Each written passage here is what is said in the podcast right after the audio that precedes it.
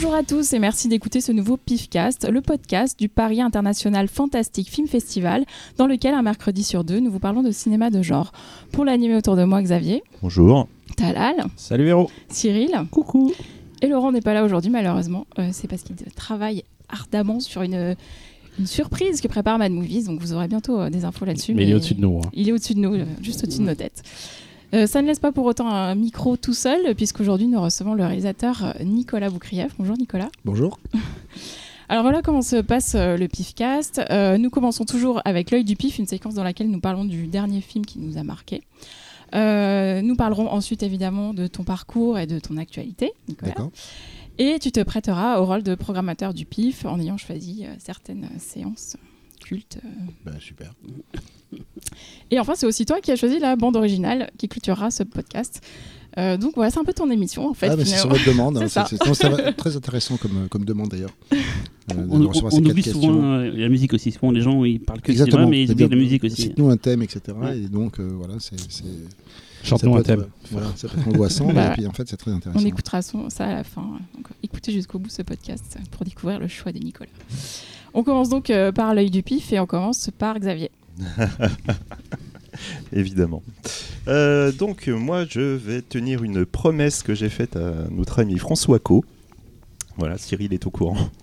C'est un film que nous avons adoré tous les deux et euh, en fait, euh, j'attendais tout simplement la sortie vidéo pour pouvoir en parler. Ah oui. Voilà, là, ça y est, tu remets. Donc, en fait, je vais vous parler du film Agazusa, qui est sorti sous le titre Incantation en France, avec une, euh, une jaquette qui ne représente absolument pas le film. voilà, c'est absolument génial. Euh, donc, il s'agit d'un film germano-autrichien qui est. voilà, Je rigole, c'est un leitmotiv euh, chez Xavier. voilà, si c'est pas tchèque, c'est que c'est allemand. donc, d'accord. euh, Et euh, en fait, il s'agit donc d'un d'un premier film et, euh, et, euh, et aussi un film de fin d'études que moi personnellement j'ai trouvé assez impressionnant. Donc ça se passe au 15e siècle en Autriche et en fait on va suivre le, destin d'une femme qui vit euh, seule avec sa fille dans la forêt et euh, qui va euh, qui va subir un petit peu la pression en fait de la communauté. Parce que comme c'est une femme seule qui vit dans une dans la forêt elle n'a pas d'homme elle n'est pas mariée et tout très rapidement il va y avoir des, rumeurs de sorcellerie la concernant. Donc le film est assez impressionnant euh, picturalement parlant et c'est un film que j'ai du mal à conseiller à tout le monde Pourquoi tu me Euh, regardes là voilà Euh, tout le monde a vu The Witch j'imagine Oui. Bon, bah dites-vous que The Witch, c'est un film d'action comparé à Gazusa. D'accord. Voilà, mais en dehors de ça, c'est euh, on, on compare souvent les deux films, ça n'a pourtant rien à voir. Donc en fait, euh, c'est un film que j'ai trouvé euh, vraiment impressionnant de, par ce côté euh, lancinant. Euh, je sais pas comment je pourrais vous expliquer ça. En fait, on est dans une sorte de, de folk horror euh, gothique. Et c'est, on pourrait s'attendre en fait à un film véritablement sur la sor- sorcellerie. Il y a tout un décorum sur la, sorcellerie qui va entourer le personnage principal. Mais en fait, la réalisation, elle va toujours s'attarder sur l'humain. Et en fait, on se rend compte très rapidement que c'est pas tant un film sur la sorcellerie, c'est un film vraiment sur la, la- la- la psychologie d'une femme au XVe siècle. Et du coup, en fait, moi, ça me faisait beaucoup penser au film Axan, la sorcellerie à travers les Ah, âges. superbe. Et euh, franchement, c'est, euh, j'ai trouvé le film mais vraiment impressionnant. Quoi. C'est vrai que la lenteur est voulue, attention. Euh, on va vraiment avoir un, un film sur la folie. Sur, c'est une, vraiment une étude de l'âme. Et en fait, euh, ben pour, euh, pour te faire ressentir cette folie du personnage, très rapidement, on va essayer de te faire perdre tes repères. Donc que ce soit visuellement, mais aussi d'un point de vue temporel. Donc euh, toute cette lenteur, en fait, c'est quelque chose de... C'est une des grandes qualités du film, même si ça peut faire peur. Donc bon, bref. Au niveau un peu des, références, bah, en fait, c'est entre Zulawski et Tarkovsky. Moi, c'est les... c'est vraiment- Ça m'a vraiment fait penser à ces deux réalisateurs. Et euh, voilà, quoi. C'est un film qui est assez... Bon, euh, je, je- trouve pas très bien vendu en fait le, le- la jaquette. En fait, on voit une sorte de Sadako qui sort d'un lac, euh, prête à aller, euh, aller massacrer des C'est gens. qui l'éditeur? Euh, je sais plus du tout qui est l'éditeur, mais. Mais c'est français, c'est un éditeur français. Ouais, ouais, ouais. Et euh, du coup, voilà, enfin, si vous tombez sur le film Incantation, surtout, ne vous fiez pas à la jaquette. Vous avez vraiment un film atmosphérique, beau, que j'ai vraiment trouvé euh, très fort, très humain. Et euh, voilà, si... essayez de vous accrocher un peu, il faut vraiment aller jusqu'à la fin. Mais voilà, je pense que vous serez récompensé par, euh, par ce film. Tu as donné l'année ou pas Je- J'ai un doute. C'est le dernier, C'est hein. 2017. Ah oui, Oui, c'est tout récent. Ah C'est oui. c'est un film qu'on nous a proposé pour le pif. Ouais. Et ceux qui l'avaient vu dans l'équipe m'ont dit Cyril, c'est pas pour toi. Non, mais ça Non. fait envie dès qu'il en parle. En fait- en ils, fait, ont, moi- ils ont adoré les autres, mais ils m'ont dit Ouais. c'est pas pour toi. Personnellement, en fait, j'ai même dit à Cyril, si tu le regardes, tu vas t'enflammer ouais, sur place. C'est. Combustion, C'est autocombustion. pour ça que c'est vraiment un film de- euh, comme Luz, un film de fin d'études, donc un film C'est vraiment ça, ouais. euh, assez surprenant pour ça. C'est et, bien euh, que tu euh, ouais parce que ouais, typiquement ouais comme Lost quoi il y a un- même je pense que même puis c'est certains allemand comme Luz en plus. euh, Ah ouais totalement on pourrait comparer euh, enfin certains même pourraient penser que c'est un, un film de malin euh, sur cette euh, facilité de faire un film extrêmement lent où il ne va pas se passer grand chose et après dire derrière tu vois mais en fait il y a plein de sens que t'as pas vu mais t'es un peu trop con pour le voir. Là c'est non non c'est c'est un film vraiment honnête. Et pour la comparaison avec The Witch qui me gêne beaucoup c'est qu'en fait mis à part un- une certaine langueur du film c'est le seul rapport quoi Oui, c'est peut-être plus facile pour le conseiller à quelqu'un, de lui trouver un truc récent qui peut. c'est ça c'est plus une facilité pour conseiller à quelqu'un le film. Voilà, c'est euh. ça, mais c'est pas, c'est pas The Witch, quoi. C'est vraiment plus Saxon, vraiment. Super. Donc voilà. Cyril? Ah, moi j'ai deux choix de films. Un film, euh, on va parler des heures dessus, polémique, et un autre où je pense qu'on va pas s'attarder très longtemps. T'en deux? Bah non, je fais qu'un seul. Ah. Mais soit court. choisi Midsommar et je pense qu'on va on va s'enflammer Ah. sur Midsommar, soit je prends Sky Story Story To Tell in the Dark. Et là, je pense qu'on va ça va durer 5 minutes pour tout le monde. Je pense. Vous préférez quoi Le truc où on parle longtemps et on se, on se, on se, on se- on se chamaille ou le film où on s'en fout euh, Moi, je veux qu'on parle longtemps avec Nicolas, donc euh, tu prends le En truc plus, Nicolas, il, il est, il est de mon avis, donc ça va être rigolo. T'as vu les deux, Nicolas? Euh, non, j'ai pas vu le deuxième, mais j'ai vu Midsommar. ouais. Ah bon, bah alors. Allez, on va sur Midsommar. Ah, Midsommar, allez. Non, mais Allez. Midsommar, moi, j'irai pas parce que. euh, Ah. non, parce que. Comment dire euh, avec l'expérience, je suis pas entré dans le film du tout. J'ai beaucoup de réserves sur le film, beaucoup de critiques à lui faire. Mais c'est pas ça. C'est que comme c'est un film tripal, je- trouve que casser le trip des gens euh, dans la période où ils sont encore dessus, Ah ben, C'est juste parce qu'on n'aime pas le film, euh, on devient très vite dialectique, on devient très vite plein d'a- d'arguments. Si, on attaque le scénario de Midsommar, il y a ple- plein de choses où le scénario se décompose. Mais à part casser le trip, comme c'est un film trip, C'est ce qui s'est passé avec Voilà, donc, le film en sortant, il était voilà, pas très content. c'est quoi. pas, c'est pas cool. Euh, dans six mois, euh, je serai redescendu, on pourra en parler, argumenter comment, pourquoi, et voilà. Mais, mais tu sais, moi, quand, je, quand je, un, un film me fait vraiment triper, je, ça dure- pas trop te ça, bah, le- peut durer deux mois. Ouais. J'ai pas envie que dans ce cas-là, je me tais. Euh, j'ai- pas envie d'argumenter parce que je préfère garder mon trip dans mon coin que d'être là en train de défendre ardemment le truc parce que c'est un film quand on l'aime on, on considère que c'est un film de visionnaire donc euh, c'est un peu dommage donc je- moi je, je, pas maintenant dans je vais six te mois parler je reviens. Ouais, parle de Voilà. Petite parenthèse, t'avais aimé euh, Hérédité ou pas? J'avais adoré les 45 premières minutes et j'avais déjà trouvé les, les 45 secondes minutes suivantes plus, plus théoriques, plus prétentieuses, plus je me la raconte. Voilà. Mais, euh, mais là, je peux le dire parce que c'était il y a longtemps. mais, mais, mais les 45 premières minutes étaient, étaient absolument fabuleuses. Mais je, je trouve T'as compris, Cyril T'attends un petit peu encore. Mais je ok peux pas, je suis un peu- Non, je parle pour moi, toi, tu peux défoncer, mais moi, j'irai pas. Sky, Sky Stories alors. Non, je vais parler du coup de, de Scary Story, puis je l'ai vu plus récemment, donc ça sera plus frais dans mon esprit et c'est plus récent pour. Et on l'a tous vu, je crois, non Bah, Non, Moi, j'ai pas eu le temps. Ah, il y a deux qui l'ont pas vu du coup. Alors en gros, c'est le nouveau film d'André Auderval, je sais plus comment on dit. Bref, c'est le mec qui a fait Trollhunter et qui a Audrey fait euh, Rose. Autopsie au Jendo. T'as dit quoi, Nico? Audrey Rose. T'es con. Et donc, c'est donc un, un Danois. Putain, je veux dire des conneries. Je crois qu'il est danois, mais euh, j'en sais, j'en sais Je rien. crois qu'il est danois. dalle. ouais. Il est danois, ouais. Donc danois, et c'est son euh, premier film. euh, c'est pas son premier film américain, vu que Jando était. Je crois que Jando c'était anglais. mais Bref.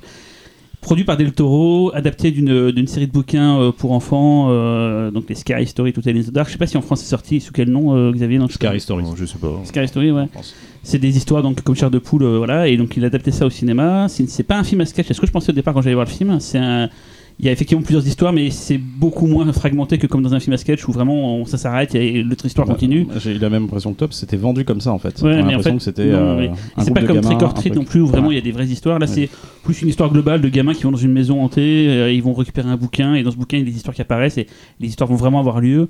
C'est un film que j'ai pas trop aimé, je pense que c'est le cas de beaucoup de gens qui l'ont vu, euh, mais qui est pas détestable. C'est Mm. que comparément, contra- contrairement au Annabelle ou tous les trucs qu'on se voit qui sont vraiment du- de l'horreur à la chaîne sans aucune âme, là il y a et qui a une vision. Il y a quand même euh, des choix artistiques assez, assez tranchés. C'est vraiment un film qui, qui est plaisant à regarder, mais malheureusement, il est très long et la, la- ça, ça prend pas en fait. On s'ennuie Bah, euh, est-ce- énormément est-ce- devant. Est-ce euh. qu'on est vraiment le public pour ce film-là? Nous, on a vu beaucoup de films, tu vois. Peut-être que c'est un bon film pour commencer les films d'horreur quelque Mais il y a part. des trucs un peu bourrins dans le film qui font que pour les plus jeunes, je sais pas si c'est. euh, je Oui, mais il spoiler, faut euh, quelques chocs Je suis cinématographiques. pas du tout, du tout d'accord avec vous. hein. Et pourtant, Ouais. j'en ai mangé hein, des, des films de ce genre-là. Et moi, je trouve ça plutôt ultra maîtrisé et assez brillant même dans sa narration en fait.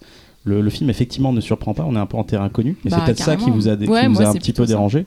Mais à côté de ça, il y a un principe, euh, bah, c'est un film de croque-mitaine et c'est un film justement de croque-mitaine qui va chercher un principe original. Il y a beaucoup de films qui galèrent à essayer de, de trouver un truc qui fonctionne euh, tout du long. Et là, pour le coup, le, trou- le coup du livre qui s'écrit, qui va créer des. C'est pour ça que je veux pas défoncer le film parce qu'il a, il a des qualités certaines. Euh, je suis pas rentré dedans. Ah, j'ai, Ouais, je le trouve, j'ai trouvé euh, le temps je le trouve long. dur. On en avait parlé en off et je vous je trouvais trouve, déjà très je trouve dur. hein. Trop, tout trop long en fait. Enfin, tu vois, à la limite, il aurait été un peu plus resserré, il y aurait eu un côté un peu plus ludique à attendre les histoires. Il y a quand même un- il y a beaucoup de temps entre chaque histoire et Bah, c'est du perso- tu, places- tu développes du personnage. Justement Bah, que là, pour ouais. le coup, il a le mérite de développer des personnages, développer raison, des. mais, euh, Mais du coup, je me pose la question sur, le, sur Del Toro producteur. J'ai pas souvenir en fait d'avoir vu un bon film produit par Del Toro. Je me souviens d'un truc qui était passé à l'étrange festival avec des bestioles euh, dans une dans une cheminée. euh, ah c'est euh, Oui, le remake de, Ouais. du fameux Bah, téléfilm. J'avais Euh, parlé ouais, de l'original. c'était pas génial. Enfin, j'ai l'impression que tous les films Non, de Del Toro que j'ai ça. vus, produits par Del Toro, étaient pas, étaient pas ouf en fait. Et là, pendant qu'on parlait, j'ai réfléchi à un, un the film. euh, voilà. ouais, Ouais, ça. Je me souviens d'un film de Del Toro, enfin produit par Del Toro que j'ai bien aimé. Finalement, j'en vois pas trop. euh, Mama, c'était bien, Mama. Très classique Mama. aussi, mais c'est Ah oui, bien sûr. bien. Ouais. naissance d'un- euh, cinéaste. Muccetti, donc voilà. Donc voilà, c'était juste mon avis. euh, Mike Two Cents sur, euh, sur Scary Story, tout est les Dark. Et on verra dans 6 mois, Nico reviendra pour parler de, de Midsommar avec nous. Sinon, n'écoutez pas Cyril, c'est bien. Midsommar Ou- Non, ah, Scary Stories, c'est bien. d'accord. Aussi. Euh, Nicolas, tu veux te lancer sur euh, un œil, euh, quelque chose qui t'a... Un film que j'ai vu, Ouais. bah, là, c'est que là je fais pas mal de balades en province là pour la, la promotion de, de- de mon dernier film. Du coup, j'ai pas le temps d'aller au cinéma, j'ai même pas réussi à voir le Tarantino. Euh, je me rattraperai évidemment. Du coup, je me rattrape chez moi parce que en fait, Netflix, les gens ne s'en rendent pas compte pour les cinéphiles, mais Netflix a incroyablement boost- boosté Canal.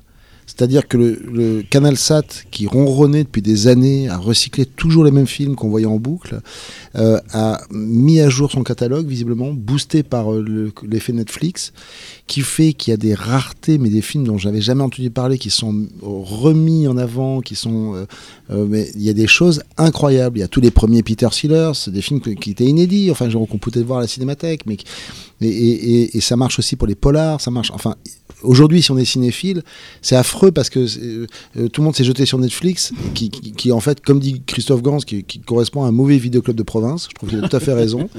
La et, qui ne sort que de la nouveauté, c'est-à-dire Ouais, qu'il n'y a aucun- aucune ancienneté, alors que sur CanalSat en ce moment, il y a des, des merveilles, mais incroyables. Et donc, euh, hier soir ou avant-hier soir, j'ai découvert un film dont je ne connaissais pas l'existence, produit par Jack Layton, le grand metteur en scène des Innocents. Et c'est un film qui s'appelle La Dame de Pique ou La Joueuse de cartes, c'est- c'est c'est selon, euh, dont je n'avais jamais entendu parler, d'après une nouvelle de Pushkin, qui est un film incroyablement bien fait, euh, qui fraye avec le fantastique pour y basculer carrément, qui, où il y a des prémices de, de, de, de- de Mario Bava. Je me demande si le Mario Bava de, de, de La Goutte d'eau et Trois Visages de la Peur n'a pas vu ce film.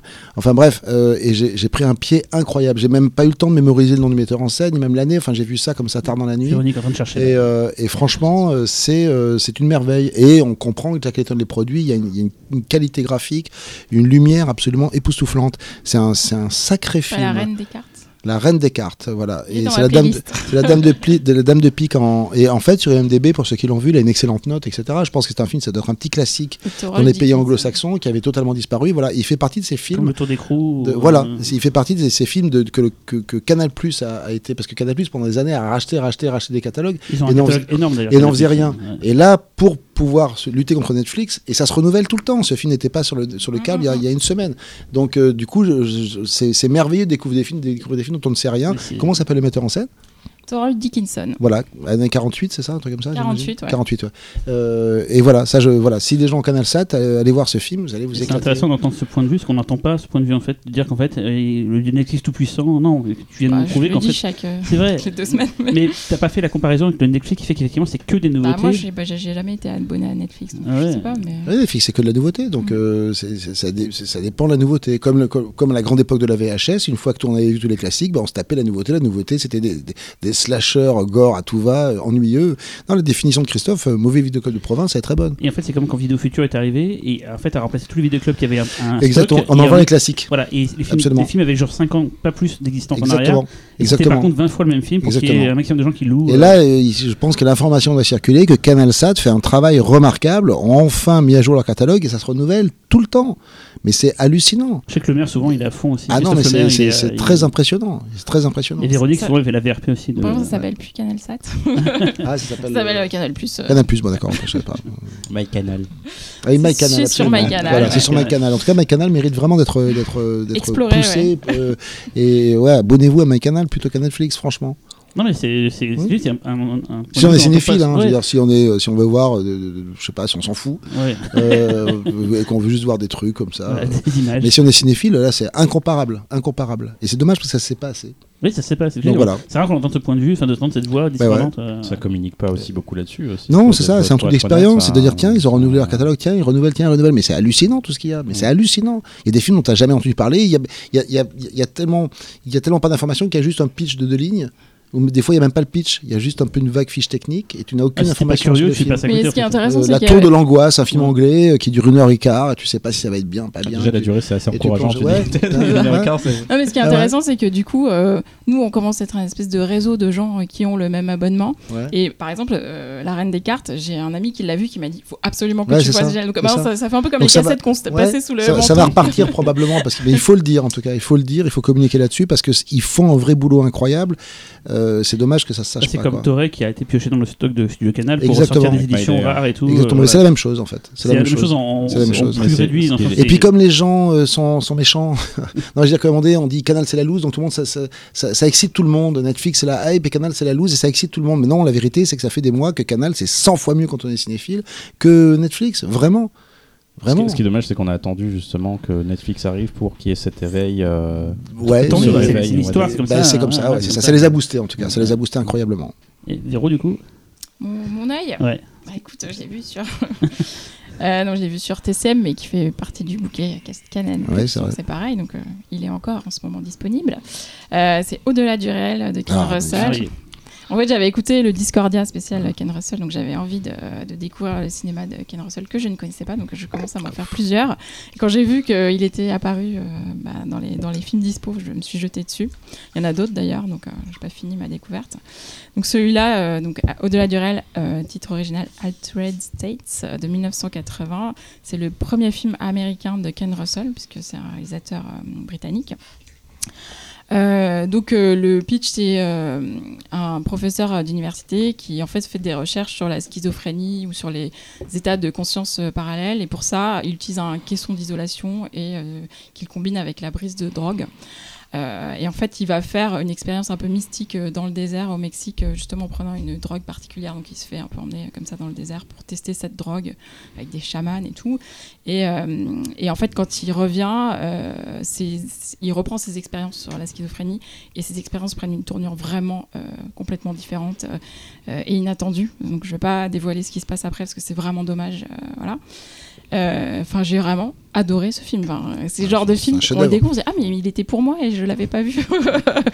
Euh, donc, dans le film, il y a William Hurt euh, qui est vraiment tout jeune, c'est son premier top, rôle au ouais, cinéma. il avait top. fait que de- des téléfilms avant, donc euh, voilà, il, espèce de scientifique euh, autiste, socialement inadapté, et en même temps, euh, bah, il y a quand même une grande histoire d'amour dans ce film, ce qui est génial aussi, c'est-à-dire que ce mélange de romantisme, de mysticisme, euh, cet homme qui, qui, comprend pas ce qui lui arrive, qui, qui cherche quelque chose, il sait pas ce qu'il cherche, mais il le cherche. Euh, il y a des séquences de rêves surréalistes qui sont incroyables, qui, qui véhiculent comme toujours un peu, j'ai l'impression chez Russell, des symboliques bibliques euh, complètement euh, what the fuck quoi.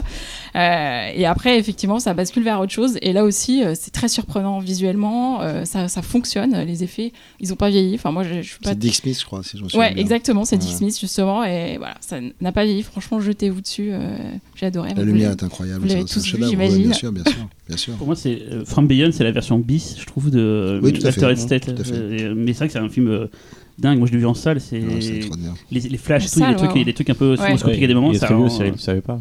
Non, mais je l'ai vu, on l'avait passé à la, à à Lumière, on l'avait passé, tu vois. Une plaisante. Voilà. Et Talal?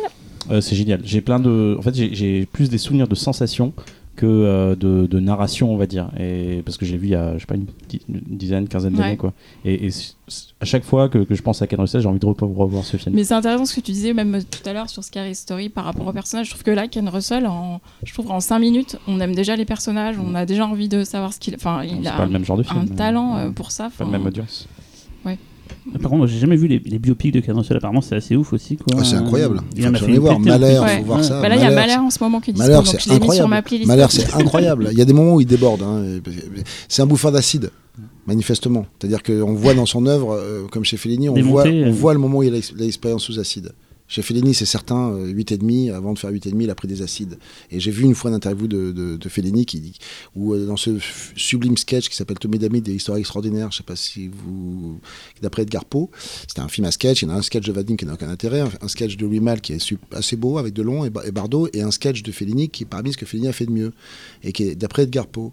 Et euh, il y a Terence Stamp, donc l'acteur euh, de, de Théorème, euh, entre autres, qui joue un acteur anglais complètement fracassé, qui arrive à Rome pour jouer dans un western christique, enfin tout un délire. Évidemment, Fellini là-dessus il brode, et, c'est un film fantastique, voire, voire horrifique. Et, et Stamp dit à Fellini, mais, mais euh, qu'est-ce que- c'est comment, comment il est mon personnage C'est quoi mon personnage C'est quoi sa psychologie dit, écoute, c'est bien simple, t'étais à Londres la veille, t'as bouffé deux acides, t'as fait une partout, tu t'es fait sodomiser par un gigantesque noir. Voilà, c'est ça ton personnage, me prends pas la tête. Et quand j'ai vu euh, Terence Stamp raconter ça, je me suis dit, donc, Fellini savait ce qu'étaient les acides.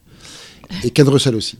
C'est d'ailleurs, c'est De l'explosion à- à croire, en 70. fait, hein. Non, mais c'est de euh, l'explosion 70, c'est-à-dire qu'il y a Love qui est un chef-d'œuvre, hein, mais qui, qui est déjà plein de fureur, mais encore contenu.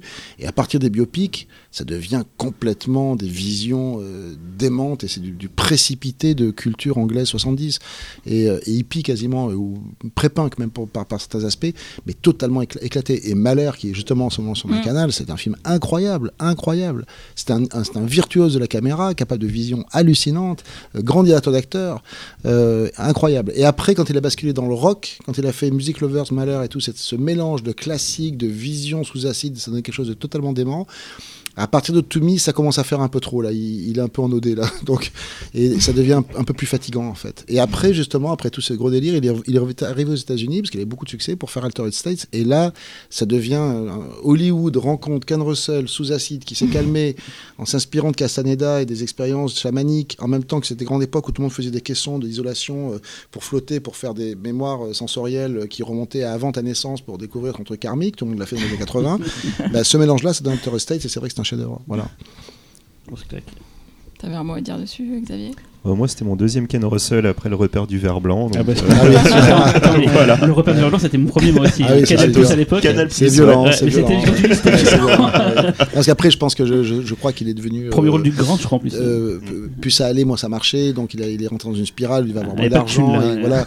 Donc moins d'argent. Et je crois qu'il était très alcoolique. Pour, pas pour faire le sordide, mais je crois qu'il était sur la fin très, alco- très alcoolique et que ça, ça contribuait à sa. C'est un film body, non le, repère du. du- c'est Film un, truc, mauvais. non, mais un truc qui a été massacré. C'est- c'est- je sais Oui, il y a ça mais- aussi, je pense. ouais. Il y, a- il y a quand même de beaux restes dans le repère du verre blanc. hein, Oui, il y a des trucs, il y a des avec la croix et tout, carrément, avec le serpent la croix, blanc, il y a des trucs sympas, mais voilà quoi. Tal, ton œil du pif? Alors moi j'ai pioché dans ma list oui. et j'ai Ah. une grosse grosse pile de, de, de, de Blu-ray sous blister comme beaucoup d'entre nous ici et, euh, et j'ai bien fait parce que j'ai trouvé un chef-d'œuvre et ça fait du bien. Alors j'ai vu euh, White Dog, dressé pour tuer, Ah. un film de Samuel Fuller de 1982.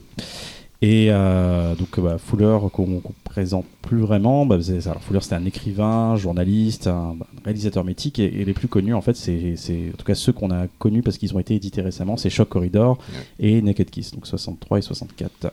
Et bien sûr au-delà de la gloire, euh, son film de guerre on va dire euh, mythique ou un de ses films de guerre mythique parce qu'il était aussi assez spécialisé dans les films de guerre. Pourquoi? Parce que justement Fuller a été euh, a, participé à la Seconde Guerre mondiale en tant que soldat américain. Il faut savoir que c'était un, il était juif euh, russe et euh, qu'il a migré aux États-Unis et que très rapidement il s'est retrouvé embarqué dans, dans, dans cette guerre-là. Volontaire, volontaire. était volontaire. Ouais, il était volontaire. Et, et aussi, bah, il était aussi journaliste, donc du coup, il est reporter de guerre là-dessus. Donc apparemment, ça a dû un- pas mal imprégner sa rétine. Alors, de quoi ça parle un peu euh, Déjà, White Dog? Donc, c'est Julie, une jeune comédienne en devenir, qui habite dans les hilltops de, de Los Angeles. Elle rentre chez elle un, soir, et puis elle heurte un gros berger allemand blanc. Elle va le soigner, le recueillir, alors, alors et alors qu'un lien se crée entre la femme et l'animal, euh, un lien qui se renforce de plus en plus. Elle va découvrir que son chien est en fait un chien violent qui a été dressé pour tuer des gens de couleur noire. Alors, moi, je suis parti euh, sans. il y avait la légende autour de ce film-là parce que c'est un film dont on m'a pas mal parlé, en tout cas dans, dans le milieu cinéphile, et, euh, et je savais pas de quoi ça parlait en fait. J'ai, pas jamais creusé en fait sur le pitch, euh, et, euh, et du coup, bah voilà, j'étais très très agréablement surpris. Euh, c'est un film qui se révèle. D'ailleurs, je me demande si j'en ai, si j'en dis pas trop déjà là-dessus. En, en- en Non, c'est le pitch, ce- c'est Ouais. la première minute, ça va. C'est après, euh, un peu plus. Que c'est à partir du, du- du- du moment où ils arrivent au zoo et on est déjà à 30 D'accord. minutes. Bah, déjà, on dit trop. et, euh, et donc, bah, voilà, le, le film est basé sur le roman autobiographique de Romain Gary, donc euh, célèbre auteur Romain Gary, et dont, euh, dont le film lui est dédié d'ailleurs. Le roman s'appelait Chien Blanc. Et à la base, euh, c'est donc c'est une autobiographie, c'est l'histoire de, de ce qu'il a vécu avec sa femme. Euh, c'est aussi j'ai appris un truc, c'est Jeanne Sibert qui était sa femme. Et, euh, et euh, pour l'anecdote, euh, Polanski était longtemps attaché au projet bah, jusqu'au moment où il a dû euh, s'enfuir des États-Unis pour ses histoires judiciaires. Euh, aussi, une autre anecdote, la prod devait faire, euh, voulait en fait à la base un, un, un, un dent de la mer like euh, avec un chien. Et, euh, il nageait pas. Comment? Non, il nageait pas. non. Et, euh, et en fait, il voulait aussi que bah, tout le côté en fait euh, racial qui était euh, qui était au cœur du, du roman de Gary soit soit effacé. Euh, ce qui a pas mal changé quand Fuller est arrivé. Donc euh, Fuller a été introduit par Curtis Hanson, un réalisateur que vous, un scénariste, mais un réalisateur que vous devez connaître parce que c'est le réalisateur cultissime et du génialissime euh, LA Confidential, entre autres. Et, euh, donc Hanson et Fuller ont, réussi à se mettre d'accord apparemment pour garder cette thématique. Et, d'ailleurs, je me posais souvent, la, je me posais la question au début, je me disais, mais c'est bizarre de trouver Fuller dans un sujet comme ça. Et puis, plus ça va, et plus justement ce truc se débloque en fait à partir de la 20-30e minute. Et on se rend compte que le truc racial en fait est vraiment au cœur du sujet. Et là, tu dis, bah voilà, c'est, ça, ça fait sens. Et surtout, voyant, connaissant un peu l'obsession du personnage sur ces questions-là, euh, bah, c'est, parfait, c'est un film parfait pour lui en fait. Euh, c'est un film passionnant, euh, très intelligent dans, son approche du sujet. Et c'est, pas, c'est un film vraiment sur le racisme, et pas un film raciste comme certains ont pu le penser à l'époque. Parce que le film a eu de nombreux problèmes, je reviendrai rapidement dessus tout à l'heure. Donc voilà, c'est un film qui a une approche très très étrange, euh, une narration vraiment euh, qui sort un peu du commun. En tout cas, on n'est pas dans quelque chose de dans une narration traditionnelle. Déjà tout, tout simplement parce qu'on on commence avec le personnage, donc cette comédienne, puis après on va partir sur un autre personnage, et finalement on se rend compte au bout d'un moment que le- il n'y a pas vraiment de personnage principal, à moins que si le personnage principal c'est le chien en fait. Et, pour le coup, c'est voilà, assez surprenant, déroutant parce que le film ne, ne- ne t'amène pas direct- directement dans cette direction-là. Euh, voilà, le film, euh, qu'est-ce que je peux dire de plus Euh, Le film a un score de Morricone magnifique. voilà. J'allais, j'allais y venir justement. Euh, c'est un score justement qui va accompagner, justement qui est en phase avec ce, ce- ce chien. En fait, tu sais pas. on se focalise à, à la fois sur, sur cette image très rassurante que, que- que représente ce chien, mais aussi sur ce côté très dangereux. Et je pense que le score de Morricone va vraiment dans ce sens-là. C'est un très très bel BO. Euh, voilà, écoute, euh, je dirais, un- à travers de ce chien, on parle aussi de l'histoire de- de- des États-Unis. Et je pense que le film a une résonance d'autant plus marquante qu'aujourd'hui, euh, dans la société dans laquelle on vit, et cette- cet extrémisme qui se répand un peu partout dans le monde, la résonance est d'autant plus forte. J'ai vraiment beaucoup, beaucoup aimé ce film. Juste dernière anecdote, Fuller en fait a été dégoûté de cette expérience-là. C'était son dernier film américain parce que la Paramount ne savait pas quoi faire de ce film en fait. Euh, et finalement, ils avaient peur de, choquer euh, les Afro-Américains, même de choquer le, le Ku Klux. Finalement, le film a été est sorti euh, en catimini sur cinq copies en, je crois, en plein, été, et puis il a été mis au placard après. Et heureusement, moi je l'ai vu dans une édition. alors, il est sorti chez Criterion il y a à peu près il y a une dizaine d'années. Il est ressorti en Blu-ray là euh, chez Eureka en Angleterre. Jetez-vous dessus, c'est une pépite euh, et je suis très content de l'avoir vu. Nico, tu l'as vu à l'époque en, en salle euh Je l'ai vu en salle à l'époque, c'est c'est le dernier grand Fuller en fait. Après il est arrivé en France, il a été euh, produit en France, qui était très méritoire de la part des Français de produire Fuller, mais c'était, je crois qu'il avait perdu le goût, euh, à la fois le dessin de ce film, et puis il s'est retrouvé dans, dans, des, dans des, des façons de produire, des façons de réaliser qui n'étaient pas les siennes probablement, et, et les deux films qu'il a fait en France, euh, bon, sont pas... Donc c'est le dernier grand Fuller, on va dire. Et c'est, à part la, la, la- la coupe de cheveux de l'actrice qui a pris un, l'actrice principale qui a pris un seul coup, euh, c'est, c'est un sacré film, quoi. C'est, un film euh, incroyablement émouvant. Ouais, une belle claque. hein. Moi perso, euh, c'est euh, une Madeleine de Proust. Moi, je l'ai vu gamin. Euh, première diffusion sur Canal+. C'est un des premiers films à m'a- à m'avoir fait pleurer. Oh. Ah ouais, j'ai fini le film, j'étais Ah ouais, euh, en larmes. c'est bouleversant. Et le score de Morricone, il est pour Ouais. beaucoup aussi Ouais, d'ailleurs. C'est très inspiré. Alors, je sais pas si c'est si c'est Royal Canin qui est arrivé ou, euh, ou le, ce film avant, mais a dû inspirer l'autre. Moi, j'ai jamais vu. Pareil. Regarde-le. Oui, bien merci, on passe à la suite. Aujourd'hui, dans le PIFcast, nous recevons Nicolas Boucrief, parce qu'il y a plusieurs euh, actualités. Donc, tout d'abord, le 18 septembre, en salle, sort 3 jours et une vie, ton neuvième film en tant que réalisateur. Et il y a aussi un livre, Les 100 grands films pour les petits, avec, euh, que tu as écrit avec euh, Lydia Boucrief, euh, qui est sorti en mai dernier aux éditions Grund. Bon, pour nous, c'était l'occasion de t'inviter pour revenir sur ta carrière, puisqu'autour de cette table, il y a des gens qui te connaissent très bien, notamment Cyril, et qui, qui nous a convaincus qu'on allait... Voilà, ce que j'expliquais en off, c'est que je, je pars avec Nico depuis, des- depuis maintenant euh, plusieurs années et à chaque fois, c'est un plaisir de l'entendre discuter de cinéma, de raconter euh, ben, tout ce qu'il a vécu parce qu'il a, il, il a une part importante dans l'histoire euh, de la cinématographie, enfin, la cinématographie française. Il va dire que en bon modeste qu'il est que non, mais il fait si. Il a, on va, on va, on va oui, on le va truc et il y a beaucoup de choses qu'on n'aurait jamais pu voir si Nicolas n'avait pas été là. Euh, et puis j'adore ces films, donc c'est vraiment, ça faisait un tout quoi. Et donc là, le film sortait, c'était, euh, c'était idiot de pas, de pas t'inviter, euh, voilà. Donc euh, on va, on va faire, on a fait un, on a dressé une sorte de, de- de chemin de fer pour essayer de rien louper. Ouais. Il y a des trucs sur lesquels on s'attendra plus parce que ça parle du domaine Oh, ouais, fantastique. moi je suis à votre disposition. Voilà. on l'a attaché de toute façon, donc il n'a pas le choix. Et donc, on commence au commencement, parce qu'on va prendre l'accent de Nice. Ouais, bon. Elle est du sud, euh, Véronique aussi. Je sens que mon, mon accent a fait un plat de ouf. Non, non, au contraire, je me disais, tiens, c'est pas mal, parce qu'en général, On les gens qui ne sont pas du Sud, qui prennent l'agent du Sud, c'est Ah. un peu gênant. Et là, c'était pas gênant, ça sonnait juste, donc voilà. Ah, merci. mon talent enfin reconnu. Donc, oui, donc euh, début à Nice, tu grandis à Nice. Et... Antibes. Antibes, Pardon. Nice, Il mais faut j'ai- pas confondre. Oh, Ah, mis- pardon. j'ai Ah, faut pas confondre Nice, Antibes Nice, mais ça n'a ouais, rien c'est à voir.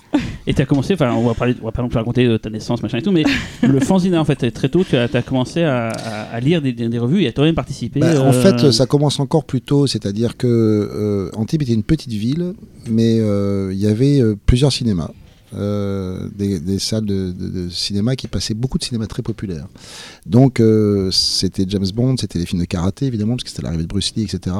C'était les, films fantastiques, les Dracula, euh, voire même les Polnaski, euh, Dracula contre, Frankenstein, belle époque où, où sortaient dans les grandes salles, des salles immenses hein, des fois, hein, genre 500 places, on pouvait voir Dracula contre Frankenstein, parce que les, caissières n'en avaient rien à cirer de nos âges, de, de quoi que ce soit, donc on pouvait payer, tout ça c'était... il y avait un black énorme euh, au niveau des caisses de, du cinéma. Enfin bref, c'était une grande foire et on pouvait. euh, voilà.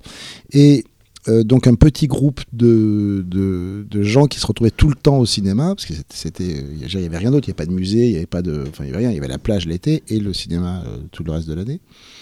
Et donc il y avait un petit groupe qui se créait, qui se retrouvait tout le temps, d'âge plus ou moins variés. Et dans ce petit groupe, il y, y avait Christophe Gans. Euh, donc euh, voilà, donc moi Christophe, je l'ai rencontré, je devais être au CE2, je pense.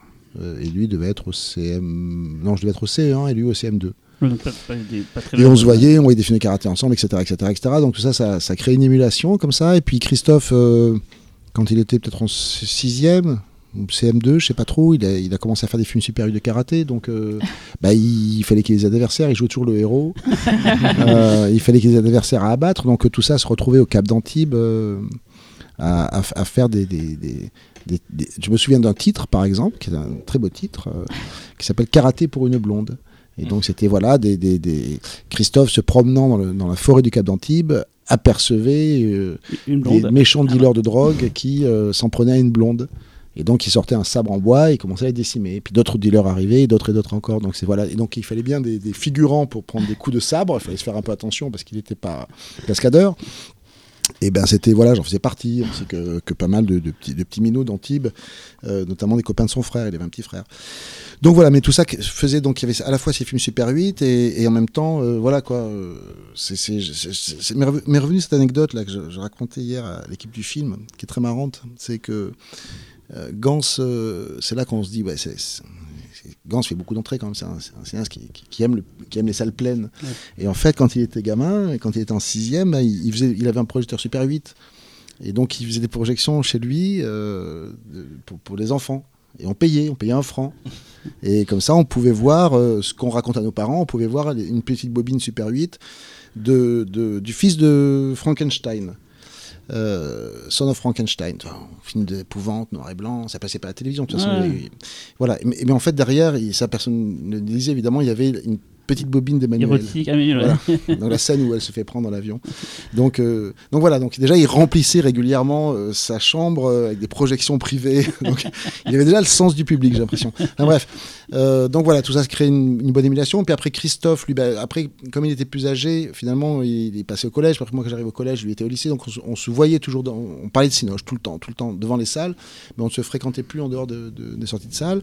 Et puis Christophe a fait un fanzine qui s'appelait Radius Quand il était à Paris, qui nous a envoyé. Puis moi j'étais en type, je dis ah fanzine, j'ai découvert l'existence des fanzines. Donc du coup avec euh, euh, mes amis cinéphiles de, de, de seconde, donc il y a Michel Spinoza qui est réalisateur aujourd'hui. Euh, bah, on on a fait notre fanzine et voilà quoi. Donc Qui s'appelait comment du coup? qui s'appelait Intruder. En, en hommage à une chanson de Peter Gabriel. Très C'est bon, aussi un Peter film, Gabriel.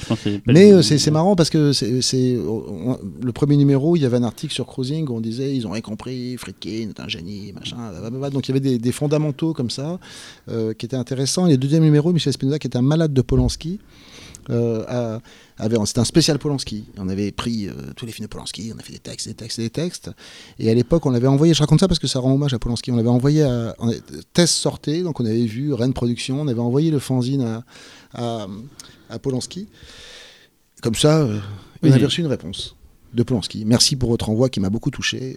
Moi aussi, euh, avant, je faisais dans l'analyse. Aujourd'hui, je fais dans la synthèse. Amicalement, Roman Polanski. Marrant, hein Ouais, c'est rigolo. ouais. c'est rigolo. Hein et donc, on n'a rien compris. On se disait, mais non, mais on fait dans la synthèse, puisqu'on dit que les voisins chez Polanski, dans Répulsion, dans Rosemary's Baby, sont des voisins méchants, parce que nous, on avait fait des thématiques, en fait. Et euh, je raconte cette histoire parce qu'elle est intéressante pour ceux qui ont envie de faire des films, parce qu'elle elle est très riche d'enseignement. Et, et finalement, après, je travaille à Starfix et il y a euh, Tess qui ressort en director's cut. Et donc, j'y vais. Et là, avec une passion folle, là, je découvre ce que c'est les journalistes parisiens. C'est-à-dire qu'on est trois pour voir le director's cut, mais on est 50 au buffet D'accord. parce que c'était à l'heure du déjeuner. Donc ils étaient tous descendus de leur bureau, mais personne n'était venu voir Director's Cut, rien à foutre. Bon, ça c'est notre histoire. Bref, mais ça, ça se poursuit, hein, comme vous pouvez en témoigner euh, aujourd'hui. Bref, mais euh, et à la fin, je vais voir Polanski. Je lui dis voilà, excusez-moi, je me présente. Là, c'est peut-être deux mois. de ce- Il me dit ah oui, ce, ce, ce- cet envoi que j'avais reçu m'avait beaucoup ému. C'est la première fois que je recevais quelque chose comme ça. C'est là que je me suis rendu compte que je commençais à être un vieux cinéaste, un cinéaste vieux. Ça l'avait touché quoi. Et je lui dis mais alors cette phrase, je comprends pas. On n'a pas compris en fait. Euh, L'analyse, la synthèse. Est-ce que vous pouvez me l'expliquer? Il m'a regardé. Il m'a dit mais je sais pas comment je peux vous la définir. Est-ce que vous voulez faire, vous voulez être réalisateur? Je dis bah oui. Bah, si un jour vous réalisez des films, vous, vous comprendrez ce que je veux dire. Et, euh, et voilà, c'est sa seule réponse. Et c'est vrai que quand j'ai commencé à faire des films, j'ai compris ce qu'il voulait dire. Voilà, c'est-à-dire que rien. Tu peux pas nous expliquer non, je peux l'expliquer, je peux, je peux l'expliquer que lui parce qu'il l'a transmis, lui. Le, c'est- que euh, on ne fait pas, on peut pas construire euh, un plan, on peut pas, on peut pas euh, se lancer dans un, dans un tournage en faisant l'analyse, en passant son temps à tout décomposer. On va exploser. Il y a trop de paramètres. Donc quand vous, quand vous tournez, au moment où vous tournez, c'est la synthèse de votre émotion, de ce que vous avez vécu, de ce que l'histoire vous inspire, de ce que les comédiens vous inspirent. Vous êtes obligé de faire, de faire tout l'intuition et d'essayer de traduire une sorte de synthèse, non pas intellectuelle, mais émotionnelle, de, de tout ce qui vous a amené là. Si on commence à, à décomposer, Oui, à se poser des infini, questions, c'est c'est infini et, Ouais. et- et ça va exploser. Et je pense que certains tournages de metteurs en scène qui, qui sont qui n'arrivent pas à finir leur film, qui durent des mois et tout ça, c'est parce qu'ils ils, ils- font ils ont ils font l'erreur, je pense, de commencer à interroger le matériau et essayer de l'analyser. Et voilà. Donc, euh, enfin, c'est c'est ma réponse sur ce haïku. euh, que, Et c'est que- bien que tu aies pu avoir la réponse, parce que tu aurais pu rester toute ta vie. euh, Bah, quand il m'a dit ça, c'était déjà une, une- une- c'est voilà. Donc, C'est très, euh, très intéressant ce que tu dis parce qu'on est, on est, euh, on est dans le pays euh, de la note d'intention en fait. oui, absolument. Où, euh, et, on fait la fac de ciné, euh, je me rappelle, on étudiait, on étudiait Hitchcock ou Wells en disant aucun plan n'est laissé au hasard.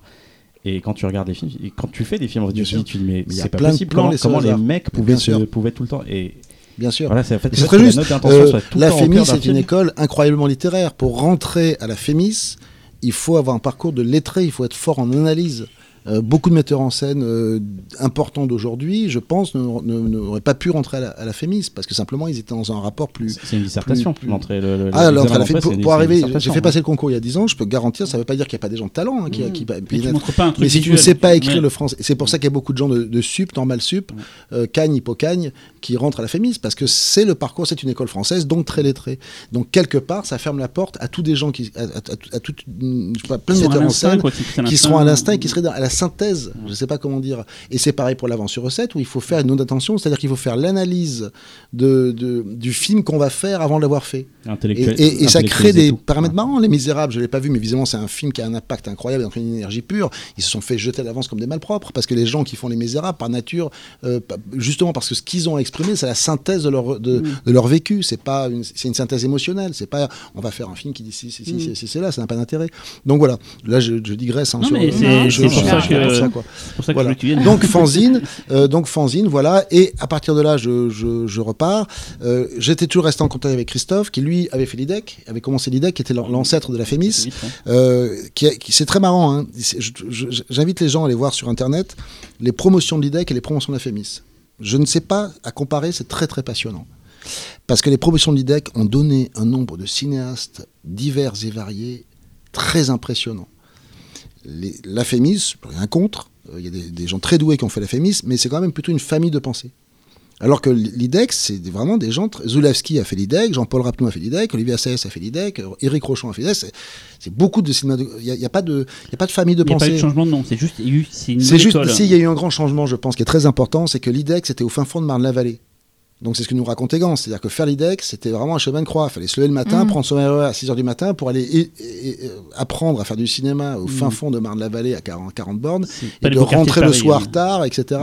Donc euh, c'était ingrat quelque part. Euh, euh, la FEMIS, elle est au cœur de Paris, donc forcément, euh, c'est plus facile pour... Les soirées, euh, les machins et tout. euh, oui, c'est, Ah, pas. il faut avoir les moyens de vivre. voilà, c'est, un changement radical de, Parce que les deux écoles sont publiques, donc gratuites. Euh, voilà, mais euh, elles sont publiques mais gratuites. Mais quand on fait passer le concours de la FEMIS, on vous explique, vous savez, faites attention, euh, on ne peut pas faire un petit boulot être à la ça, on vous le dit, hein. Ouais, on le dit. on ça, vous le dit, on vous dit, attention, il faut tenir un petit peu compte de est-ce que la personne pourra se payer sa chambre à Paris parce qu'elle ne pourra Ça. pas bosser en même temps que la FEMIS. hein. Donc c'est une sélection naturelle. euh, C'est Ouais, choquant, c'est c'est choquant ça. Enfin voilà, donc Christophe faisait l'IDEC, donc il descendait, et c'était quand il descendait, il nous racontait Paris, il nous racontait le festival de Paris, le fameux, le mythique, euh, il nous racontait les films qu'il voyait, bon c'était incroyable. Nous on pouvait se venger parce qu'il y avait des films qui ne sortaient qu'en province, mm.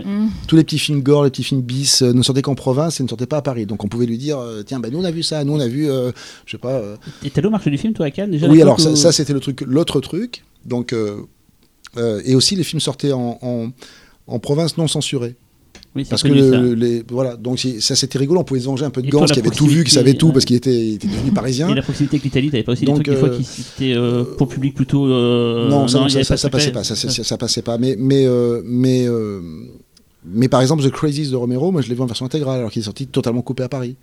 Donc je pouvais au moins raconter ça à Christophe. Bref, il y avait aussi autre chose, il y avait Télé Monte Carlo. Et Télé Monte Carlo, tous les soirs, euh, produit par Grand Marnier, alcool, ouais, ouais. euh, Grand Marnier présentait un, un grand film chaque soir. Et en l'occurrence, ce grand film était un grand film bis. Et donc Télé Monte Carlo passait Star Trek alors que c'était invisible en France, passait euh, euh, un nombre de petites séries américaines d'une demi-heure ou d'une heure qu'on pouvait voir alors qu'à Paris c'était pas visible. Et il y avait ce grand film par soir qui passait des fois des Fischer, des fois des westerns italiens, des fois. Donc c'était une façon de pouvoir compléter de, de notre façon. Et après, ben, évidemment, il y avait le mythique marché du film où là, euh, je veux dire, à l'époque, il n'y avait pas le DVD, il n'y avait pas la VHS, il n'y avait rien. Donc, en gros, il y avait euh, les, les salles du, fes- du Festival de Cannes, c'est euh, c'est toujours le cas aujourd'hui, mais moins, il y avait quand même euh, 12 salles aux ambassades, je sais plus, euh, 10 salles aux Olympias, 4 salles aux Stars, le cinéma porno même était réquisitionné. Et donc, il y avait en gros 25 salles où toute la journée, de 8h30 du matin jusqu'à minuit, passaient tous les films du monde du marché pour les acheteurs. Et donc, il y avait un badge qui était hors de prix, puis il fallait avoir un truc pour pouvoir euh, y accéder. Donc, il y avait des salles qui étaient cool, qui laissaient entrer n'importe qui, des salles qui n'étaient pas cool. Mais dans ce cas-là, Christophe, qui lui avait un badge, comme toujours, parce qu'il a toujours été plus fort que nous, pour voir des films, rentrer, ouvrir la sortie de secours et la rentrer à 15. Mais ce qui était passionnant, c'est qu'on s'asseyait dans une salle, il y avait un espèce de vague pavé avec un type qui avait l'air énervé, habillé en cuir, et ça s'appelait Mad Max. Donc, on entrait dans une salle pour voir cette espèce de pavé bizarre, et on voyait Mad Max. Et on voyait. euh, et ça a duré jusqu'aux années 80, parce que les John Woo euh, ont encore eu ce. euh, les gens et ont découvert John Woo. Mais dans les années 70, bah, c'était Sisters. C'était. euh, bon, Massacre tronçonneuse, était la caserne des réalisateurs, mais les premiers Cronenberg, Rage. Ouais. Et donc on s'asseyait, et puis on, on- alors, on a- on a vu des tonnes de films nazes que. que, que- L'histoire oubliée, quoi. Ouais, et on s'arrêtait. Donc, on a, on a tenu un degré de boulimie de film qui aujourd'hui est possible. Euh, avec le DVD, mais qui à l'époque n'était pas possible parce qu'il y avait même s'il y avait- passé- on s'est passé pour le revoir. même un les jour, multiplex euh, n'existaient ouais. pas tant que ça, donc euh, finalement on pouvait voir quatre fois parce qu'à l'époque quand on rentrait voir un film, on pouvait rester dans la salle. Donc quand on aimait un film, moi, Fury de Palma, je l'ai vu quatre fois de suite. euh, parce que ça me plaisait, donc euh, ça c'était cool. Mais le- voir huit films différents dans la journée, c'était impossible, sauf au marché du film. Donc ça crée des états d'épuisement, euh, évidemment, pour les, les- les jeunes. euh, Et là, t'avais en gros fantasy euh, qu'on était, 18-20 euh, ans, t'avais à peu près. sur- sur- euh, non, là, ouais, ça a commencé à 15-16. Ah, carrément, euh, assez 15-16, tôt, puis ouais. 17, 18. euh, et après 18, je suis venu à Paris. Donc, c'est vrai, D'accord. 14, 14, 15. Et donc, je prévenais mes parents, je dis de toute façon, je, je, je vais cramer l'école pour aller au marché du film.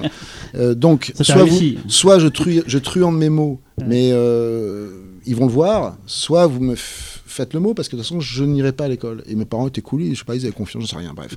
Et euh, Ils ont ça. raison. Le jeu de notre oui. jeu préféré à l'époque, il y avait Christophe Gans, il y avait après François Cognard que j'ai rencontré euh, euh, a rejoint cette bande, puis Christophe Lemaire. Mais le jeu préféré, c'était on était tellement fatigué au bout de 3-4 jours qu'il arrivait qu'on s'endorme devant un mauvais film. Et donc le jeu, c'est que tout le monde se barre en laissant celui qui dort. Ah ouais. Et c'est très bizarre comme expérience de s'en- de s'endormir devant un slasher et de se réveiller plus tard sans savoir combien as endormi devant un mélodrame autrichien. Ah oui, oui. C'est- C'est certain- c'est un espèce de, de, de, de, coup d'espace-temps et on sort où sont les autres? Ah putain, j'ai dormi de 3 heures. Ils sont en où? Voilà, ça c'était la blague préférée du moment. Donc c'était assez drôle. Voilà, donc ça c'était, euh, je dirais, cette euh, joyeuse bande. Quand, à l'époque, quand il y avait un fanzine, il était de, rigueur de, de, de se renseigner sur les autres fanzines et d'envoyer euh, gratuitement son fanzine à tous les autres fanzines de France qui vous envoyaient gratuitement Ah oui, c'est pas ou con. pas, parce qu'il y avait des radins, euh, votre fanzine. Nous, notre fanzine, on avait fait gratuit avec Spinoza parce que ça nous emmerdait de- de- d'encaisser les sacs à 5 euros, 3 euros. On s'est dit, ah, on est là pour, pour, voilà, pour donner le truc. C'est les parents qui photocopiaient la- la- au Donc, bureau, euh, c'est ça Non, Non, Euh, l'avantage, c'était, c'était, c'est ça, ça nous a créé des problèmes. C'est que euh, dans le milieu du fanzina, c'est que Michel Spinoza, son père était entrepreneur euh, de, de, je crois, de machines, euh, je sais pas, pas agricole, mais je sais plus quoi. Et donc, pour faire ses catalogues, il avait une machine offset. Ah, carrément. Donc, gratuitement, on avait pu faire notre fanzine. Nos photos étaient superbes, Ah oui. en offset et tout ça. Donc, nous, nos petits antibois, un peu dans le délire, euh, lâchant gratuitement un fanzine à tous les Parisiens qui ramaient pour faire la photocopie, on est passé pour d'affreux petits bourgeois qui pouvaient faire un fanzine en offset gratuit. Ce qui n'était pas le cas, c'était Oui. juste des plans. Enfin, bon, s'ils savaient. Et bref, voilà, donc ça c'était euh, pour l'histoire du fanzina. Et ce qui s'est passé après, c'est que donc, un, moi je décide, euh, une fois que j'ai le bac, je me dis, bon, bah, je vais aller à Paris euh, faire des films, je vais faire l'IDEC, ou je sais pas, je verrai bien. Enfin, en tout cas, je reste pas sur la côte. Sale région déjà à l'époque. Et. euh, et Christophe me dit euh, Tu viens à Paris l'année prochaine? Ouais, ouais, ah ouais, attends, je te parler d'un truc. euh, faudrait que je te parle d'un truc. Bon.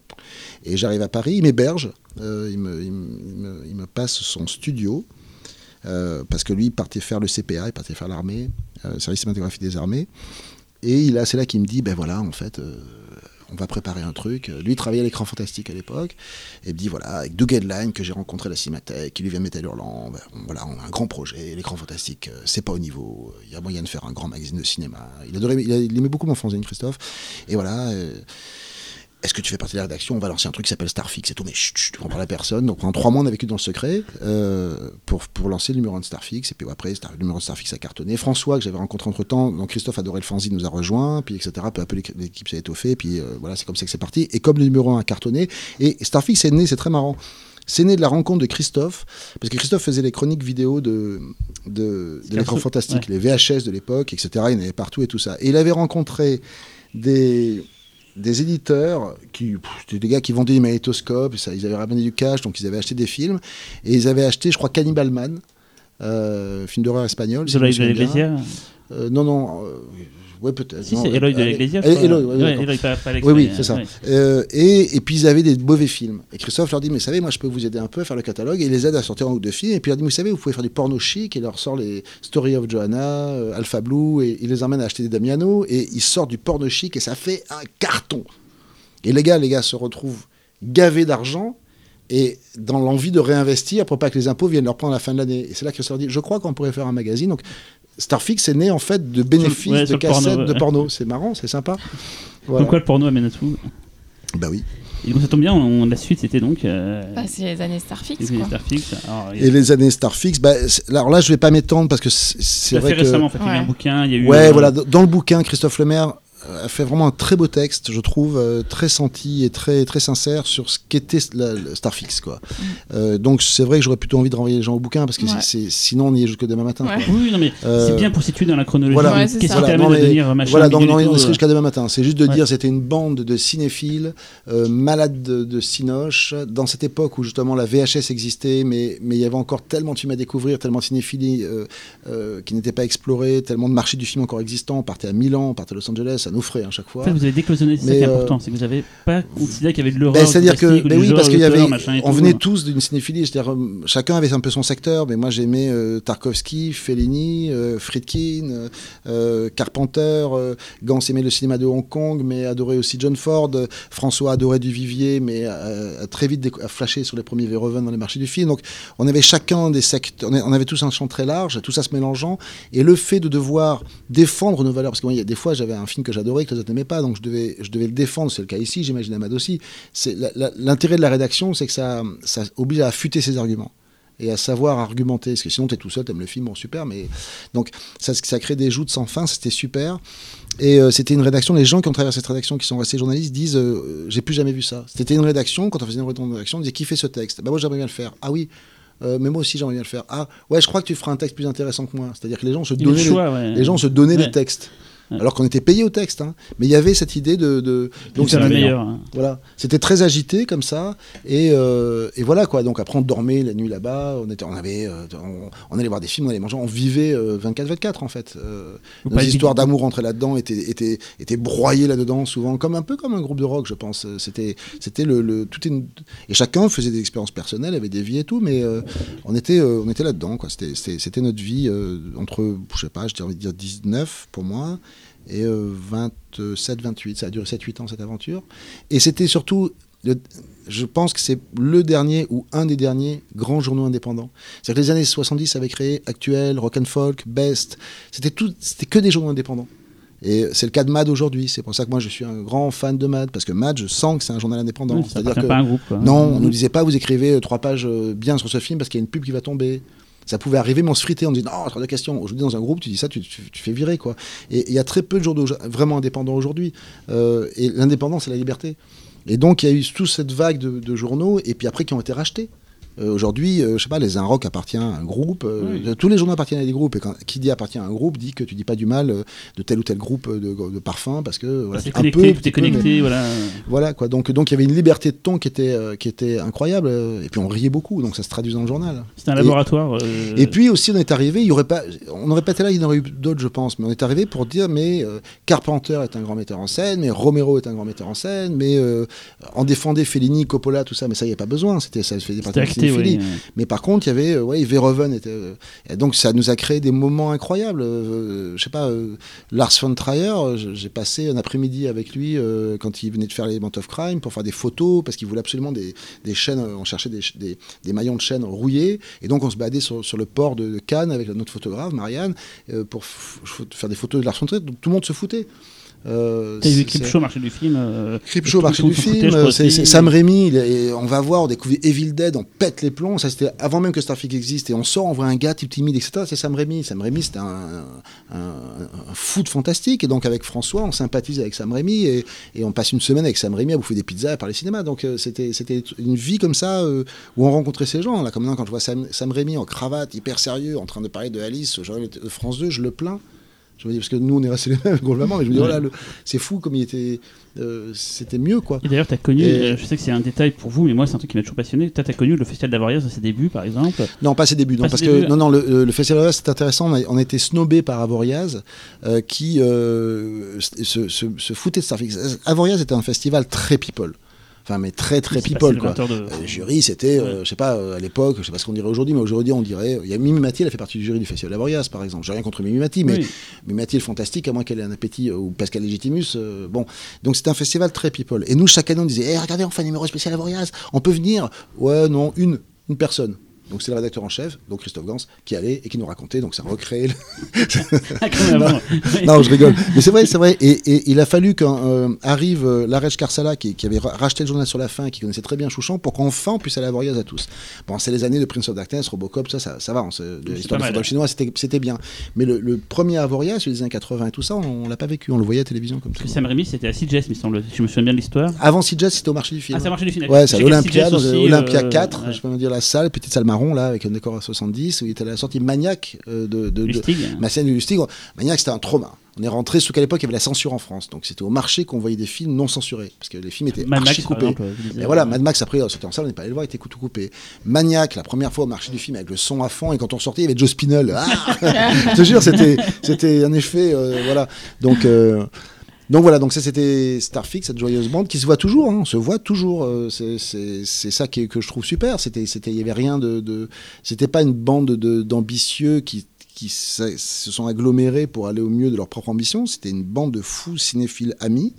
Euh, là, je, je- hier soir, j'ai reçu un SMS de Christophe me disant qu'il a vu euh, le film produit par Del Toro, qui massacre, euh, et qui me dit, contre mon SMS, et contre le SMS de François Cognard, euh, Midsummer est pour moi le, le meilleur film de l'année, avec trois points d'exclamation. C'est-à-dire que le, le prochain dîner qu'on va faire ensemble, Ah oui. ça va être J'ai déjà assisté à vos dîners, c'est Donc, c'est génial. Ouais, c'est c'est-à-dire que c'est- donc c'est- ça c'est super parce que c'est c'est- c'est- Vous avez gardé la flamme en fait. c'est mais con, comme, mais- comme les gens qui font maths, comme, comme Oui. les vrais, et on les voit les vrais, on les voit les pas vrais. Enfin, dire, après, c'est plus une question c'est d'âge, c'est plus une question. Je rencontre des fois des gamins, euh, je dis des gamins de, de- de mon point de vue, de mon âge, hein, qui ont 16-17 ans, et je les vois, ils ont le truc, ils, ont, ils sont à fond, ils sont à fond.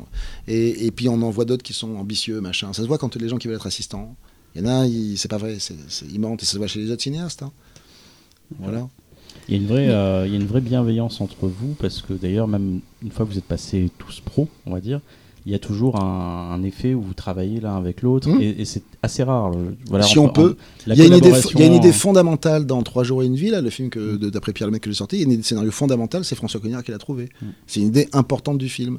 Euh, donc euh, oui, ça continue. Ça continue.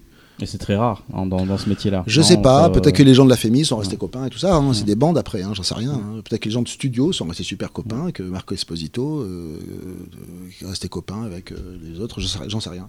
Et, et alors, excuse-moi, parce que moi je connais pas ton histoire comme Cyril, mais du coup, est-ce que c'est parce que Starfix s'est arrêté que tu t'es lancé toi-même dans Non, le métier On ou- voulait tous faire des films et on se disait, euh, on est les nouveaux cahiers, on est les nouveaux cahiers. C'est-à-dire qu'à la fois on débarque et on dit, on, on impose des auteurs que les autres méprisent ou considèrent comme des faiseurs, et on fait ça, et puis après on s'en va et on fait des films.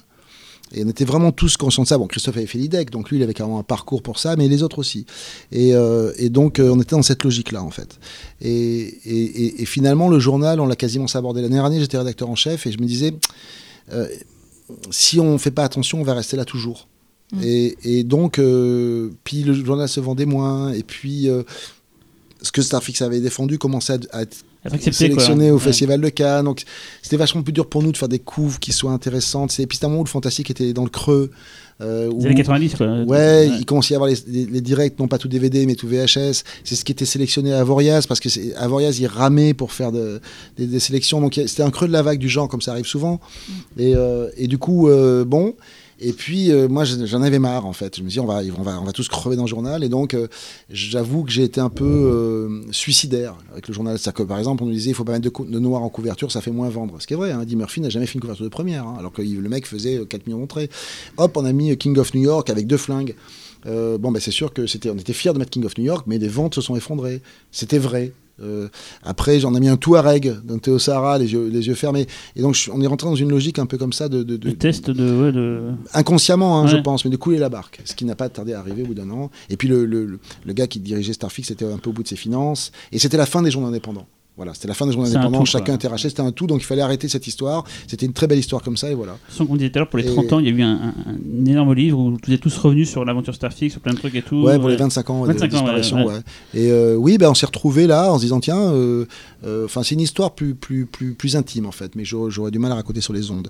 Euh, L'un d'entre nous était malade et, et- et l'idée que, que, que on, se retrouve tous pour faire quelque chose dont il, serait, il soit le rédacteur un en chef. positif. Ouais, Euh, ouais, était quelque chose d'intéressant parce que du coup on a pu plus l'entourer, etc. Et voilà. Et donc euh, et, et- et on est parti là-dessus en se disant bah oui on va faire un numéro de 25 ans et puis on se dit ouais mais on n'est pas comme ça. euh, Et si on faisait le numéro 91 Donc on- on- à l'intérieur du bouquin on s'est tous dit tiens on fait un texte. Euh, qui nous tient à cœur. Euh, Donc Gans, par exemple, a fait un texte sur Mad Max que je trouve aussi puissant que du Gans. Euh, ce qui est encore plus fort, c'est que c'est pas un texte, c'est une interview. Le tien, on en reviendra après, parce qu'on va parler juste après. Euh, ouais, tout à fait. Mais chacun, François a fait un très beau texte sur son parcours de, de- de producteur, etc. Et, et Christophe a fait un texte, Christophe Lemaire a fait un texte délirant sur ses rêves, où il rêve qu'il flotte dans l'air à essayer d'attraper des VHS impossibles. Enfin bref. Et voilà. Donc c'était, voilà, c'était, pour rendre hommage à ce Donc truc-là. ça pour dire que ceux qui nous écoutent, s'ils veulent en savoir plus sur Starfix, il y a, tu conseilles les lectures de ce livre euh, Oui, parce que encore une fois, on l'a pas fait pour des raisons euh, commerciales. Enfin, je veux dire, c'est personne n'a gagné d'argent avec ce livre. On est, on était huit à le faire. Donc, je veux dire, la petite somme qu'on donne pour faire un livre, je pense qu'il y a des gens ici qui sont au courant, euh, divisé par 8, bon, c'était pas pour ça. C'était pour, pour, pour marquer une borne. Et, et puis aussi. À la fois, c'est super de voir les auteurs qu'on a défendus euh, devenir euh, reconnus par tout le monde, mais c'est parfois agaçant de voir que les gens ont la mémoire courte. C'est-à-dire que comment des, des journaux qui ont massacré Friedkin on peuvent dire aujourd'hui qu'ils ont toujours dit qu'il était génial, c'est un tout petit peu agaçant. Donc quand Friedkin a- nous a fait l'honneur de nous faire une, une, Préface. une préface en disant ce journal était important pour moi, était parfois plus important que les films, je sais pas, ça fait chaud au cœur parce qu'on dit ah tiens, lui il savait, parce qu'on savait pas qu'il savait. Mais en fait, il calculait le truc. Il y avait une bande énervée en France qui, alors qu'il était considéré comme en France réac à cause de l'exorciste, euh, de French Connection, facho, crossing, homophobe, machin, il avait tout dans la gueule. Ben, il avait vu qu'il y avait une bande excitée qui disait non, mais lui, c'est un génie, c'est un génie. Donc, euh, c'est- c'est- voilà, ça c'était cool. Et donc, Donc, du coup, après, tu passes vraiment. Et donc après, en parallèle de ça, donc on avait tous nos choses. Christophe faisait des choses pour euh, l'émission Rapido avec euh, de, avec De Cogne, il réalisait des sujets, puis il écrivait des scénarios avec Samuel Adida déjà de Métropolitane qui n'arrivait pas à monter euh, parce que Adida n'avait pas encore l'importance qu'il a eu plus tard. Euh, chacun faisait ses petits courts métrages, ses machins, etc. Et, et moi, j'ai eu l'honneur de rencontrer Zulawski.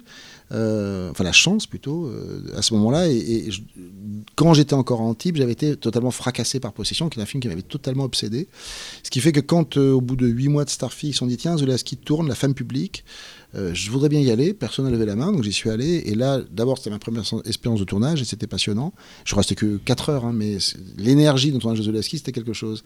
C'était pas, c'était pas forcément hystérique, mais c'était puissant. oui, un truc. Et donc, je suis arrivé sur un tournage qui correspondait à tous les mythes que j'avais pu avoir sur les tournages et même que j'avais vu dans des films. Après, j'étais sur d'autres tournages français et là, j'ai compris que c'était pas toujours pareil.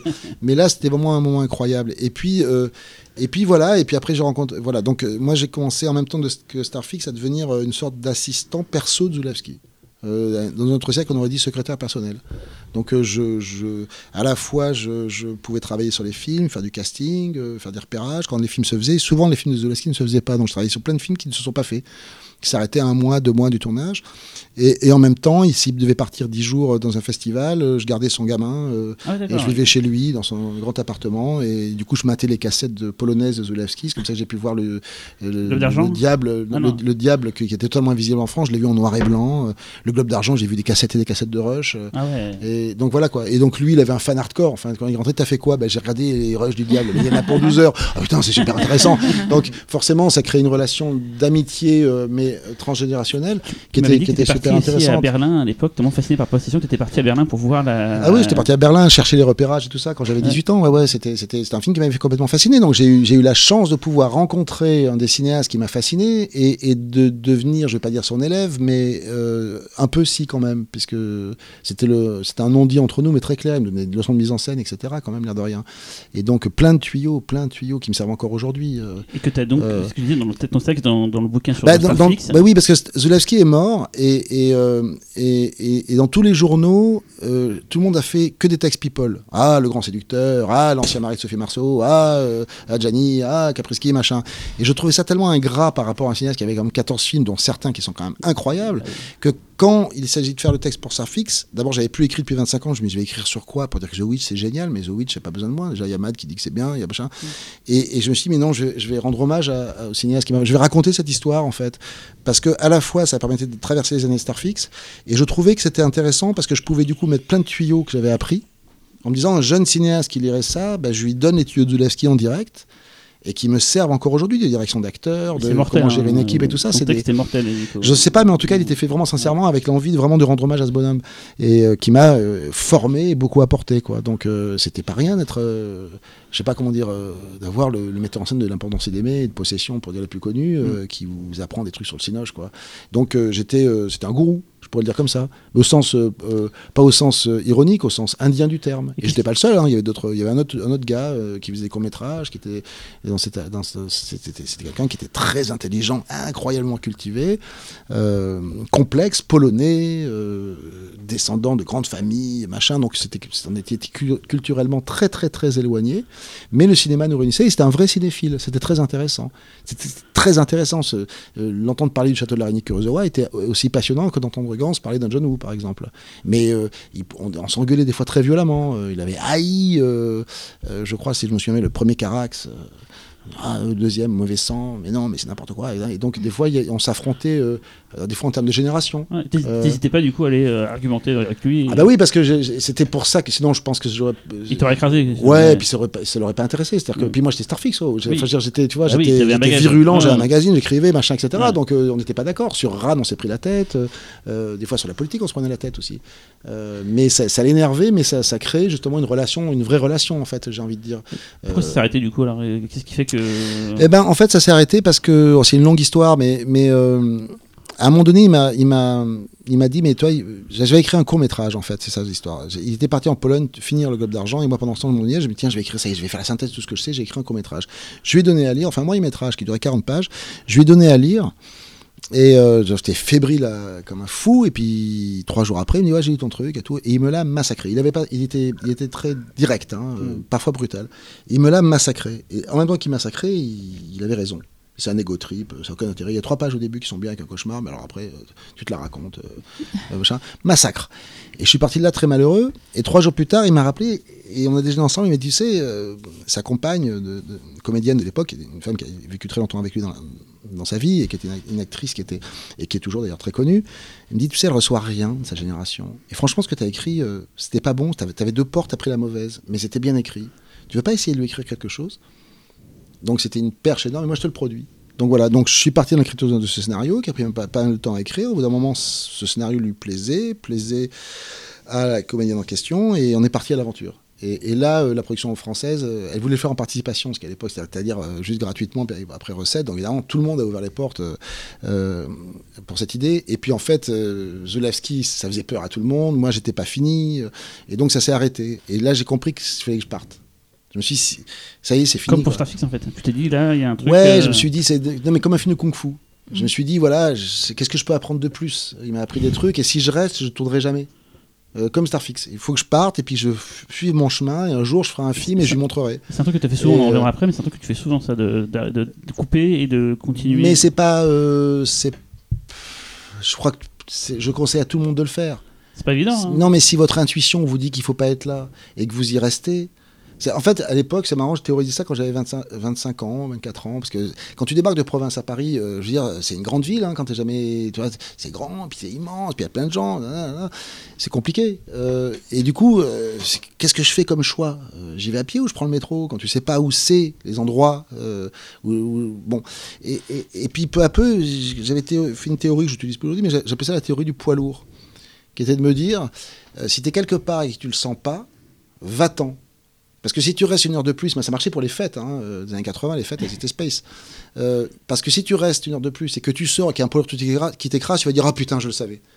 C'est con d'en arriver là. C'est un truc d'intuition de. Donc d'être toujours au plus près de ton intuition pour dire je ne dois pas être là. Donc c'est comme ça que j'ai quitté Canal. J'ai quitté Canal, j'avais un salaire Ah, faramineux. spoilé la suite. Non mais j'avais un salaire faramineux à. Canal pour développer les films des autres, etc. Mais mon second film s'était planté et dans tous les articles il y avait Canal, Canal, Canal. J'étais éclaté. Bon, le film était peut-être pas bon, mais on n'éclatait pas que le film, on éclatait aussi le mec de Canal. Et je me suis dit bon, bah, si je veux continuer à faire des films, faut que je parte.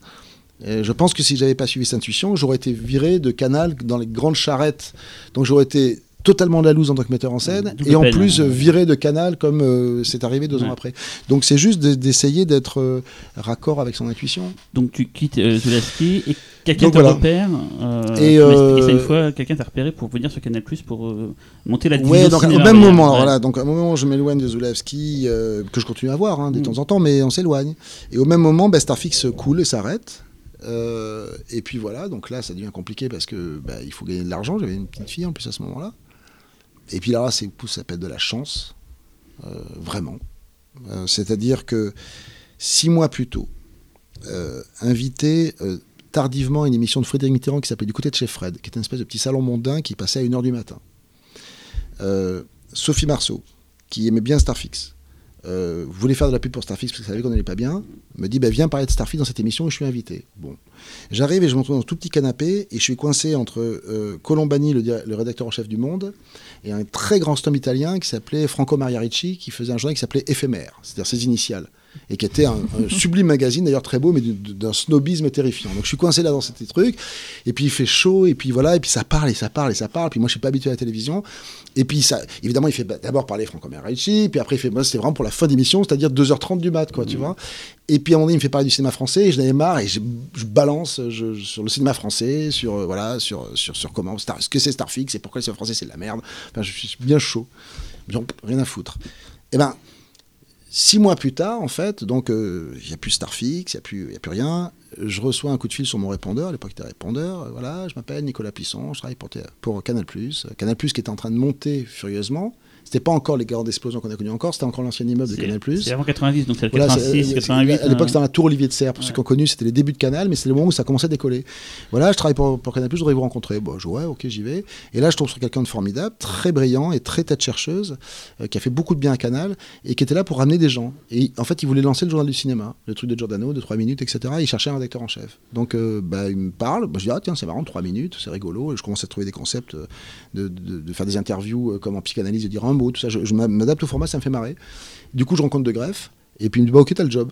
Et je suis rentré à Canal comme ça, mais c'est- une chance énorme. Du coup, j'ai pu engager François, qui était à Los Angeles en galère, parce que François était parti pour Starfix euh, deux ans avant, correspondant étranger, François Cognard. Et puis Starfix s'arrête, donc lui était à Los Angeles, c'était la galère. Tu peux l'engager comme, euh, le faire engager par Canal, qui n'avait pas de correspondant à Los Angeles, donc il n'était pas que pour le cinéma, il était pour tout Canal. Donc lui, carrément, il s'est éclaté, il a pu créer un espace de création, de sujets formidables. Et puis, peu à peu, on a pu essayer de faire entrer un peu des, certaines personnes Christophe là-dedans. qui a participé euh, Voilà, on a réussi à faire un peu rentrer tout ça. Et puis donc voilà, donc après c'était à Canal. Et puis au bout de deux ans de journal du cinéma, bon, bah, je me dis, ouais, c'est bon, euh, pff, je m'emmerdais. euh, c'était rigolo à lancer, mais je n'allais pas effacer ma vie à faire le journal du cinéma, donc je vais aller voir De Greff. Et De Greff, il a passé son temps à me faire des offres que je pouvais pas refuser, comme disait le parrain. Je me dis, j'ai dit, bon, allez, ouais, j'en ai marre, je vais m'en aller. Puis en plus, comme j'étais très bien payé, j'ai mis de l'argent de côté, je me dis, bon, on verra bien. Et ah non, mais tu, tu sais, euh, qu'est-ce que tu voudrais faire? Mais Je dis, bah, là, journal du cinéma, c'est un peu saoulant, ça y est, j'ai fait mon temps. Et je dis, mais en fait, vous avez un problème de programmation. Pourquoi? Ben, Vous faites aucune rediff. Ah non, Canal, pas de rediff. Je dis, mais c'est dommage, parce que ma série tronçonneuse, vous l'avez passé, il y avait 50 000 abonnés. Aujourd'hui, vous avez 3 millions d'abonnés. Donc, on pourrait peut-être réfléchir. On pourrait faire des cycles Verhoeven. On pourrait, on pourrait, on pourrait. Ah ouais, vas-y, fais ça. Donc, euh, une fois par semaine. Et là, on s'est régalé. François, il a interviewé Verhoeven, qui présentait, euh, je sais pas s'il y en a qui l'ont vu sur ce- ah, mais qui présentait les- ses films en direct sur Canal. Et de nouveau, on s'éclate. C'est Starfix sur, euh, à la télé. Avec quoi. les films, du coup, quoi. Bah, j'avais pas On- encore fait de film, mais. Non, mais ouais, non, j'ai envoyé des oui, films. oui. Bah oui, on a ouais. repassé Evil Dead. Et chaque fois, ça cartonnait, ça cartonnait, ça cartonnait. Parce qu'évidemment. euh, C'était le Ciné Club, donc pour dire le nom du. Non, c'était avant Ah, Ciné Club. C'était un truc de programmation pure. Et puis, au bout d'un moment, j'étais incroyablement bien payé pour faire une réunion par semaine. Ça, je sais pas, j'aimais pas. Donc j'ai été voir de grève, je dis voilà, ouais, c'est pas possible quoi. Ça y est, j'ai fait, on a déjà passé les Verhoeven et tous les trucs et machin. Bon, je vais y aller quoi. Et il me dit euh, qu'est-ce que tu voudrais faire?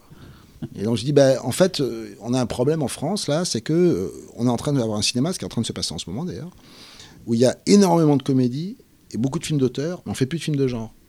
Et c'est ce qui a tué le cinéma italien. Donc moi, je trouve que ce qu'il faudrait faire, c'est un laboratoire de développement de scénarios. Ces canaux, ils ont de l'argent, les petits producteurs indépendants, ils ont du mal à développer. On pourrait faire un atelier de scénario. Ah oui, formidable, t'as raison, vas-y, lance-le. Trouve-toi un partenaire. J'ai vous voulez de la comédie, moi je saurais un peu moins faire. Ben, Trouve-toi un partenaire. Donc je- on présente Richard Grandpierre, qui avait produit La Vengeance d'une blonde, avec qui je sympathise immédiatement et qui lui était très très fort et connaissait tout, qui étaient les producteurs et tout. Moi je connaissais rien du tout du cinéma français. Donc on faisait un, bon- un- un bon duo tous les deux. Et hop, et on se lance. Et puis ça donne Bernie, ça donne de Berman, ça donne Train de vie. Canal Plus Écriture, donc. euh, Canal Plus ouais. Écriture. Voilà. Et, et voilà quoi, donc ça, ça nous permettait de relancer le genre. La et puis Yann. Kounan, non non la haine pas du tout, la haine c'est vraiment Rossignol. D'accord. Mais Yann Kounan, moi j'avais vu les cours à Avoriaz, il était génial ce mec, fallait absolument l'aider. Dupontel, j'avais vu son court métrage parce qu'ils aimaient tout Starfix, donc par Starfix on se connaissait. Et, et donc ça permettait de, de- de- de donner de l'argent à leurs producteurs indépendants pour pouvoir les aider à, à bien écrire leur scénar et tout ça. Et puis il y avait une génération d'acteurs émergents, les Cassel, les Bellucci, les machins. Ouais, enfin, Pacte des loups, du coup, c'est aussi un Canal Plus Écriture. alors voilà, donc après ça a évolué, et puis au bout d'un moment, euh, Canal Plus Écriture, bah, ça fonctionne à plein, à plein régime, et puis euh, ils nous disent, bah, euh, qu'est-ce que vous voulez faire maintenant Euh, Parce qu'on dit, ah bah mais on peut pas produire. Et donc c'est Grand Pierre là qui dit, euh, moi, je- TF1 m'a appelé, euh, donc euh, où je vais à TF1, vous me laissez produire. Ah oui, ok, bah, créez une boîte de prod, Esquad. Donc voilà, donc on crée Esquad, avec lequel on produit les Parasites, d'ailleurs. C'est comédie aujourd'hui ouais. culte, paraît-il. Oui, Euh, de Philippe de ouais, C'est- donc, euh, là, C'est Franck. Non, mais là, c'est, là, euh, c'est- c'est- Nicolas. non, mais il est- c'est un garçon très sympathique.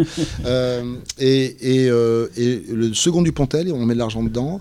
Et moi, entre-temps, j'avais fait mon premier film, j'avais fait mon second film. Mon second film se fait complètement massacrer. va mourir et donc le voilà, et mon second film, je sais pas si, vous- si je suis clair, hein, mon second film s'est fait complètement massacrer, il dit il faut que je parte. Et c'est le moment où le Pacte des loups se met en place. François Cognard avait récupéré Canal Écriture, développe le Pacte des loups, et le Pacte des loups qui intéresse Esquad et Grand-Pierre. Et donc voilà, je mets vaguement en place le Pacte des loups, mais c'est surtout Cognard et, et Grand-Pierre qui s'en étaient occupés, en ramenant Gans, qui a dit je vais faire le matrice du film en costume.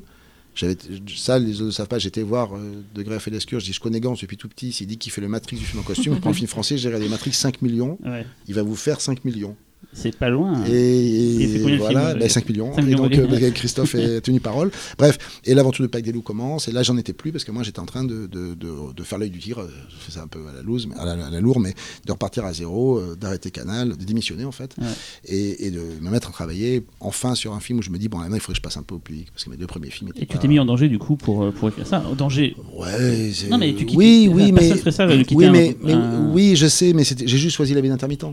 C'est-à-dire que la vie d'intermittent, c'est ça.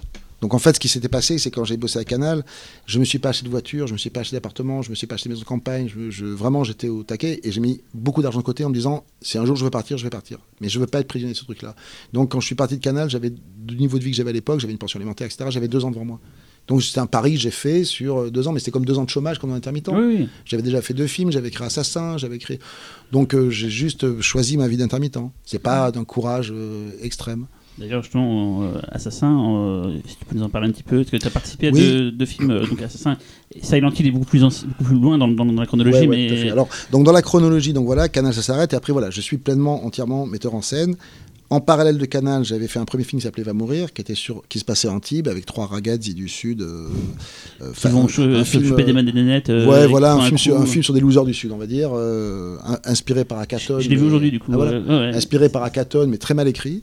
Et puis après, comme j'avais pas de sujet et que je, je sentais que je manquais d'expérience technique, je me suis dit, merde, j'ai pas fait de court-métrage, ça me manque. Et j'ai pensé à la ronde de Schnitzler. Du coup, je me suis dit, tiens, si je fais la ronde, je me retrouver à faire plein de petits univers différents, gérer des acteurs différents, faire... et, donc je me suis payé un exercice de, style, Euh, ce qui était pas ce que j'ai raconté à tout le monde. C'est un film qui se zappe lui-même et tout. J'ai fait de tout baratin, donc Polygram était venu. euh, beaucoup de, c'était pas Canal hein, qui avait financé le film, c'était d'autres groupes. Et puis il y avait les gens que je côtoyais, Cassel, Kassovitz, machin, c'était des gens que je côtoyais. Donc je ça t'intéresse Ah bah oui, ça m'intéresse. Donc et, et et voilà quoi. Et le film s'est totalement ramassé, s'est fait massacrer par la presse. Mais bon, j'en suis sorti avec une expérience technique que j'avais pas avant.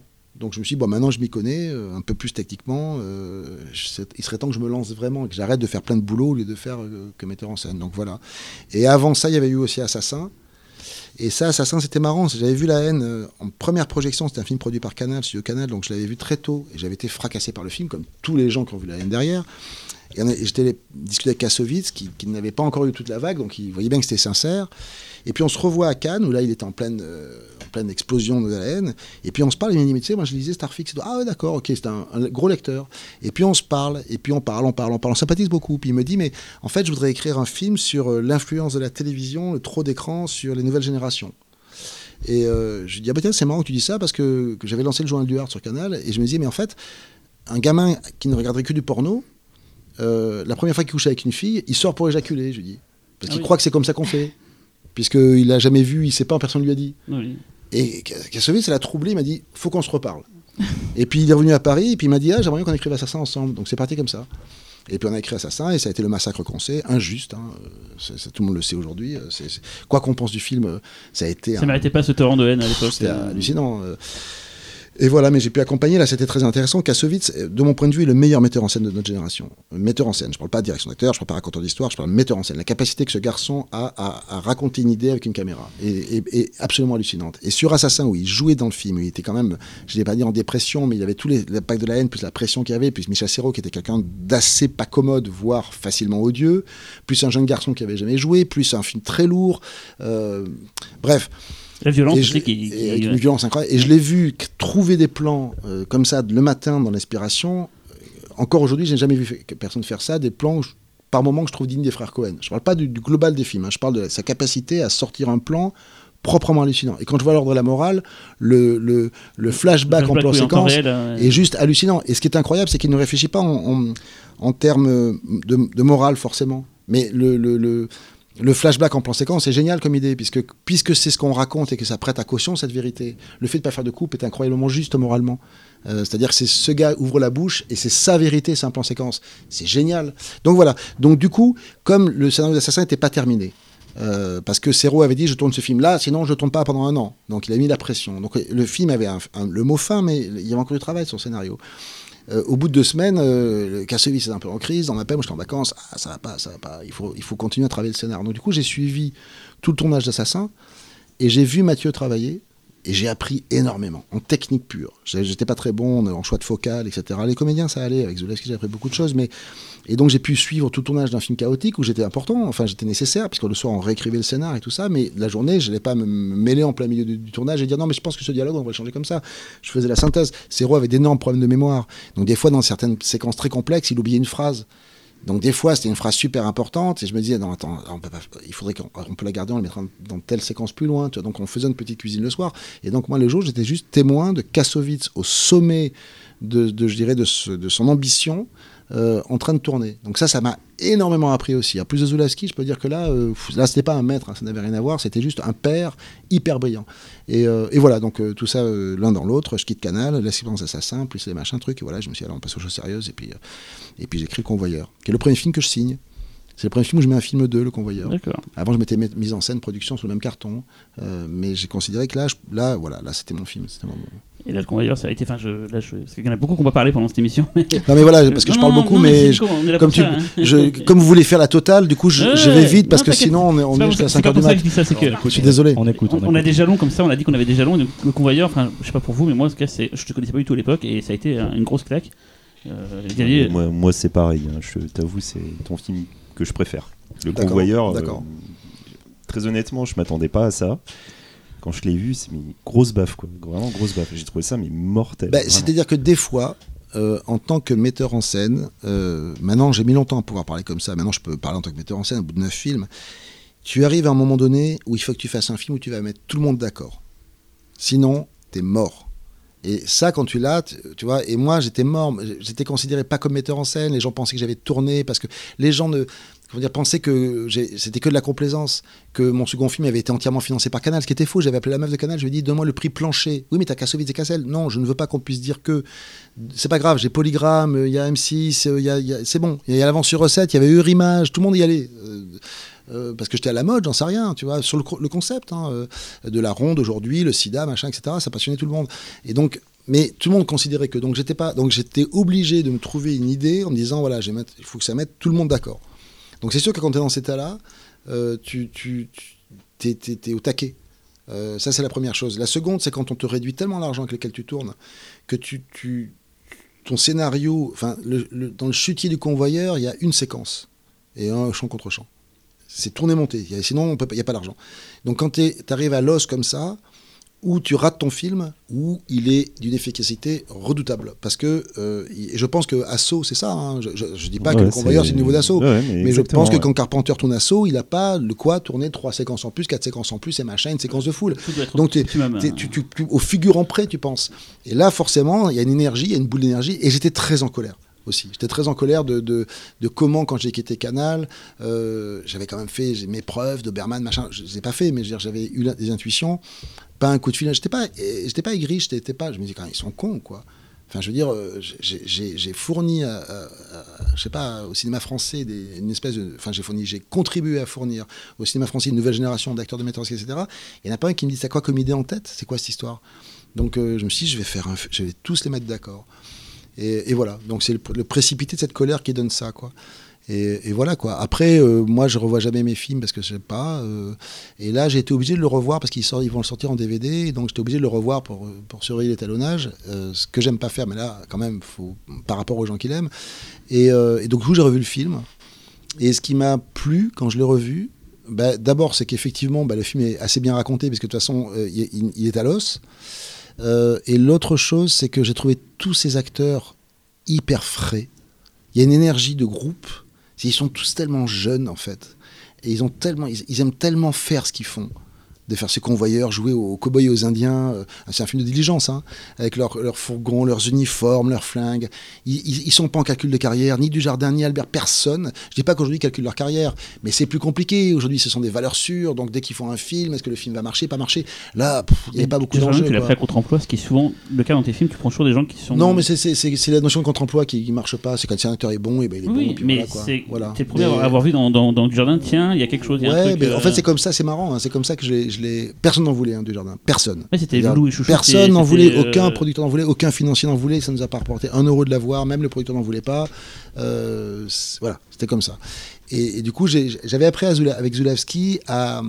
On peut parfaitement déjeuner avec un acteur archi bankable euh, devant le producteur, et ça serait idéal qu'il fasse votre film.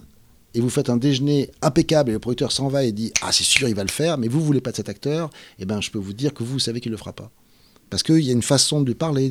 C'est comme le désir, en fait. Vous pouvez, vous pouvez, avoir un discours impeccable, mais putain, tu bien parlé, hein, il va le faire. Non, non. Euh, et donc, j'avais fait du, du, du, slalom, comme ça, euh, entre d'autres acteurs remarquables, mais qui n'étaient pas le rôle, et, mais qui étaient plus bankable. Et donc, le combat, le combat c'est ça, faute de combattants. Au bout d'un moment, il n'y a plus personne. Donc, j'ai dit, bah ouais, moi, j'ai du jardin. Bah ouais, vas-y, prends-le si tu veux. Hein. voilà. Et, mais vraiment, euh, et, mes gens, dès le premier rendez-vous, ça se voyait qu'il allait exploser, dès le premier rendez-vous. Et, je lui avais dit, euh, c'était vachement intéressant, je, lui ai dit, tu sais, euh, Bourville, il lui a fallu très très longtemps pour faire le cercle rouge. Toi, vu que Chouchou Loulou, c'est de la comédie, tu vas sans doute exploser dans la comédie. Et ce serait dommage qu'il faille 40 ans pour que les gens s'aperçoivent que tu es un grand acteur aussi dramatique. Donc moi, je te propose de faire le cercle rouge tout de suite. Ça tombe bien, tu as du Pontel en face de toi. Je peux dire, en tant que partenaire, il va être mortel. Et, euh, et j'ai vu que ça lui parlait vraiment. Et il m'a répondu oui le lendemain. Et il a été d'une drôlerie euh, sur le tournage, d'une générosité incroyable. Donc euh, voilà. Après, le, le, vrai truc du convoyeur, ce qui fait le convoyeur, c'est intéressant, c'est vraiment un problème de manque d'argent. C'est-à-dire que le scénario original était dans l'ordre. Ah, C'est-à-dire que c'était un cadre qui, allait, qui était invité par son patron avec d'autres cadres dans une grande maison. Je voulais raconter un peu l'ambiance de Canal, les grands patrons, le, côté collègue, un peu machin. Et, et sur le retour, il se retrouvait derrière un fourgon, bah, bah c'était sa femme à l'époque qui se faisait tuer, et là il rentrait en dépression, il sortait du commun en fait. Et puis il allait sur la tombe de sa femme six mois après, qui est une belle idée que j'ai toujours pas réussi à caser, d'un type qui va pleurer sur la tombe de sa femme, mais euh, alors que tout est bref. Euh, et puis il rentrait au boulot, il faisait une dépression, comme il faisait une dépression, bah, on finissait par le virer. Et puis là il zonait chez lui, il devenait une loque, un peu comme sa minute en possession probablement. Et puis il entendait à la télévision nouvelle attaque de la compagnie euh, qui s'appelait pas Vigilant, voilà, machin. Et et là, il se disait, tiens, et là, il rentrait chez les convoyeurs. Et puis, à un moment donné, bah, il n'y avait pas de chaîne de télé euh, sur le film, à part Canal, euh, un prix normal. Euh, il n'y avait pas France 2. Alors, on disait, mais c'est votre chouchou, bah, faites-en une star et on sera là, mais nous, pour l'instant, voilà. Prouvez-nous. Ah c'est discours typique, c'est les gens de l'époque, c'est pas les mêmes aujourd'hui, mais c'est un discours très classique. Prouvez-nous que vous avez raison, vous inquiétez pas, après, là, on sera vraiment là. Bon, pourquoi pas C'est le système, on va dire. Et c'était un film pas très système, de toute façon. Et, et, là, je me suis dit, bah, merde, je fais pas le film je suis emmerdé. Et puis, puis je me dis, ça s'appelle le convoyeur, et il faut 20 pages pour qu'il soit convoyeur. Qu'est-ce qui se passe si j'arrache ces 20 pages? Oh putain Et c'est là que le film apparaît. Un type arrive chez les convoyeurs de fond, on ne sait pas ce qu'il veut. On sait pas, si sait pas ce qu'il c'est, donc on, se dit, on se dit c'est un braqueur, tout le monde se dit ça va être un braqueur, puis après on se dit non, attends, lui qui a des braquages, c'est un flic, mais personne ne peut imaginer ce qu'on n'a pas encore dit, ce qu'on va mettre au milieu, c'est qu'il est là parce qu'il veut venger la mort de son gamin. Et, et c'est là que le film s'est trouvé. Ça, c'est la première économie. Et après, il manquait encore un peu d'argent, et je me suis dit, alors au départ, le film était Brinks, à mort, le film n'était sorti que de petits machins comme ça. Euh, mais il manquait encore de l'argent. Et puis les fourgons en France, il y en avait cinq tout pourris. Et je me suis dit, bon, je fais pas le film. Ah non, je vais dire compagnie au bord du dépôt de bilan. Et ça va devenir une espèce de fin de course. Et à l'époque, c'était la crise, la mmh. crise, comme aujourd'hui, on est toujours en crise de toute façon. Euh, et donc là, il y, a de nouveau le film est devenu ultra social, alors qu'au départ, moi, j'avais imaginé un Vandame, hein, j'avais imaginé super beau fourgon, Robocop à fond et tout. Et, là, on a rajouté la, dimension sociale en disant intégrons, hein. intégrons la pauvreté du film à son sujet. Euh, hop, ça a fonctionné. Euh, donc voilà, c'était que des petits machins comme ça qui permettaient de. La Brinks, il nous, avait dit pas le droit d'utiliser. ah merde. Donc ben, on dit ah si on dit les Américains. Ah, les Américains, les Américains vont racheter, tout le monde pense Brinks. Ce qui est drôle, c'est que c'est une compagnie danoise à l'origine, euh, danoise ou suédoise, c'est vrai, hein, c'est là-bas qu'ils ont réussi, mais au départ, le siège, machin. Donc, euh, c'était la vraie série B. C'est-à-dire, euh, l'absence de moyens t'oblige à trouver des idées plus synthétiques et plus originales que le, gros film bourrin classique que j'aurais fait si j'avais tout l'argent. Donc voilà. Et ça a été un choc quand c'est sorti. Moi, un truc qui m'a marqué quand je l'ai vu, c'est le travail sur le son en fait. C'était déjà Nicolas qui bossait sur le son à l'époque Nicolas Becker Ouais, Becker. Nicolas Becker, c'est le premier film qui fait en sound design. C'est son premier film. Et il était son, bruiteur à l'époque, ouais. c'était un, un génie du bruitage, qu'il est toujours. Et j'avais dit, je voudrais que tu fasses le sound design. Et, euh, parce qu'il a fait le bruitage. de- Quand il y a l'explosion de la de l'attaque, Ouais. et ça dans la salle, c'était assourdissant ce, ce sort de silence. Ouais, c'était euh, euh, tout, tout le travail. Il y avait Cyril Holtz, qui, était un- qui, est, qui est toujours d'ailleurs un excellent mixeur, un grand mixeur. Et c'était pareil, c'était tous des jeunes gens. Nicolas Becker était au début, euh, l'idée de faire du sound design sur un film aussi. Un sound design, je- sur, sur les films de Besson, il y avait ça, mais faire l'idée de sound design sur un film avec aussi peu d'argent, c'était, c'était, ça les excitait. C'était euh, euh, Cyril Holtz, c'est pareil. Tous les gens étaient dans, en mode, euh, euh, le chef opérateur, c'était Dominique Collin, il débarquait de Seul contre tous. Euh, donc il était, ouais. c'était, c'était, c'était qu'une bande convergence de que Nicolas, Ouais, faut voilà. situer, il, il a bossé sur Gravity plus tard. Enfin, c'est un, Oui, une sorte de pointure dans le milieu. Ah et bah, tout, complètement, euh, ouais, complètement, complètement. Mais mais c'est pas moi qui l'ai fait ce qu'il est. non, il était génial. le- ouais. Il était génial, mais il était juste jeune et génial. Donc euh, franchement, euh, il y aurait pas eu le convoyeur que Nicolas Becker serait. je Oui, il aurait quand même réussi. ouais. Bah, il serait exactement au même endroit aujourd'hui, mais j'ai eu la chance de tomber au moment où c'était la bonne opportunité pour lui et pour moi. J'ai l'impression qu'il y a un petit, un petit côté souvent hasard justement pour ce genre de film en France, on va dire, parce que euh, bah, voilà, il y a un convoyeur, après il y a quelques temps après il y a eu un Hit Gap, quelques temps Ouais. avant il y a eu un Pacte des loups, et en fait c'est on a on a on a j'ai l'impression qu'on n'arrive pas à saisir ce truc où euh, il y a une euphorie tout d'un coup qui se qui, qui, se- qui en fait, on passe. le, le- en France, et c'était déjà à l'époque du convoyeur. Quand on a essayé de le faire, on disait ah ben, le polar en France, ça marche plus. C'est tout ce que, le pourquoi on avait créé Canal Écriture. Ce n'est pas dans le goût des gens. On est partagé entre un cinéma euh, plutôt intello, ou plutôt sophistiqué, ou plutôt euh, Saint-Germain, qui a des chefs-d'œuvre dans le genre. La maman la putain est un chef-d'œuvre de cinéma, il n'y a pas de problème, mais il y a quand même ce goût qui domine, euh, très chic, et on le voit dans les films français qui sont sélectionnés à l'étranger, qui, qui voyagent. C'est aussi un goût qui est apprécié des festivals étrangers, des universités On attend ça de étrangères, nous, quoi. etc. On attend ça de nous. Et la grosse comédie bourrin. Et on passe notre temps à nous dire, le polar, ça marche pas. Mais je suis désolé, quand ils produisent 10 comédies, il y en a une qui cartonne, deux qui marchent plutôt bien, et sept qui se plantent ou qui marchent pas trop. Et on produit trois polars. Et si sur trois polars, il y en a un seul qui s'en sort pas trop mal, il ah ben le polar ça marche pas. Donc c'est dur, c'est dur. hein. C'est pas, pas évident. Euh, et puis le marché il est fracturé, c'est-à-dire que le film d'horreur, euh, l'étranger en veut, le DVD marche pas mais en voulait, Canal Plus en voulait, mais les distributeurs n'en voulaient pas. Donc euh, vous vous retrouvez en permanence écartelé. Donc à part la grosse comédie Panzer qui est, dont tout le monde veut, euh, c'est toujours un peu difficile. Mais ça oblige à trouver des idées en fait, effectivement. Et mais c'est pas leur goût. Euh, je veux dire, à la base, les gens qui, financent le cinéma français, c'est pas leur goût. Il y a, de toute façon un léger, euh, comment dire, euh, Pierre Lemaître écrit des polars. Il prend tous les prix du polar. C'est un grand écrivain, je le pense. Je dis ça, je le connaissais pas, mais je le pensais avant de le rencontrer. Mais c'est un grand écrivain. Il, il écrit son premier non polar et il a le prix Goncourt. Mais jamais il aurait eu le prix Goncourt avec euh, Alex ou avec euh, Robe de mariée. Jamais. Paradoxalement, c'est pas parce qu'on fait un polar qu'on n'est pas qu'on peut pas faire un polar intelligent. Et c'est le cas justement Mais le- c'est le, le mais cas du c'est convoyeur. ça le que je veux dire, c'est que ou dans le Parisien, a qui est un journal que c'est- j'aime beaucoup, que je lis tous les jours, mais dans le Parisien, à la fin de l'année, ils font les étoiles du Parisien, le meilleur euh, film, le meilleur, euh, le meilleur disque, etc. Ben, ils font le meilleur roman et le meilleur polar. D'ici- Mais le meilleur roman ne peut pas être le meilleur polar. Ouais. Il y a, c'est du, c'est, c'est du genre, c'est Bah, C'est catégorisé. comme le CNC qui a fait une commission spéciale pour le cinéma de genre, qui Voilà. l'a écarté de la commission normale en fait. Mais c'est même pire que ça. Le, C- le- le CNC, j'ai appris ça, je trouve ça, euh, je vais dire, affligeant. Il faut une commission spéciale pour le cinéma de genre. On dit, bah, euh, même s'ils le séparent du cinéma normal, c'est déjà bien. Au moins, ils vont l'aider. Sauf- Mais sauf, sauf que c'est par vague. Donc c'est le cinéma fantastique pendant un an et d'horreur, et après c'est la comédie musicale. Donc si on débarque avec, une, com- avec un film de fantastique au moment où c'est la comédie musicale, après c'est le film de guerre, on, on- on est, on est de la loose. Non mais c'est hallucinant. C'est-à-dire que le, le genre c'est par tranche maintenant. Mais merde, ça devrait être. euh, on amène un film de SF, un film d'horreur. Et ça, je trouve ça. Je sais pas qui a eu cette idée, mais elle est d'une stupidité euh, et d'un mépris pour ce qu'est le genre au fond, en voulant, hein. en voulant l'honorer, en fait, on le, on le catégorise. Donc, c'est l'année comédie musicale. Donc, t'as gars qui doivent être en train de gratter. Donc, on va se taper cinq comédies musicales, donc quatre pourries, parce que, enfin, j'imagine. Parce que si c'est, ça va être à la demande. Après, c'est film de guerre. Donc, il y a des mecs qui doivent en train de réfléchir à faire du film de guerre pendant l'année où on peut le caser. Il faut arriver en décembre. Hein. T'as intérêt de gratter vite. Je sais pas, ça- je trouve que ça résume tout sur ce, cette envie. euh, Et à côté de ça, pardon, Ghostland est probablement le film qui s'est le mieux vendu à l'étranger euh, cette année. Sans doute celui qui a le mieux marché. C'est bizarre, Unifrance, il le revendique pas. Non, mais c'est Parce que c'est un euh, film en anglais, parce que c'est Ah. Ghostland, parce que c'est Pascal Logier. Donc, du coup, Ghostland n'est pas revendiqué. Comme, nulle part, on lit bravo Ghostland, quel carton. c'est vendu partout, hein, parce que j'ai les feuilles d'Unifrance pas- et on sait ce qui sort à l'étranger. Parce que c'est genre, c'est genre et horreur. Euh, Qu'est-ce que vous voulez C'est faire pas ce qu'on veut montrer de, de cinéma français. Quoi. On va, on je crois qu'on parler de Gardien d'ordre dans pas longtemps, Ouais. mais euh, c'est euh, le convoyeur est particulier dans ta filmographie. C'est peut-être le plus B. Alors c'est pas du tout péjoratif. oui, non, ça. non, pas, pas de souci. hein. Et, euh, et, et tu n'as jamais fait de fantastique frontal, on va dire. Euh, Est-ce que c'est pour Ah, toutes si. ces raisons-là? Oui, il y, en- a- ce il y en a- moment-là. il y en a un dont on va mais- parler après, Ouais. après, mais je veux dire plus, plus frontal, plus B. Oui, on va oui, dire parce aussi, que, hein, parce que c'est.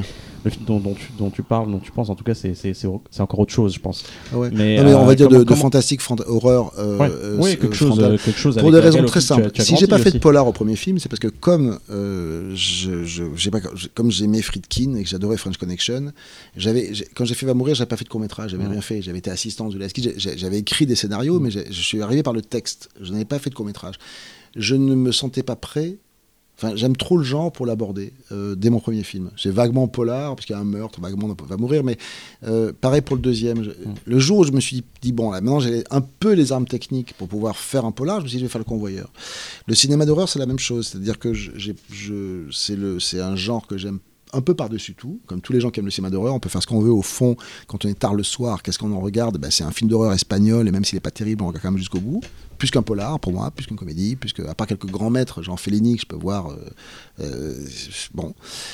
Et donc, euh, si un jour je, m'attaque à ce genre, c'est parce que j'ai une idée où je me dis, voilà, si je fais un film d'horreur, ça vaut le coup de faire cette idée-là parce que cette idée-là, personne l'a eu. Mais Quand je des- vois Darkwater, je me dis, voilà, ça, le mec qui fait Darkwater. Parce que si c'est pour faire un film d'horreur de plus, euh, pff, pas besoin de moi. T'as eu des projets Tu avortés, t'as t'as essayé. Des films d'horreur, non, parce que j'ai pas, j'ai pas encore trouvé euh, une idée qui me paraît correspondre. à- En fait, je pense, je parle de films d'horreur plus que de fantastique, parce que le fantastique, finalement, bon, on en fait toujours un peu. euh, à partir du moment où on fait un film comme Cortex sur un type qui a Alzheimer, on n'est pas loin du fantastique, on est chez Franju, on est sur une, une des réalités. euh, euh, je parle vraiment du film d'horreur. Euh, le film d'horreur, euh, pour le réussir, il faut, arriver à synthétiser, pour, faire, parler comme dirait Polanski, euh, ce qui te fait très peur. Je veux dire que Carpenter nous a euh, balancé sa paranoïa et ses névroses pendant tout le temps où il était vraiment terrorisé. Il nous a terrorisé parce qu'il avait peur. Et on lit la biographie d'Argento, on sent bien que c'est ça. Euh, Argento vivait dans la terreur. Et donc je pense qu'Edgar Poe, pour commencer en littérature, c'est la même chose. Donc euh, tant que j'arriverai pas à, synthétiser ce qui me fait très peur et qui a changé au fil des, temps, ben, je n'arriverai pas à faire le film d'horreur dont je- que je souhaiterais. Euh, donc voilà quoi. Et de temps en temps, je vois des choses et je me dis, ah voilà, ça, ah, c'est dommage que j'ai pas eu l'idée. Euh, Silent Hill euh, Oui, Silent Hill, 3, ouais. The Room. euh, c'est Le- pour le ceux jeu qui- vidéo. le jeu vidéo, pour ceux qui ont joué à ce jeu, pardon, je, je- Ouais, Euh, c'est pas grave. c'est un jeu, on se réveille, on est en subjectif, on se réveille dans un appartement un peu, peu crasseux, on entend des bruits de ville, on va à la fenêtre, c'est une rue, on sait pas, une ville genre New York, mais un peu en périphérie, avec un terrain vague, on sait pas trop, puis le, on est dans un salon, et puis le- on ouvre le frigo, il y a vaguement à bouffer des trucs un peu moisis, mais pas grand chose, puis c'est un peu glauque comme ambiance. Alors on, tire les tiroirs pour essayer de trouver, puis on va à la, porte d'entrée, en fait la porte d'entrée, elle est bardée de chaînes avec des cadenas énormes. Et on n'a pas les clés. Et on regarde par le Judas et on voit un couloir un peu rouge pourpre avec des gens qui passent des voisins bizarres mais bon. Mais qu'est-ce que je fous là? Et puis on arrive dans la salle de bain on ouvre la porte de la salle de bain la salle de bain est minuscule assez crasseuse. Et dans la salle de bain il y a un grand trou noir et la seule façon de sortir de cet appartement, c'est de rentrer dans ce trou noir. Ça, quand j'ai joué ça, j'ai fait, ah, voilà, j'a- j'aurais adoré euh, avoir cette idée pour commencer un film. Euh, voilà, ça, ça me fait très, très, très peur. Mais c'est pas moi qui l'ai eu. Mais, mais Silent Hill, par exemple, tu as participé du coup à l'écriture. Je sais Oui. pas comment tu as fait, mais tu as participé à l'écriture, il me semble, euh, De- avec Christophe Gans et Ouais. Roger Avary. Oui, oui. posé les bases, c'est ça? Oui, en fait, Christophe me dit Adidas les droits de Silent Hill jusqu'à euh, dans 4 mois. euh, il faudrait écrire un traitement. J'adorais le jeu. Christophe adorait le jeu. Viens, on écrit ensemble. Ok, donc là, on a écrit le traitement, en fait, euh, les 80 pages ou les, ou les, euh, ou les, ouais, les 80 pages de traitement qui ont satisfait le studio. Et après, Avry, après en en, en- en- fonction des, remarques du studio, euh, a pris en charge la scénarisation, la dialogisation. Je dirais, on avait quand même écrit un gros un gros bloc euh, d'histoire et on avait aussi les scénarios originaux quoi. Donc ça s'est passé comme ça. Après je suis pas au générique euh, parce que Samuel Adida paix à son âme était quelqu'un de très habile en magouilles diverses et variées et que euh, pour des raisons de droit américain, je n'en sais rien, ça l'embarrassait énormément qui est marqué story avec mon nom. Ce sur quoi je me serais violemment battu si c'était ça n'avait pas été Christophe mais j'allais pas moi, alors qu'il restait 15 jours pour signer les contrats, pour que le major, machin. euh, J'allais pas. quoi. Bah oui, j'allais pas tout bloquer avec mon ami d'enfance. Enfin, je m'en foutais. Enfin, je veux Mhm. dire, ah, c'est pas grave. J'étais tellement heureux d'écrire Salenti déjà. Bon, je m'en foutais. Ça nous a pris deux mois. euh, mais c'est sûr que là, euh, j'ai- en termes d'argent. J'imagine si un studio savait comment j'étais payé pour écrire un film à 100 millions de dollars, il, serait, il pleurerait de rire, les mecs. Ah ouais. Bah oui, forcément, mais c'est mon pote d'enfant, je m'en fous. C'était tellement heureux d'écrire ça, avec, de s'enfermer avec Christophe pendant deux mois pour écrire Silent Hill. Ça n'a pas de prix, pas euh, Yamaoka. Akira le- le Oui, oui, a- ils sont arrivés, ils sont arrivés sur le tournage, on les a rencontrés et tout d'une discrétion incroyable. Et, euh, et il y en a de ne pas en revenir de, de l'admiration qu'on avait pour ce qu'ils avaient créé, parce qu'ils étaient très, je pense que Fausto en parlerait davantage, ils étaient au service de leur compagnie. Donc ils ont créé Silent Hill, mais quand on leur disait on regardait les musiques, ah ils étaient super contents. Oui, mais oui, on leur aurait dit on va dégager les musiques, on fait autre chose. Ah oui, ok, d'accord. Euh, tu vois, donc euh, on les a rencontrés à un moment. Vous tu m'as raconté à l'époque que Christophe avait fait une sorte de petite vidéo pour montrer ce qu'il voulait faire, pour les convaincre, je crois. Il y avait- Euh, oui, il avait parlé. Euh, oui, il avait parlé en, de- devant une caméra pour l'envoyer aux créateurs, pour les convaincre. C'était, on, était les, on était les bons clients. Quoi. Je me demande si cette voilà. vidéo n'était pas publique. C'est possible, c'est possible, c'est possible. Je m'en souviens plus très bien, en que fait, voilà. vu. Mais ça nous a pris deux mois de travail pour. Mais il y avait aussi le, le script original. Hein. On n'est pas parti de rien. Quoi. Donc, mais pour le coup, t'as Ouais. vraiment mis ton, ton doigt dans ce qu'on disait à l'instant dans le fantastique, là, dans l'horreur. Ah oui, euh, complètement, ouais. Mais sur Silent Hill, qui était un jeu que j'adorais, avec Christophe, euh, euh, qui était à fond de vision, etc. Quoi. Donc, euh, c'était très ludique à écrire. Et dès le début, il y avait Mais, cette histoire de, de, de, de- de plan alterné entre le mec qui cherche. Non, nana. ça c'est rajouté par le studio. C'est-à-dire que le studio, c'est très rigolo. Christophe devait faire un film d'horreur qu'avec des femmes. Euh, c'était le concept de la story qu'on a écrit. Euh, donc c'était et, et donc on rentrait dans Silent Hill et, et ça faisait peur quoi. euh, voilà. Et le studio a dit non, un film d'horreur qu'avec des femmes, ça marche pas. Il faut rajouter un homme. Et donc là, avec Avery et ça c'est là c'est moi c'est là que je me suis arrêté. Mm. Ils ont intégré Silent Hill 2 à Silent Hill 1. De ce point de vue, je trouve que le film est devenu plus romanesque, mais moins terrifiant. Et ce qui est fou, c'est que excusez-moi, ce qui est fou, c'est que six mois plus tard sortait The Descent et que du coup, euh, la demande c'était des femmes, des femmes, des femmes. Enfin voilà quoi. Et il y a un type qui a remonté Silent Hill sur le net, celui qui s'est mis à remonter. En virant Et- les. Eh ben oui, spontanément, il a enlevé les parties avec les hommes, avec l'homme. Bah, c'est- ça fait sortir du film en fait. T'es dans l'horreur. C'est très beau, c'est très romanesque, voilà. c'est très mélancolique, mais le problème, c'était que c'était le Silent Hill 1. Je, je dis tout ce que je pense, mais j'ai beaucoup de respect pour le film, hein, que je trouve très beau et très dense, très graphique et tout ça. Mais le, le projet organique que Christophe avait, mais ça, c'est le principe de bosser avec les Américains, hein, c'est quand le studio parle, ben, soit vous faites pas, soit vous acceptez, et vous essayez de sauver les meubles en cinéma, mais vous pouvez perdre peut-être votre un peu de. Et le projet était plus organique puisqu'on on, on était avec cette jeune fille, avec cette femme, pardon, et on, ne comprenait pas ce qu'on vivait. Et on apprenait les informations. Là, ce qui, ce qui était un peu complexe, c'était que c'est que le mari en sait plus qu'elle. Mais quand elle, elle apprend les choses, on, nous dit les choses deux fois. Donc, euh, c'est la raison pour laquelle aussi, quand, quand, quand Adida m'a dit Ouais, mais j'ai pas envie tu sois au scénario, c'est compliqué, etc. Vu que je voyais les studios, je me suis dit Oh, finalement, avoir été une sorte de script consultante pas marqué au générique, vu que je préférais le projet original de Gans, pour tout vous dire. Euh, mais même, attention, j'aime énormément le film. hein. Je Oui, le revois ça avec grand pas, plaisir. hein, ouais. Je le trouve très beau. Je trouve que c'est un très beau film romanesque. Mais euh, Silent Hill, c'est de la terreur pure. Et là, je trouve que ça fait peur d'une façon très graphique et très belle. Mais le, le côté euh, terrifiant de, du jeu a été, euh, modifié par le travail avec le studio. Donc je trouve que Christophe a magnifiquement sauvé son projet en le transformant en fait, et en intégrant Silent Hill 2.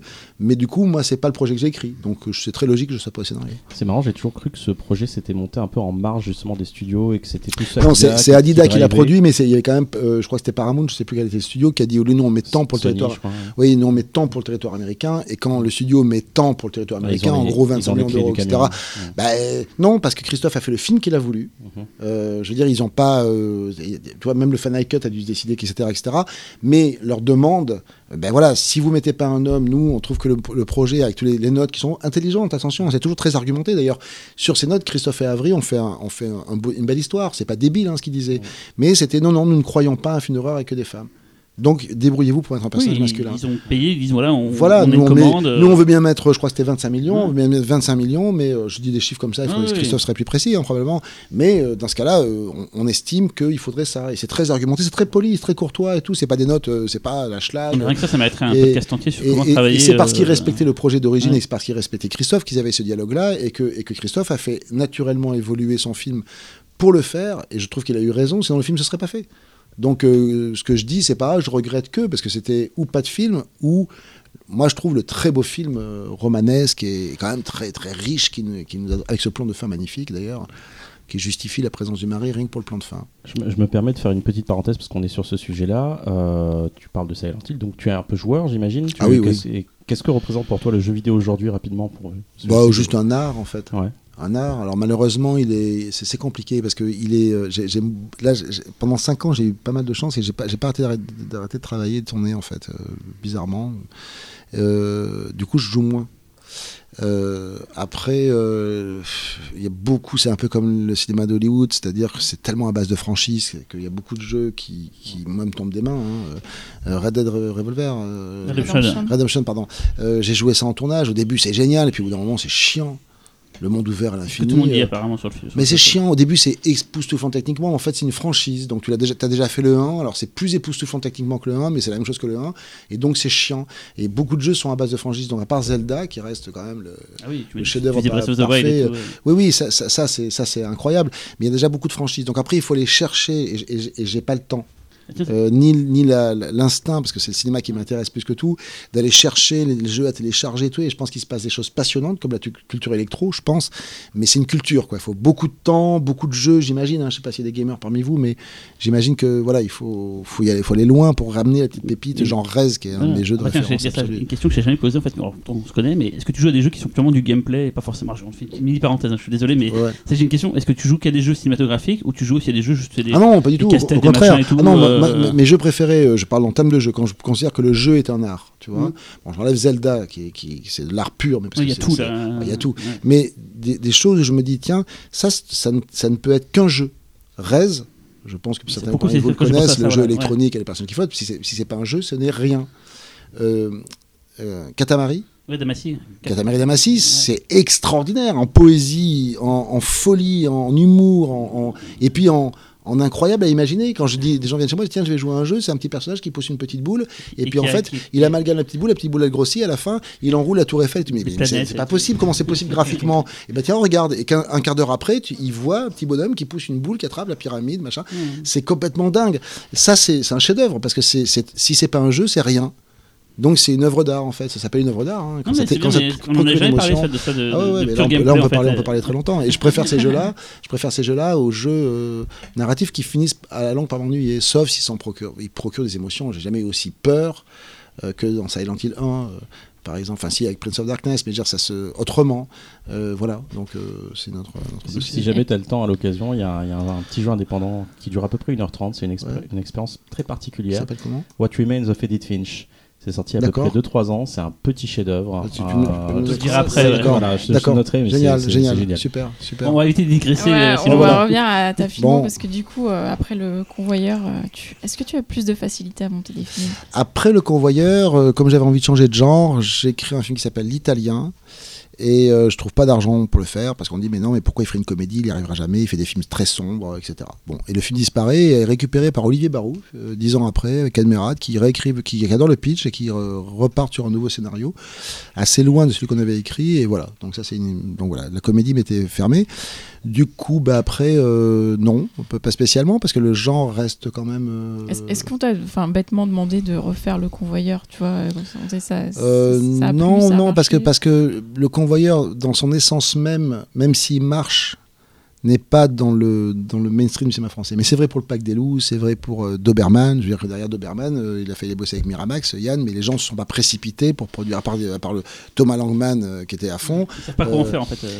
Ben, ils sont, voilà, ça les embarrasse. Alors, quand c'est le pack des looks, ça fait 5 millions d'entrées, ça a généré Vidoc et tout, parce que 5 millions d'entrées, c'est beaucoup. Mais le convoyeur, ça fait 500 000, tout le monde dit, ah ouais, c'est bien et tout, mais pff, ça fera toujours euh, trois fois moins qu'une une co- une comédie euh, qui marche pas mal. Donc, euh, et puis on sait pas les faire, on n'a pas d'avis sur ces gens-là. Enfin, ils, sont trop à fond. Enfin, je pense. Je me plains pas du tout quand je dis ça. hein. C'est une remarque. C'est comme ça. Donc, les gens ne sont pas précipités pour dire, ah, qu'est-ce que tu vas faire après, etc. L'avantage de travailler dans des budgets moindres, ce qui est mon cas, c'est que on reste malgré tout relativement libre du casting. C'est-à-dire qu'on m'a jamais imposé acteur. J'ai jamais pris un acteur avec lequel j'avais pas envie de travailler mm, parce que sans lui, je faisais pas le film. Euh, malgré tout, euh, voilà, quand je choisis du Solier, euh, j'adore du Solier des- des- depuis les films de René, j'étais ravi de le choisir. Et à l'époque, quelqu'un m'avait dit si tu prends euh, de, de long, on rajoute un million. Et, et- mais le problème, c'est hein Ça rime en plus. oui, ouais, bah oui, ça- 2 millions, 3 millions. Ça, c'est vrai qu'avec millions de long, c'est bizarre.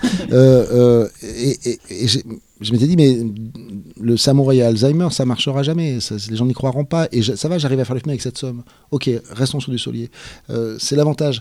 À partir du moment où aujourd'hui tu veux faire, je sais pas, un film à 12 millions, t'es coincé. Et ça donne Omar Sy dans le champ du loup. Euh, J'ai rien contre Omar Sy, qui peut être formidable, il est très bien Intouchable, mais il n'est pas très crédible, tout le monde le dit, le pauvre, mais parce que pour faire un film à 20 bars, ben, il faut se rassurer en prenant Omar Sy, quitte à ce que ce soit du miscast.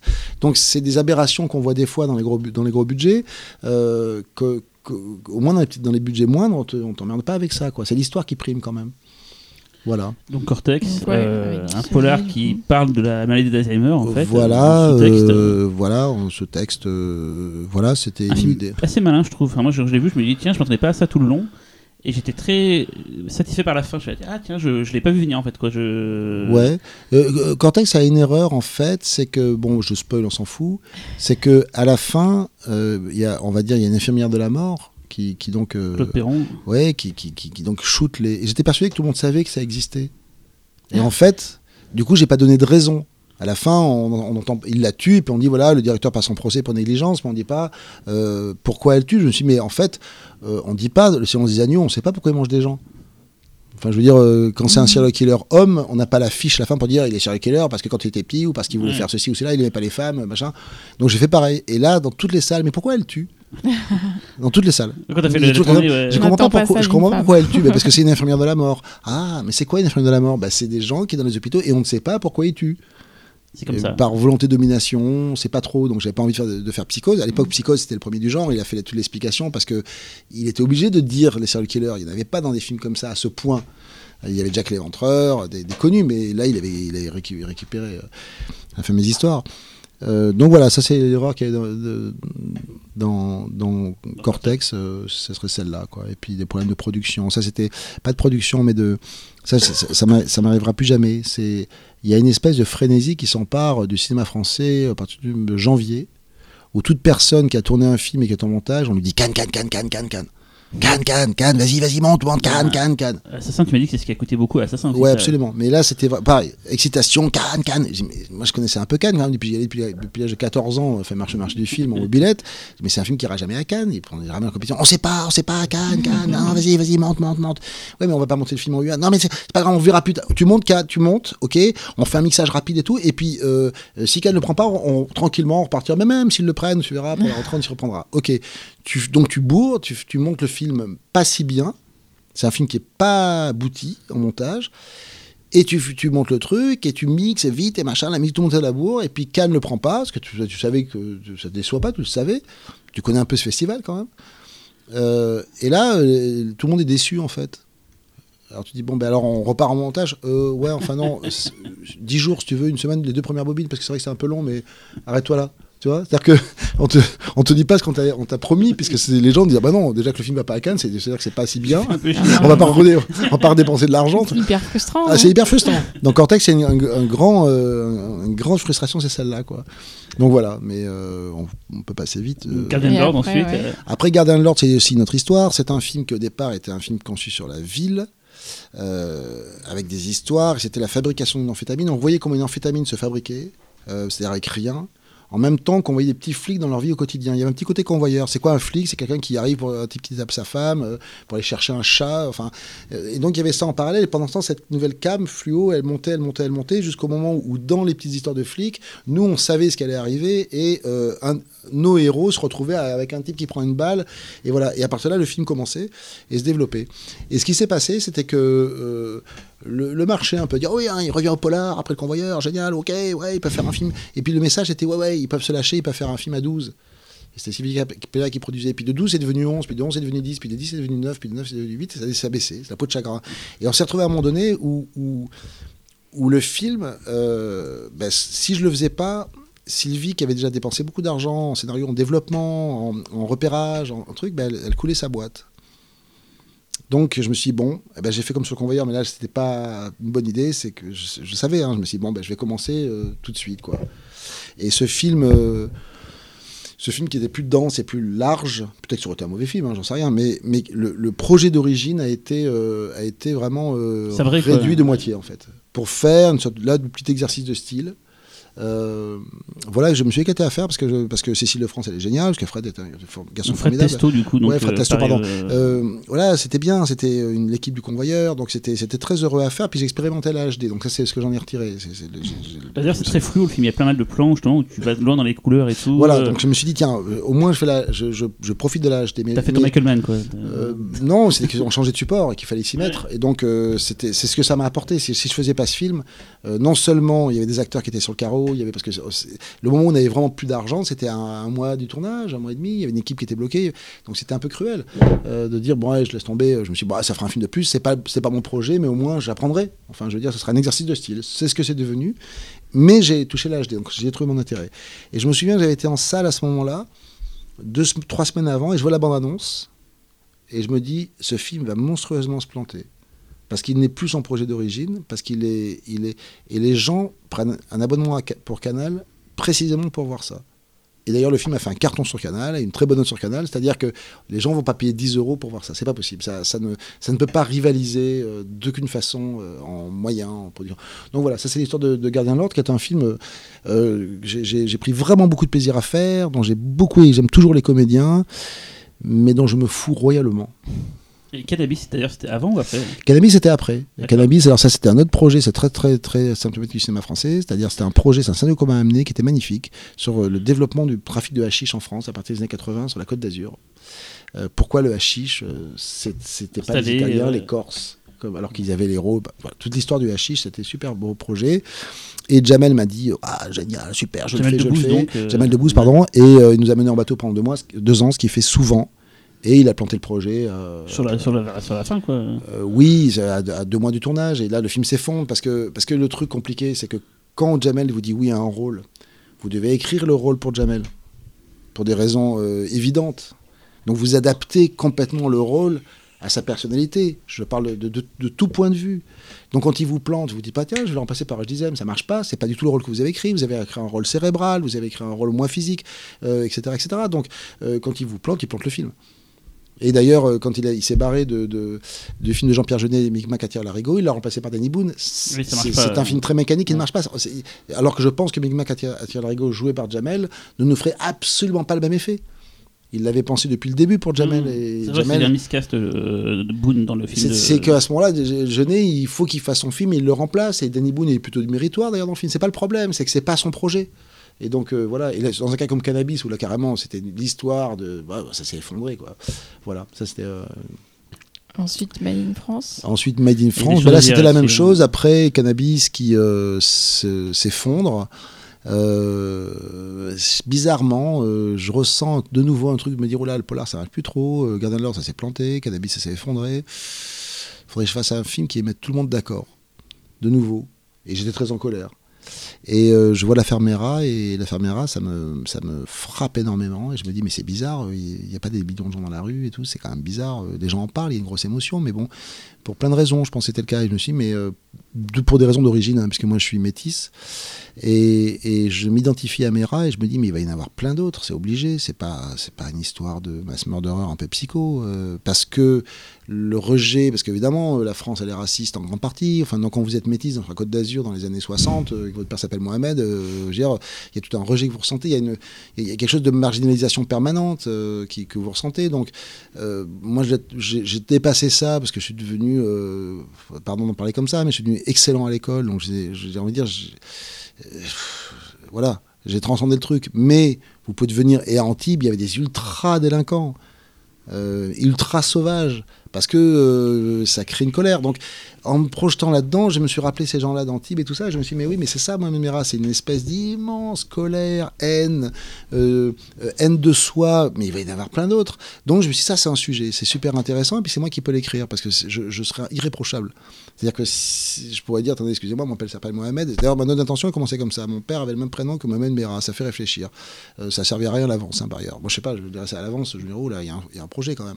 Et, j'ai commencé à me renseigner, à partir euh, sur le net, à, voir tous les imams, euh, machin, qu'on a vu euh, quatre ans après, hein, à me dire, mais il y a une propagande qui est en train de se faire, mais ça va exploser. Donc j'étais dans une espèce d'urgence incroyable.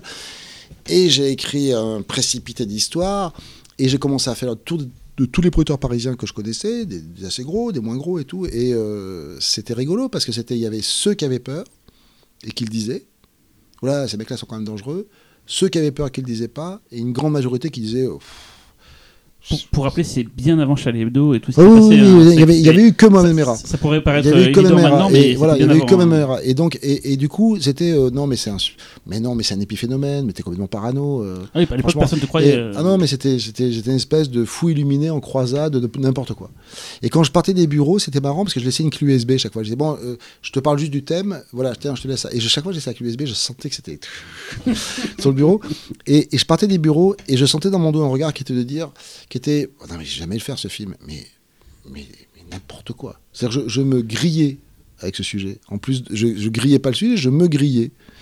Et, et j'ai vu des, quand même des producteurs importants. hein. Jusqu'à ce que je rencontre sur les conseils de Pascal Logier Clément Miseret, De Radar Film. de Radar Film, jeune producteur émergent à fond, qui lui, je lui raconte, il me dit Ouah, putain, c'est super prenant ce que tu racontes, tu peux nous faire un truc bien énervé, genre convoyeur.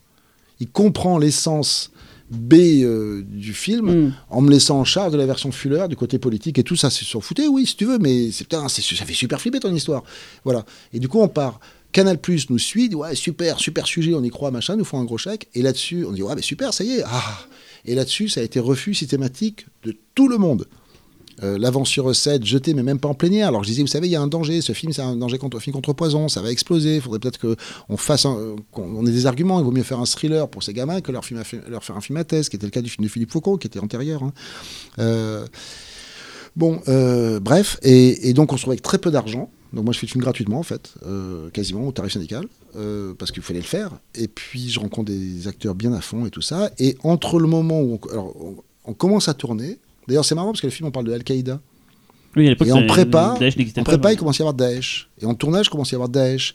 Et moi, je commence à tourner des scènes où on veut égorger le, héros. Et le soir, je rentre et je vois des gars en, en, combinaison orange. Euh, des fois, je tournais de nuit. Et le matin, j'arrivais, j'avais mis les infos et je voyais en train de monter de façon horriblement malsaine que j'étais en train de tourner. Donc je me dis, oh là, mais là, je suis plus dans le polar, là, je suis en train de faire. euh, un truc. Il commence à me monter une sale impression. Et on est en mixage quand il y a Charlie Hebdo. Bum. Et là, ah, et donc le distributeur qui, qui, qui, est un, qui était un distributeur qui était venu pour rendre service au producteur, disait ouais bon polar et tout ce sujet pourquoi pas euh, etc. C'était qu'avant, nous quoi. dit, nous dit euh, attendez les gars et je le comprends très bien, hein, nous dit attendez les gars nous on était venus rendre service. euh, mais, mais là, ça devient un film politique et, et- et notre structure n'est pas du tout amenée à faire du cinéma politique. C'était très juste. Donc nous, on ne peut pas sortir ce film. On ne saura pas le faire et surtout, ça va nous poser un énorme problème. Ils avaient raison. Bon, plus de distributeurs. Donc là, on va voir les, les distributeurs politiques. Les petites boîtes euh, qui sortent des films à fond pour parler du problème israélo-palestinien ou du machin, etc., etc. Panique à bord. Ouais, après Charlie, euh, Plus de distributeurs. Les festivals, on leur envoie. euh, une semaine après, oui, on l'a vu, c'est très intéressant, on le prend pas. Je pense que le DVD n'est jamais sorti de sa boîte. C'était devenu euh, truc super chaud. Et là-dessus, je, je fais des, du coup une projection pour amis en me disant bah, ce film, je sais pas ce qu'il va devenir, peut-être disparaître, euh, parce que qu'est-ce qu'on va en faire Il n'y a Ouais. pas de distributeur, donc il peut pas passer sur Canal et tout ça.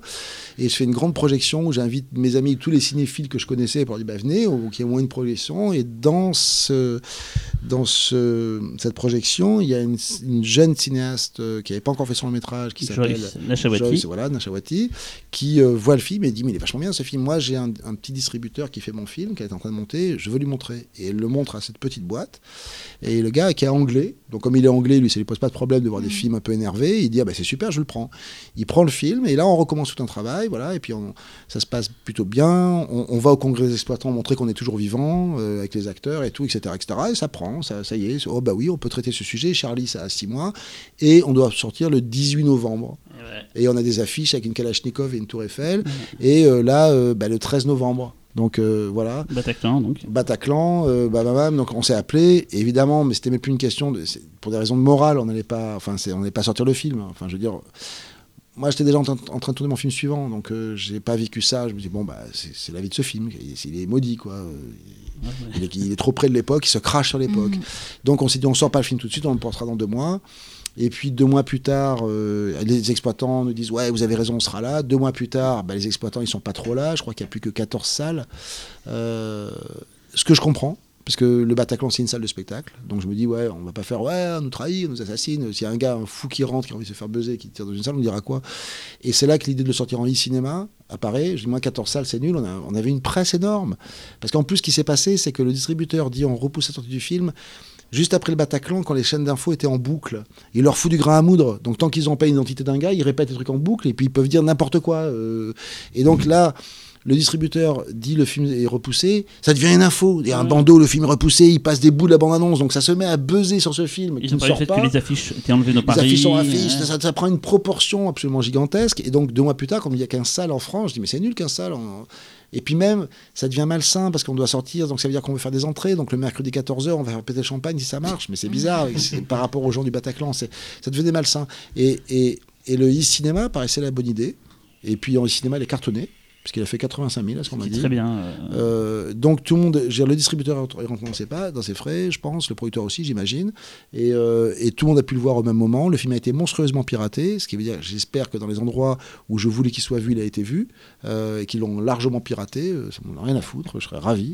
Et voilà, et donc voilà l'histoire de ce film bizarre qui est qui était, je sais pas, idiot ou paranoïaque et qui est devenu un brûlot.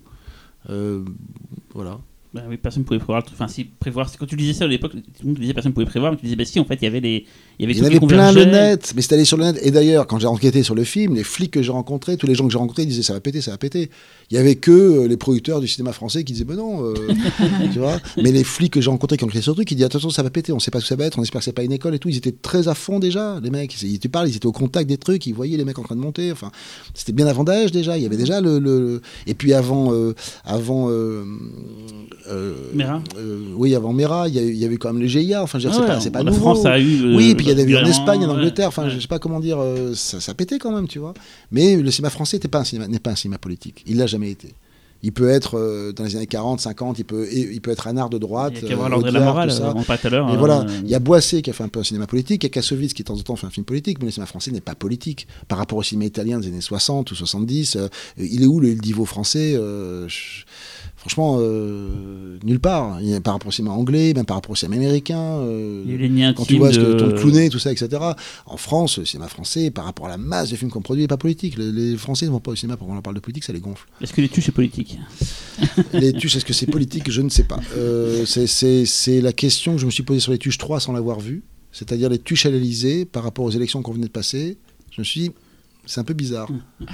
Euh, mais je ne sais pas vu le film, donc je ne vais pas en parler en n'ayant pas vu. En parlant plutôt de ton film suivant. Voilà, euh, le film suivant c'était La Confession. Et La Confession, j'ai mis 20 ans à faire ce film. Ah oui. Euh, J'avais Ah lu le, livre de Béatrix Beck euh, il y a 20 ouais, dix- 16 ans avant. Et je disais au producteur, tu voudrais faire quoi? Je voudrais faire ça. Ah bon, tu veux faire ça toi Et aucun producteur ni ne, ne lisait le, le livre, ni même ne voyait l'ada- Le l'adaptation. livre, c'est Léon Morin Léon Prêtre. Morin Prêtre, pardon, Voilà. euh, qui avait adapté déjà Melville avec euh, Belmondo et Emmanuel Riva. Mais je trouvais que ce- le film de, Bel- de, de- de Melville, qui est très beau, euh, était une vraie proposition par rapport au livre de Beck, mais qui avait moyen de faire une autre proposition. Et, et, et jamais les producteurs, ils lisaient le livre, vous voyez le film, c'est bizarre.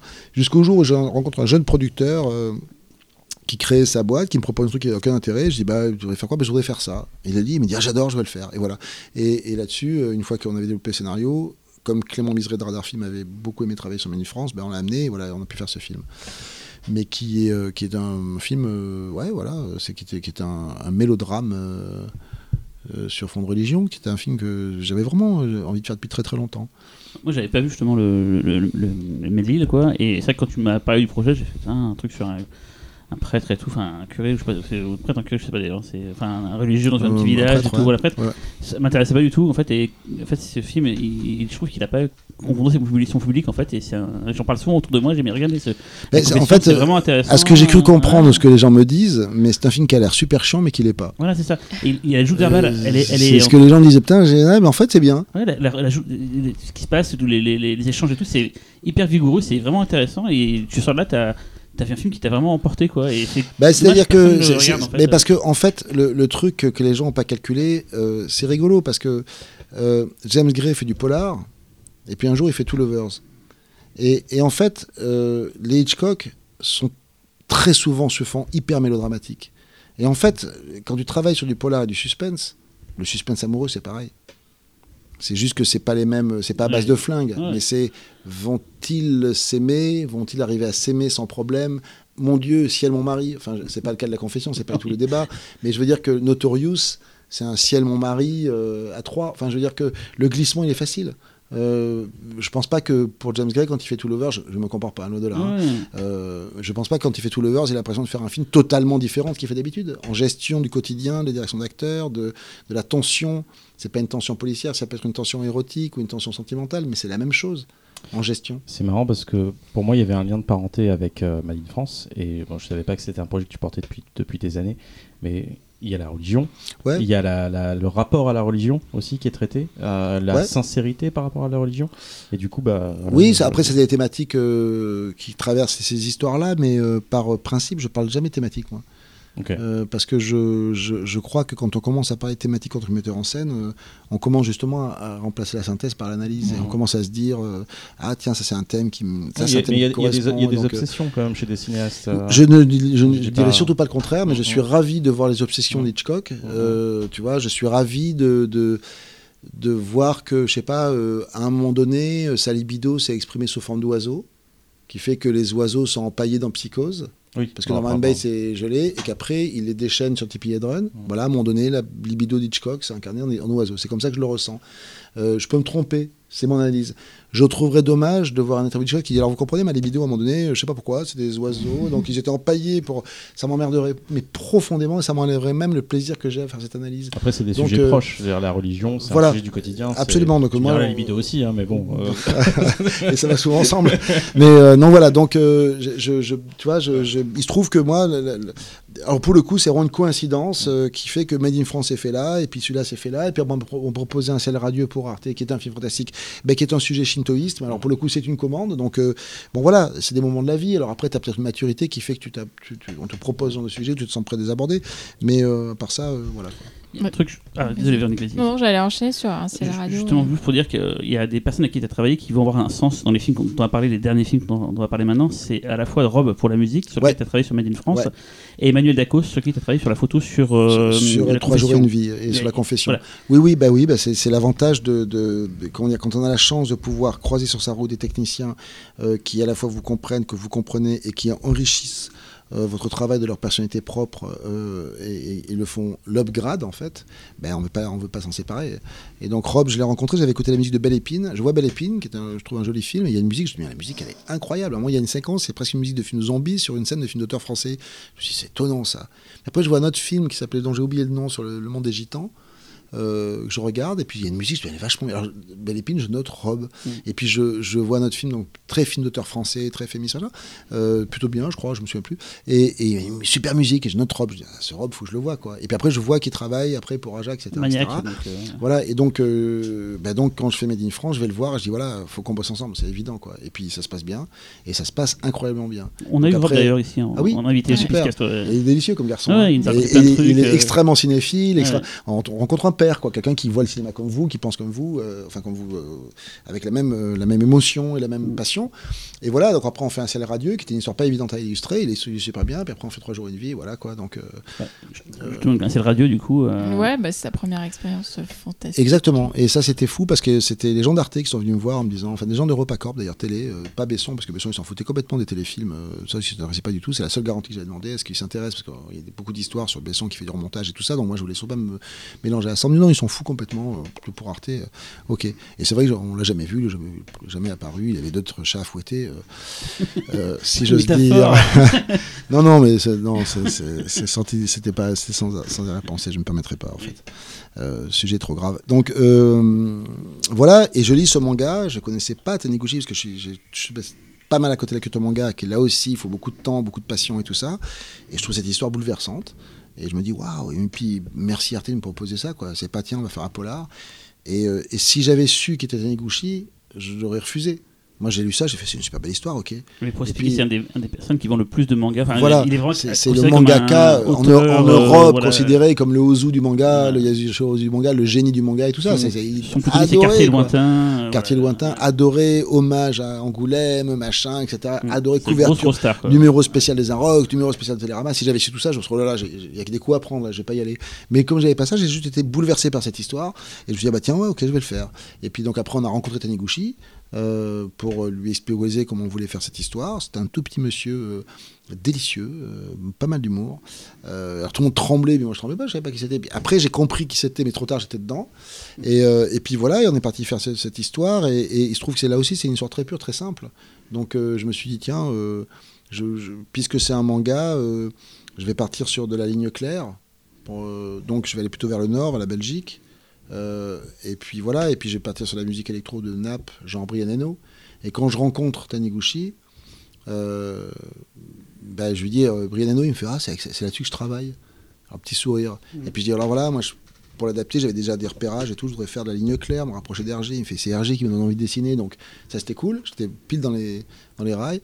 Et, euh, et voilà, puis après ça s'est fait euh, simplement, avec un grand plaisir de tourner dans le Nord, cette histoire magnifique d'échange d'âmes. Et là, pour le coup, il n'y a que le cinéma qui peut faire ça. On ne peut pas le faire en littérature. C'est-à-dire, euh, euh, j'ai évidemment pensé à Face Off, qui est un film qui n'a rien à voir avec ce film-là en, en- en traitement. Pas le même mais- délire, oui. non, mais Face Off, quand j'ai vu Face Off, ce que je trouvais merveilleux dans Face Off, j'ai dit, il y a quand même, c'est quand même dément le cinéma, quoi. C'est-à-dire que tu vois Travolta, mais tu penses que c'est Nicolas Cage, et tu vois Nicolas Cage, tu penses que c'est Travolta, mais normalement, ça devrait pas marcher. et c'est la fille du samedi soir, et, et, euh, je sais pas, et, et Cotton Club, Ouais. le premier qui vient à l'esprit. Ça ne devrait pas marcher. Et pourtant, si. Et ben là, c'était pareil, c'était, c'est, ce Tu truc. vois un jeune euh, adolescent et en fait tu sais que c'est un adulte. et tu euh, penses ouais. que c'est celui que tu as vu avant, enfin qu'il y a un échange d'âme. Ça, c'est un pari de cinéma euh, super intéressant à faire. Et voilà, d'ailleurs, il y a une belle histoire euh, de comité sur ce film, où euh, euh, je passe en comité dans le Nord, il y avait des, gens qui étaient là, et, donc j'expose mon point de vue et tout ça, puis il y a un monsieur qui me dit, alors dans votre intention, vous parlez de, de, RG, mais moi je vois absolument pas le rapport entre RG et Taniguchi. Donc là, je me régale, je me dis, bah, je lui dis, bah, détrompez-vous, parce que j'ai rencontré Taniguchi et c'est RG qui lui donne envie de dessiner.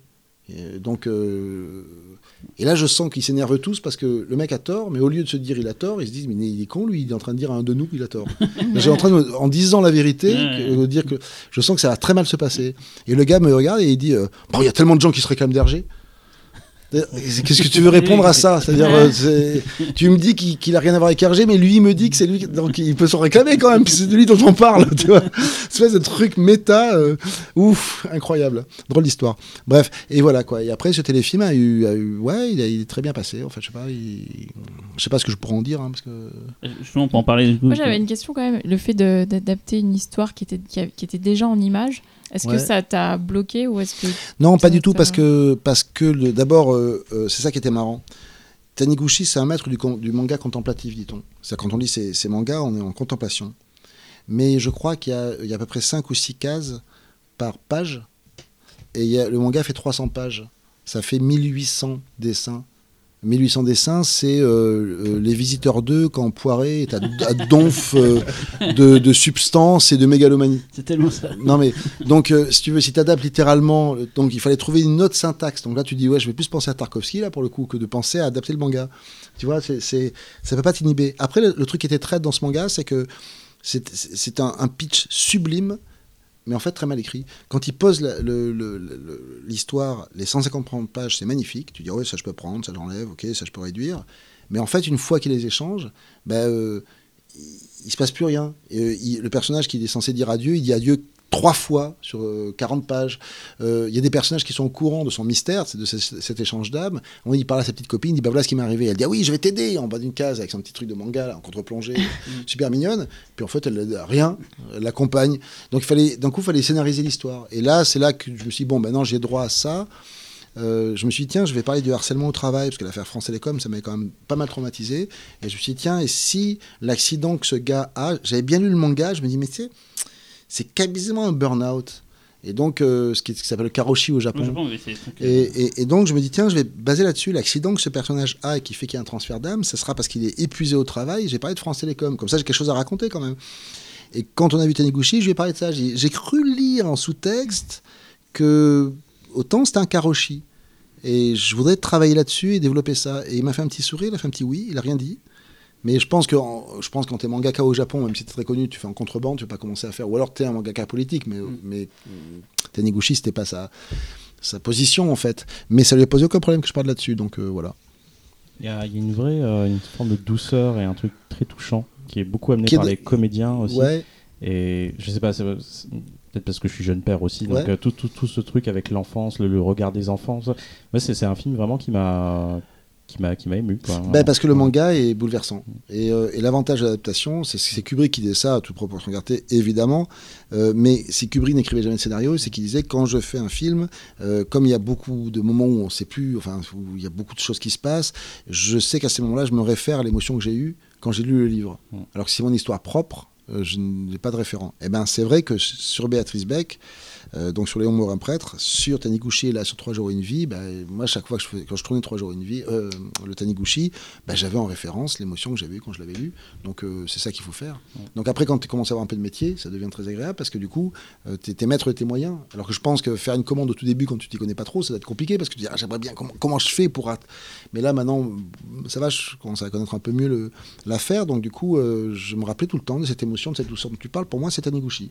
C'est, tu- tu ça, me, ça me fait très plaisir que tu me dises ça parce que ça veut dire que j'ai réussi mon adaptation. Mais je ne revendique pas cette émotion parce que cette émotion, c'est celle de Taniguchi. C'est pas moi qui l'ai créée et inventée. J'aurais été incapable d'écrire cette histoire. J'aurais jamais osé écrire une histoire comme ça. Je m'en serais pas senti capable. Il y a ce jeune comédien aussi qui véhicule. En plus, Ouais, c'est un, mais- c'est un rôle très casse-gueule. Ouais, ouais, il est Et- formidable, le, le grand formidable. Et Alors, ce qui est très drôle, c'est que euh, Taniguchi a été adapté. euh, Quartier Lointain a été adapté. Et donc, moi, je, catastrophe. je- je ne fais pas de, je fais pas de, de- d'essai avec les acteurs, jamais. Et maintenant, euh, ça fait plusieurs films que, comme les, castings signent les castings, euh, assez pratiquement, tu dis voilà, je voudrais un acteur de 20 ans, et le casting, il te présente les 20 acteurs de 20 ans euh, up du moment. Et toi, tu en vois 20, c'est épuisant. Tu fais 19 déçus quand même, et t'en choisis un. Et je me dis, mais dans ce cas-là, pourquoi je signe pas mes castings? J'ai longtemps signé mes castings, le convoyeur, je cosine le casting, Cortex aussitôt, en me disant, il n'y a pas de raison, c'est moi qui fais le tri. Donc, Puis je me suis dit, mais c'est épuisant, et puis j'en avais marre de faire le DRH. Des fois, tu rencontres des acteurs magnifiques tu rêverais travailler, mais pas dans ce film. Donc, tu es super triste. C'est un peu horrible, et puis ils rentrent chez eux, et puis ils n'ont pas le boulot. Enfin, c'est, je sais pas. Donc maintenant, je dis au directeur de casting, ça fait déjà trois films. Et, euh, bah écoute, on va faire simple. Tu rencontres autant, je te parle beaucoup du rôle. Tu rencontres autant d'acteurs que tu veux. Tu fais les essais que tu veux que je ne regarderai pas, mais tu m'en présentes que un par rôle. Allez, deux. Donc les directeurs de casting, bah, quand tu prends les bons, ça les excite, parce que je dis voilà, tu signeras ton casting. Voilà. Et donc, euh, voilà. Et donc, euh, et ça marche. C'est-à-dire que quand le directeur de casting est bon, ben, ça marche vachement bien. Parce qu'il l'enrichit quand même de sa sensibilité. Euh, quand il est mauvais, c'est lui qui saute. Ce qui m'est arrivé euh, en Belgique. Euh, et pas euh, 20 acteurs à qui tu dis non, tiens, mais non, mais là, t'en envoies encore 10 et tu, et tu Mm. passes ton temps à envoyer des gens chez eux qui cherchent. Qui cherchent C'est un rôle dans, la, bosser. dans, le- dans, le- dans le- le- Bah oui, un le un chef, comme un autre, quand je hein, choisis ouais. un chef, on parle de la lumière, mais je sais pas moi qui fait les- qui, qui branche les spots, qui dirige le chef électro, Mm. etc. Pourquoi le casting ça marche comme ça? Et ça marche très très bien. Et donc Léo, euh, alors ça donne des bons résultats parce que les acteurs ils viennent pour le casting. Je dis juste, je leur dis pas. Ils savent pas qu'ils sont les seuls que je vois. Donc eux ils viennent pour rencontrer le metteur en scène et quand ça marche, au bout de 5 ou 10 minutes, je leur dis bah bah bah, puis je leur parle du rôle. Euh, ça m'amuse un peu, mais c'est marrant euh, parce qu'ils le font. Et donc, il y a toujours ce moment où les acteurs sont trop mais ils me parlent du rôle comme si je... C'est à ce moment-là où il y a ce trouve. Ah oui, au fait, j'ai oublié de te dire, bah oui, parce que je suis embarqué par mon truc. Moi, je fais déjà le film avec lui euh, ou avec elle. Ah oui, au fait, oui, excuse-moi, euh, oui, c'est toi qui fais le rôle. En fait, je vois que toi parce que le directeur de casting, moi, j'ai expliqué le truc. Alors, les acteurs, là, mais là, du coup, ils ont échappé à tout ce processus horrible qui les diminue. Donc, c'est une confiance que vous leur faites qui, les ravit. Et donc, quand ils arrivent sur le tournage, ils sont à fond de confiance, puisque c'est pas un truc où ils ont fait des essais en disant je sais pas bon et machin, on les rappelle, on les rappelle pas. Donc ça marche très très bien. Et donc sur Léo Legrand, c'est très drôle parce que lui, il arrive, ce grand acteur là pour jouer le rôle principal de, du film, et il s'assoit et puis euh, là et puis je lui parle, et puis je dis, ah au fait oui c'est toi qui fais le film, Là, elle avait raison, euh, le casting c'est exactement toi que je cherche, etc. Et puis il me dit Ah, ça c'est dingue alors parce que c'est moi qui joue dans quartier lointain. Et en fait, il- quand il y a un Taniguchi, quand il y a un Taniguchi, on va le chercher. En fait, il est l'acteur principal des deux Taniguchi. Il avait 14 ans dans le quartier lointain, et là, il en avait 18. C'est drôle. Donc, euh, et comme le film est à base de réminiscence, Ça tombe bien, oui. euh, ben, je me suis pas privé de demander les droits d'un plan de quartier lointain. Euh, pour- comment il y a un flashback de Léo à Ouais. 18 ans, il a un flashback où il se voit en train de foutre dans une piscine, ben, c'est lui. Les gens me disent mais c'est incroyable le plan comme le mec il ressemble. Bah oui c'est lui. À ILM. 14 ans, à 14 ans dans un Taniguchi donc c'est rigolo puis comme c'est un film de, de- voilà bref. Et comment t'as abordé Voilà. le fait que ce soit un. Je sais que c'est pas comme ça que tu l'as pensé, mais un téléfilm du coup. C'est J'ai dit à, à Arte, je ne vous ferai pas un téléfilm, je sais pas faire, je vais vous faire un film pour la télé. Comme c'est un film pour la télé, le seul truc que je ferai, c'est que je vais prendre le format télé, Parce qu'ils prennent tous le scope, mais ils sont recadrés, de toute façon. Donc je me dis, c'est con de vouloir faire du cinoche pour les trois projections que je ferai en salle, autant que je prenne le format télé, comme ça on ne le recadre pas. Donc je dis, voilà, ça je comprends, c'est un film pour la télé, donc il aura le format télé. Euh, 16-9, quoi. Mais par contre, je ferai un film pour la télé. Ah bon, mais qu'est-ce que ça veut dire? Bah, vous verrez, mais moi, je sais pas faire un téléfilm. Et puis ça commence euh, sur les essais, le casting. Ils me disent alors quand est-ce qu'on voit les essais? Je dis bah eh, je- moi je fais pas d'essais. Ah oui mais nous en télé euh, il faut des essais parce que c'est le diffuseur qui décide. Bon Arte ils sont cool, attention c'est Arte. Hein. Euh, je pense pas chez TF1 je me serais fait virer. euh, J'ai rien contre leur méthode. mais mais c'est pas- c'est- ça marche. voilà. Ouais. Et donc je dis, bah, moi je fais pas d'essai. Ah, non, mais nous, il faut qu'on voit les essais, il faut qu'on verrouille le casting. Je dis, bah non, euh, je suis désolé. euh. Et chaque fois, je disais, bah attendez, je comprends, c'est vos méthodes, mais si vous venez me chercher moi qui fais des films de cinéma, moi j'ai des méthodes. Si je fais des essais, ils vont être nuls. Donc vous me faites confiance ou pas? Puis après j'ai fait la liste. Vous savez, moi je travaillais avec, alors, je fais un peu le frime, tu vois, j'ai du Solier, Romain Duris, Cassel, Kassovitz, du Pontel, du Jardin, nanana. puis je faisais la liste. Je me suis dit, waouh, en fait ça dégage. Donc une fois que je leur disais, bah ok, d'accord, euh, ok. Euh, et puis après, je commence à tourner, puis moi je me couvre pas quand je tourne. C'est-à-dire, je, je, je, je tourne pas la séquence où, euh, avec, à deux caméras, quatre axes, cinq focales. Je tourne monté en fait, comme beaucoup de metteurs en scène. hein. Et donc ils ont commencé à me dire, mais alors, euh, ça c'est une scène, ok, mais après vous allez vous couvrir. Bah non, oui, non, enfin nous en montage il faut qu'on intervienne. Je dis bah vous pourrez intervenir, en enlever une scène, en changer un raccord, mais vous n'allez pas pouvoir remonter les scènes. Ah oui, mais nous en télé, bah ouais, mais je suis désolé. euh, donc si- je comprends très bien. hein, moi je vous laisse ce scénar, je je vous laisse ce scénar, il y a pas de problème, vous appelez quelqu'un, je vous jure, je n'en voudrais pas et tout ça. Bon, au bout d'une semaine de tournage, euh, et, voilà quoi. Et à l'arrivée, ils ont ils ont bien aimé bosser comme ça. Et puis bon, comme c'est Arte, ils bossent quand même avec des metteurs en scène, etc., etc. Donc voilà, donc j'ai fait un film pour la télé. Du coup, moi je considère, j'ai eu aucune contrainte. Été libre en casting. J'ai géré mon budget au, au corps de près. J'étais libre de choisir mon équipe. Euh, pour moi, c'est mon, huitième long métrage. Hein. Pas, je, je le considère pas comme un truc à part pour la télé. J'ai pas fait ça pour l'argent. Pas, euh, je l'ai fait exactement comme je fais mes films. Donc euh, Pour moi, c'est enfin, pas ton travail, mais c'est comme peut-être un des plus beaux scores de Rob, je trouve. Le score de Rob pour ce film. le score de Rob, il est, il est d'une beauté. Attention, Rob, il, il bosse assez librement. Ouais. Et il m'a livré des trucs. C'était tellement beau. Il y a des euh, cœurs en fait. Ah, c'est euh, incroyable. Il a pris des prix. Hein. Il a, va il a dire, pris des prix à La Rochelle. Il a pris un prix notamment pour la musique et tout ça. Et même la musique, elle est devenue récurrente à La Rochelle, paraît-il. Jour, Ah ouais, enfin, c'est La Rochelle qui a dit écoute, et c'est devenu leur pour leur Mhm. diaporama là, de gens de télé. euh, c'est la musique de Rob. Parce que est c'est passé là-bas, c'est un des rares festivals qu'il a fait d'ailleurs. euh, Ouais, ouais, ouais. Et tu as ouais, été très bien accueilli d'ailleurs quand tu l'as passé. Ouais, ouais, très bien accueilli avec les gens qui disaient ah euh, si tous les films qu'on voit étaient comme ça. Et alors je comprenais pas pourquoi. Et puis moi j'avais jamais été au Festival de La Rochelle, puis j'avais un badge. Alors je suis rentré dans les salles voir les téléfilms.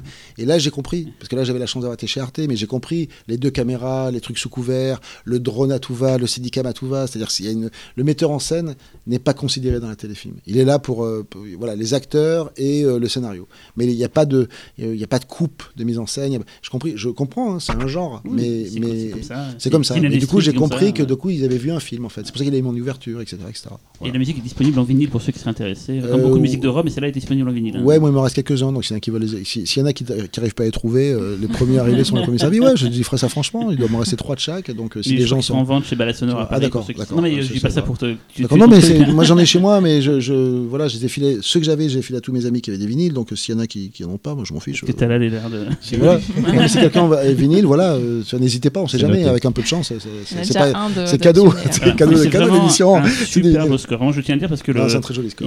moi, je sais que ça a vachement. J'ai été ému par le film et c'est- ça a vachement porté Ah sur bah, le. Mais, mais, mais Rob, de toute façon, j'en suis persuadé, va avoir, il, est, il, est, il, est, il est assez jeune quand même, hein, et je pense qu'il va avoir une carrière de, qui va être incroyable, hein, parce que je, vois la- son, son- son invention, sa créativité, ce- sa disponibilité, son intelligence et discussion, ce qu'il a fait sur Trois jours et une vie, euh, on, on sera amené à en reparler, mais je- Bon, on peut, en parler, on peut en parler tout de suite de 3 jours et une vie. Ah, voilà, hein, bah, trois jours et une vie, bah, c'est Pierre Lemaitre qui m'appelle pour me dire voilà, j'ai adapté euh, mon nouveau roman après Au revoir là-haut. À l'époque, Au revoir là-haut n'était pas sorti. Euh, moi, j'avais jamais lu du Pierre Lemaitre, euh, donc je dis ouais, super, il me commande, pourquoi pas, mais moi, je- jusqu'à maintenant, j'ai toujours dit non.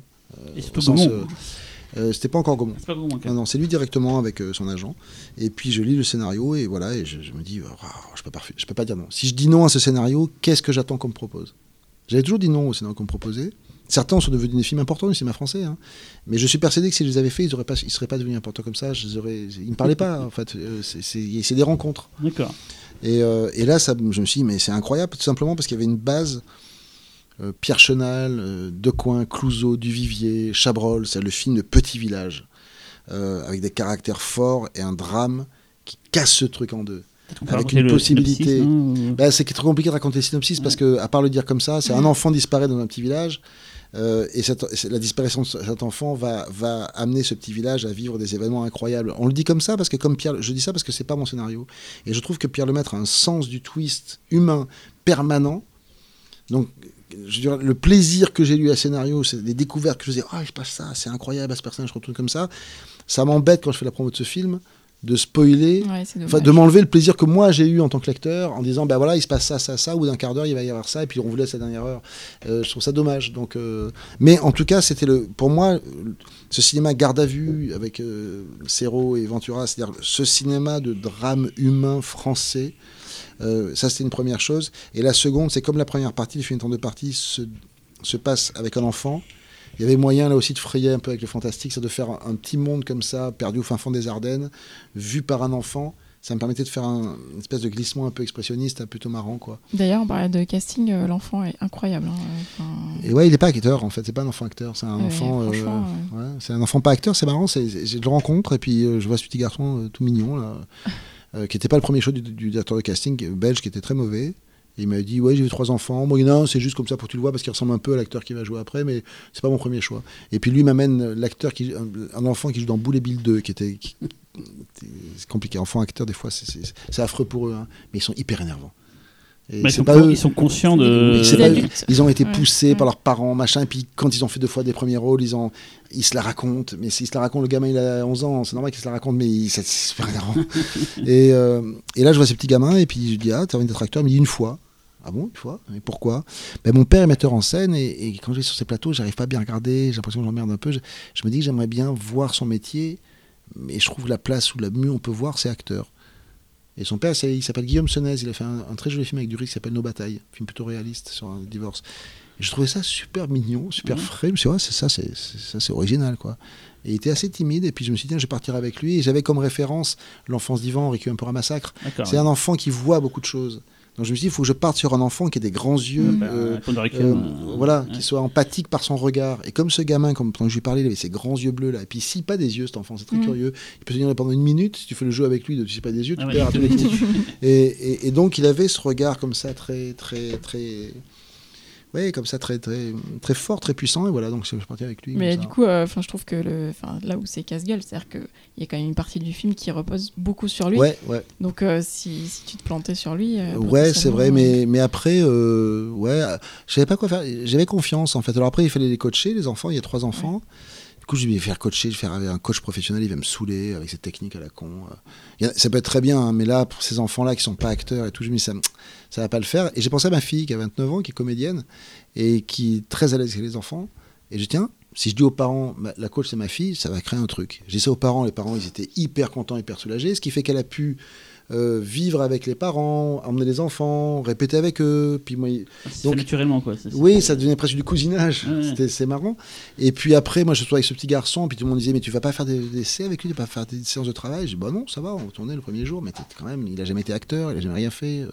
T'as regardé les essais qu'il a fait d'acteur casting? Je dis, non, non, je peux regarder. Et on peut les voir, non, je veux pas que vous les regardiez, mais il faudrait que tu travailles avec lui. Donc au bout d'un moment, pression de premier assistant en production, je me dis, ouais, putain, faudrait ils ont peut-être raison, faut que je fasse une séance de travail. Je suis arrivé dans une pièce à un moment donné. euh, et je savais que ma fille bossait bien, j'imaginais. Puis il y avait ce petit garçon assez timide. Je me suis dit, je vais faire quoi, ce petit garçon Et puis j'ai eu une idée. Je me suis dit, tiens, je vais faire ça. Je dis, voilà, je vais me mettre dans un coin de la pièce, je vais me boucher les oreilles. Parce qu'il est assez, il est très poli, très. Et tu vas me gueuler dessus, espèce de connard. Je gros truc qui passe par la tête. Hein. ça, ouais. Je sais pas. En me disant, je sais pas, il, il est très poli, très. Si je dois travailler Ouais. avec lui, c'est le faire sortir de ses Ouais, gonds, le faire faire un euh, truc, je sais pas, j'en sais rien. Et je me mets dans un coin de la pièce, je bouge les oreilles, j'entends espèce de connard. et j'entends, mais je fais comme le mec qui entend pas, Ouais. tu vois? Et après j'entends espèce de connard. Puis je fais le mec qui entend pas, ou donc je dis t'as t'as crié là? Bah ouais, je criais, bah non, j'ai rien entendu. Alors vraiment, j'ai rien entendu. hein. Et alors je me suis rebouché les oreilles, puis là j'entendais espèce de connard. et j'ai entendu, il était étonné du cri qu'il venait de faire, un peu, c'était marrant. Et puis je me suis dit, bah ouais, c'est bon, on va s'arrêter là, quoi. Il a raconté devant un public l'autre jour qui était euh, un peu, un peu bizarre. Je savais pas si c'était drôle ou si c'était un peu malsain. C'était bizarre, je sais pas. Et puis ça s'est arrêté là. Puis après, il est venu sur tournage, j'étais super à l'aise. Et puis c'est passé comme ça, quoi. En tout Voilà. cas, euh, tout à l'heure, tu parlais de films d'horreur et de qu'est-ce qui te fait peur. Je pense que enfin, on est, on est sorti du, du film euh, assez euh, déprimé, on va dire. Ouais, tu Et, m'étonnes. euh, et ouais, enfin, clairement, euh, ce qui se passe dans le film, pour moi, en tout cas, c'est quelque chose de très effrayant. Ah oui, bah, super. non, mais c'est Ouais. très agréable parce que là, c'est pareil, c'est comme le Taniguchi. Franchement, le scénario que j'ai touché, il était vraiment remarquable. Il y, a- il y avait une tension dans le scénar avec ce truc. Il y a beaucoup de films, quand même, que je vois, américains, français, machin. Tu les arrêtes au milieu, on dit, bon, qu'est-ce qui se passe là? Tu dis, oh, bah, ça va se finir par là ou par là? Et 8 fois sur 10, malheureusement, tu as raison. Les films d'horreur, les films, les polars, les machins, il y a deux routes, quoi. Là, je passais mon temps à lire le scénar, mais, mais si on m'arrête le scénar là, j'ai dit, mais attendez, rendez-le moi. Je- C'est vraiment ça, on sait jamais où tu vas en venir. en Ouais, fait, qu'est-ce euh. qu'est-ce que- qu'est-ce qui va se passer? C'est quoi? Et, et ce que je trouve formidable, c'est que les twists, euh, euh, au début, les twists sont des twists un peu policiers, très malins, très habiles. Et puis plus ça avance, et plus ces twists sont humains et sentimentaux. Mais ils sont presque plus bouleversants et plus Mm. étonnants que les d'origine. Et les acteurs adultes, du coup, euh, parce qu'il y en a a une pléthore dans le film des Ouais. confirmés, il y a ceux qui sont enfants Ouais. qui deviennent adultes et tout. Il y a. Puisque tu. Bah, es assez il- content. euh, Ouais, ouais, ouais, c'était des bonnes rencontres. Parce que d'abord, c'est des gens qui ont accepté de jouer des rôles importants mais secondaires. Pas secondaires, parce qu'ils sont très importants en narration, mais la vedette, c'est l'enfant et après, c'est Pablo Poli. Donc, euh, c'est chouette des acteurs de, ce- de, ce- de ce- de cette puissance de feu. Et puis, je- Pierre Lemaitre, c'était français. Et donc, je me dis, il faut que je prenne des acteurs français incontestables. Incontestablement français. inconte- Tu vois, pour la Fran- Mm. Euh, Sandrine Bonner, elle est, elle est incontestable. Oui, alors par exemple, Tu vois la, la mère. euh, ouais, Oui, puis une- il y a pas beaucoup de gens qui n'aiment pas Sandrine Bonner. Il y a 20 ans, il y a des gens qui n'aimaient pas Sandrine Bonner. Mais enfin, aujourd'hui, les gens, ils, tu vois, c'est- je sais pas, elle est incontestable. C'est quand elle sourit, tu fais, ah ouais, elle est cool. Toreton aussi, il a son truc. euh, Ouais, c'est des gens, tu sais, que je parle, comment dire, tu vas pas discuter leur métier, tu peux pas forcément les apprécier, mais c'est pas des gens que tu discutes dans leur, euh, dans leur assise de comédiens français pour jouer des rôles français, tout ça. Donc ça, c'était chouette. Et puis, il fallait aussi, comme il y a 15 ans d'amplitude, il, faisait, il fallait aussi des gens. Tu vois, Isabelle Carré, elle a le même âge que Sandrine Bonner, quasiment. Et bien, Isabelle Carré, on se dit, ah ben non, les jeunes filles, tu peux pas en faire une, une Mm. grand-mère, tu croiras pas. Alors que là, c'est des acteurs sur 15 ans. Ça Quel est l'âge de, ouais. quel est l'âge de Berling? Moi, je me suis complètement gouré sur l'âge de Berling, par exemple. Tu vois, quel est l'âge de Berling? Ouais, Quel est l'âge de Toretton tu vois, tu... Donc, tu n'as pas besoin de les Mhm. maquiller lourdement. 15 ans, c'est pas énorme. Donc, il y avait cette- ce jeu-là aussi à faire, quoi. Voilà. Et, Ouais. et du coup, Gaumont a fait sens aussi parce que dans la tradition du cinéma français. Exactement. Mais c'est ce qui a intéressé Gaumont. Mhm. Euh, C'est-à-dire que quand on est allé le voir avec Pierre Lemaitre, etc., et- franchement, le pitch de ce film, c'est le contraire de ce que le système français veut. Si tu pitches ce film, le début, les- les- la première demi-heure, tu dis voilà ce qui se passe, et ça, qui, se- il se passe ça et ça, tu es fou, quoi. tu- Et en fait, Gaumont, euh, parce qu'ils ont une ambition, c'est pour ça qu'ils font l'Empereur de Paris, qu'on aime ou pas. hein. Euh, moi, j'aime beaucoup l'Empereur de Paris, mais on est quelques-uns. Mais euh, qu'on aime ou pas, l'Empereur de Paris, merde, euh, c'est cool de produire ça, quoi. Et, et on regarde Gaumont quand même depuis pas mal de temps. Ils, cette idée que c'est- ils sont la maison de la Marguerite, ils ont cette, et ils ont au moins cette- ce truc-là, quoi. de- Ils sont la de pas- politique des auteurs aussi, de suivre les gens. c'est pas tant une politique d'auteur qu'une une idée de, que le cinéma français se doit de faire du film en costume, euh, du, du- du film noir, euh, de- du film d'auteur, effectivement. Mais et c'est quand même en fait. agréable parce que parce que c'est vrai que le cinéma français, il est quand même, il, va très naturellement vers la comédie, qui est quand même un truc qui charrie beaucoup beaucoup de choses, et que qu'une major ait quand même la conscience de pouvoir se dire tiens on doit faire ça, euh, de faire au revoir là-haut, enfin tu vois. Ça fait du bien. Enfin, je veux dire que donc tu parles à des gens qui ont cette conscience-là. Alors là, le sujet du film étant très sombre et un, un peu cauchemardesque, on va dire, euh, c'est sûr que le budget qu'ils vont mettre, c'est très clair dès le départ. Si tu, si tu veux le faire, il faudra le faire à l'économie. Mais moi, ça, ne me dérange pas. Je suis habitué à ça maintenant. Et, euh, et voilà quoi. Ils ont des équipes de production qui sont mortelles. Ils ont un directeur de production qui s'appelle Marc Vadé, qui est un type exceptionnel, qui a une expérience énorme. Et je peux dire, avec lui, tu arrives à, à- à rentabiliser chaque euro. Euh, le but, voilà. Donc il n'y a pas de gap en, ferme- en Non, termes de a financement. en fait, En termes de, en, ben, en termes de euh, financement, c'est toujours la même mauvaise, même mauvaise surprise. Mais comme euh, les équipes de production, le directeur de production est extrêmement expérimenté, intelligent et qui fait confiance dans le metteur en scène, on a travaillé de façon à ce qu'il n'y a, pas de gap entre l'argent qu'il y a eu et ce qu'il y a à l'écran. C'est le- de tous les films que j'ai fait, c'est celui dont je suis le plus heureux. Proche de. De, de, de comment t'as pas de l'argent qui part là-bas, là-bas, là-bas, et tu dis merde, c'est quand il m'a manqué ça quoi. Peut-être qu'il y a peut-être moins Voilà. d'intermédiaires dans la production aussi, vu que c'est eux qui sont en interne. C'est peut-être con ce que je dis, mais il Euh, n'y a pas le producteur qui produit, qui machin qui produit, qui s'est mis à l'acheter. Oui, non, mais je prends un exemple de ce directeur de production sur la fin.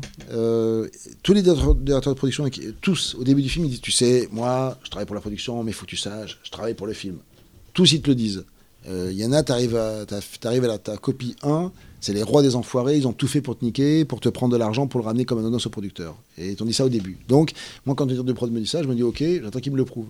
Donc, t'en qui te le prouve, euh, allez, au mixage, il te rajoute une semaine de mixage, bon, il joue le film. Tu vois euh, là, Marc Vadé, à la Gaumont, on lit le scénario, il lit la fin, il dit Ah, la fin sous la pluie. Ah, le film, il y a déjà eu de la pluie dans le film, c'est un peu dommage, c'est un peu triste. Ça serait mieux de la neige, tu ne retrouves pas Ce qui est plus cher du coup. Le dire de prod qui dit Ouais. ça, tu dis Oh mon Dieu, que tu as raison. Et ça fait du bien la neige dans le film Ouais. à la fin, ça lave un peu le film. Ouais. Le dire de prod qui dit ça en préparation, lui, il joue le film, hein, en première lecture. Donc voilà, ça c'était. Donc ça, j'avoue que c'était un partenaire, plus Manu Dacos que je trouvais après la confession, plus Rob. L'équipe, là, le premier instant que j'avais et tout, c'était une très belle équipe quoi. Et quand tu as une très belle équipe et un beau casting, euh, plus un village entier, parce qu'on est au fin fond des Ardennes, et, et on est dans un village où les gens, c'est comme en Corse. Euh, Il y a des gens, le plus loin qu'ils ont été, c'est Charleroi à 80 km, et au cœur des Ardennes, euh, les gens pas bougé. hein. Et, et donc les gens, ils avaient un tournage, quoi. Et donc ils étaient, euh, au début, ils étaient un peu loin comme des animaux. tu Ah vois, peu- à la fin, au combo, il y avait 20 personnes, tu vois. On les a pris comme figurants dans le film. Ce donc qu'on voit dans le plan du début d'ailleurs. Ouais, ouais, euh, ils se sont vus comme figurants, ils connaissaient l'histoire, ils avaient lu le roman, donc ils étaient hyper impliqués, tu vois. Mais pour te dire à quel point ils connaissaient pas le cinéma, c'est qu'à la fin d'un dernier jour de tournage, il y en avait qui pleuraient, tu vois. Ah. et, et il y a une dame qui, va, qui me dit alors, on était euh, le 15 décembre, elle me dit, et alors on le verra à Noël? Au cinéma à côté. Ah, dans, dans quelques jours là. vous Oui, elle, pour elle, dans 10 jours, euh, on fait une projection. Alors à Noël, on le voit le film, parce que ça y est, on l'a tourné, ça y est, c'est bon, tu vois. Donc on était vraiment euh, roots de roots, mais avec des gens qui étaient hyper humains. Du coup, ça, ça a rajouté. Ils sont dans le film de partout, et, et du coup, et je veux dire, c'est des figurants qui voulaient que ce soit au top. C'est pas des figurants que tu payes, qui est là, qui ri- ils rigolent à moitié, qui de te niquer le plan. Euh, c'était l'inverse. C'était donc, et voilà, c'était franchement. Et donc euh, t'avais Dacos et Rob cette fois-ci. T'avais Ouais. jamais eu les deux en même temps. non, euh, j'avais jamais les deux en même temps. Si, sur la Sur confession. la confession. Ouais, si, Si, si. je suis bête. Bien sûr. Euh, non, non, sur la confession, c'était un, un musicien, connerie, c'est oui, oui, bien musicien, sûr, oui, bien sûr. À qui j'avais promis le film avant, sinon j'aurais fait avec Rob. Voilà. Et donc du coup, euh, bah, du coup, ces gens vont pas le voir à Noël, mais ils vont le voir le 18 septembre. Oui, euh, ils vont le voir le 20. On y, va, on y retourne dans le Ah, village. vous allez Ouais, ouais, euh, ouais, ouais. Super. Ouais, ouais. Il y a eu un moment incroyable. Moi, je dors sur. Je rentre pas chez moi, forcément, puis là, c'était en Belgique et tout ça. Donc, euh, il y a un petit cinéma à côté d'un gars qui est vraiment euh, militant. Il, a, tu vois, il est au fin fond des Ardennes. Il passe The Song Remains the Same de Led Zeppelin. euh, Il passe un, un Ken Russell. Tu vois, il, essaie quand même de faire vivre son cinoche en plus de la programmation un peu lambda. Il à une salle. Et il me dit, ben, je voudrais vous faire un hommage. Je bah, dans le coin, je m'emmerde le week-end avec plaisir.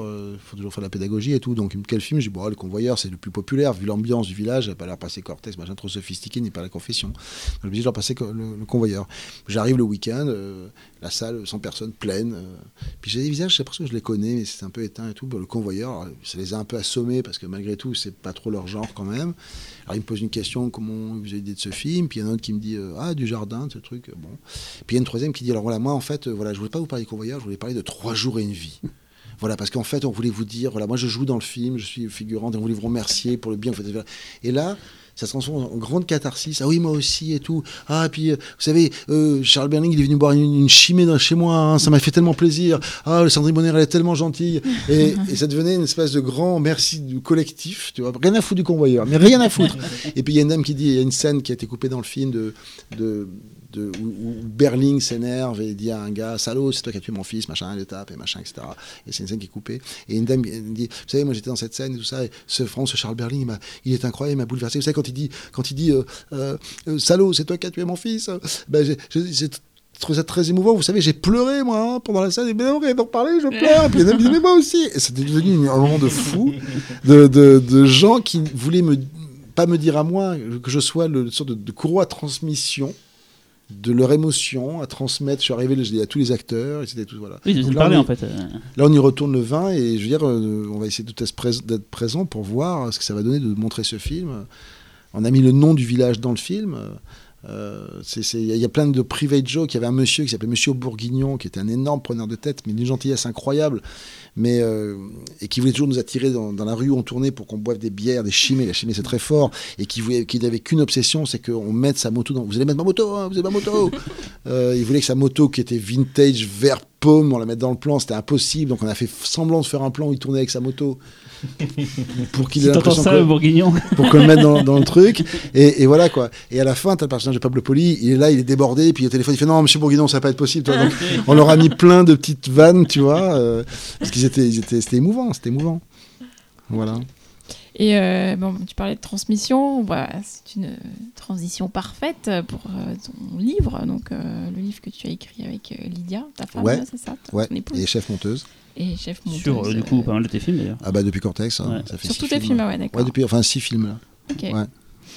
Et donc ce livre, c'est pour euh, transmettre le goût du cinéma? Et oui, euh, ben en fait, c'est parti d'une réflexion de Lydia, donc euh, mon épouse et euh, qui est la monteuse de mes films. Est, est- est- pas mal obsédé par ça, la transmission de la cinéphilie, la perte de la cinéphilie, quand le passage du siècle fait que quand même le- le- les gens ne savent plus ce que c'est un film noir et blanc, etc. etc. Et ça fait des années qu'elle qu'elle me dit, mais la bande de Starfix, vous, c'est du gâchis, vous faites rien, vous vous voyez, vous parlez entre vous, euh, je sais pas, faites un podcast, euh, le niveau, parce que bon, euh, moi je sais pas à quel niveau je suis, mais Gans, il est incroyable, quoi. Genre, le mec, il va se taper la rétrospective Robert Mac intégralement à la cinémathèque, et puis la rétrospective Lubitsch, il a un niveau de, de science du cinéma, et de, de- c'est vrai, hein, tu le connais, hein, Oui. Cyril, c'est très impressionnant. Elle m'a dit, mais c'est du gâchis, vous gardez ça pour vous, vous êtes des radins, euh, ça vous devriez, je sais pas, faire des choses. Alors, j'ai essayé une fois d'activer un site internet pour qu'on se retrouve et tout, mais on n'a pas le temps, on fait des films, François est produit, donc bref. Et, et, là, elle commençait à m'attaquer sur, ouais, les enfants, les enfants, ce que nous on fait avec nos enfants, parce qu'on a deux petits-enfants bah, de 7 et, et 11 ans, on leur montre des trucs et tout, quand même, c'est pas bien. Bon. Et on s'est dit, pourquoi on ferait pas un bouquin?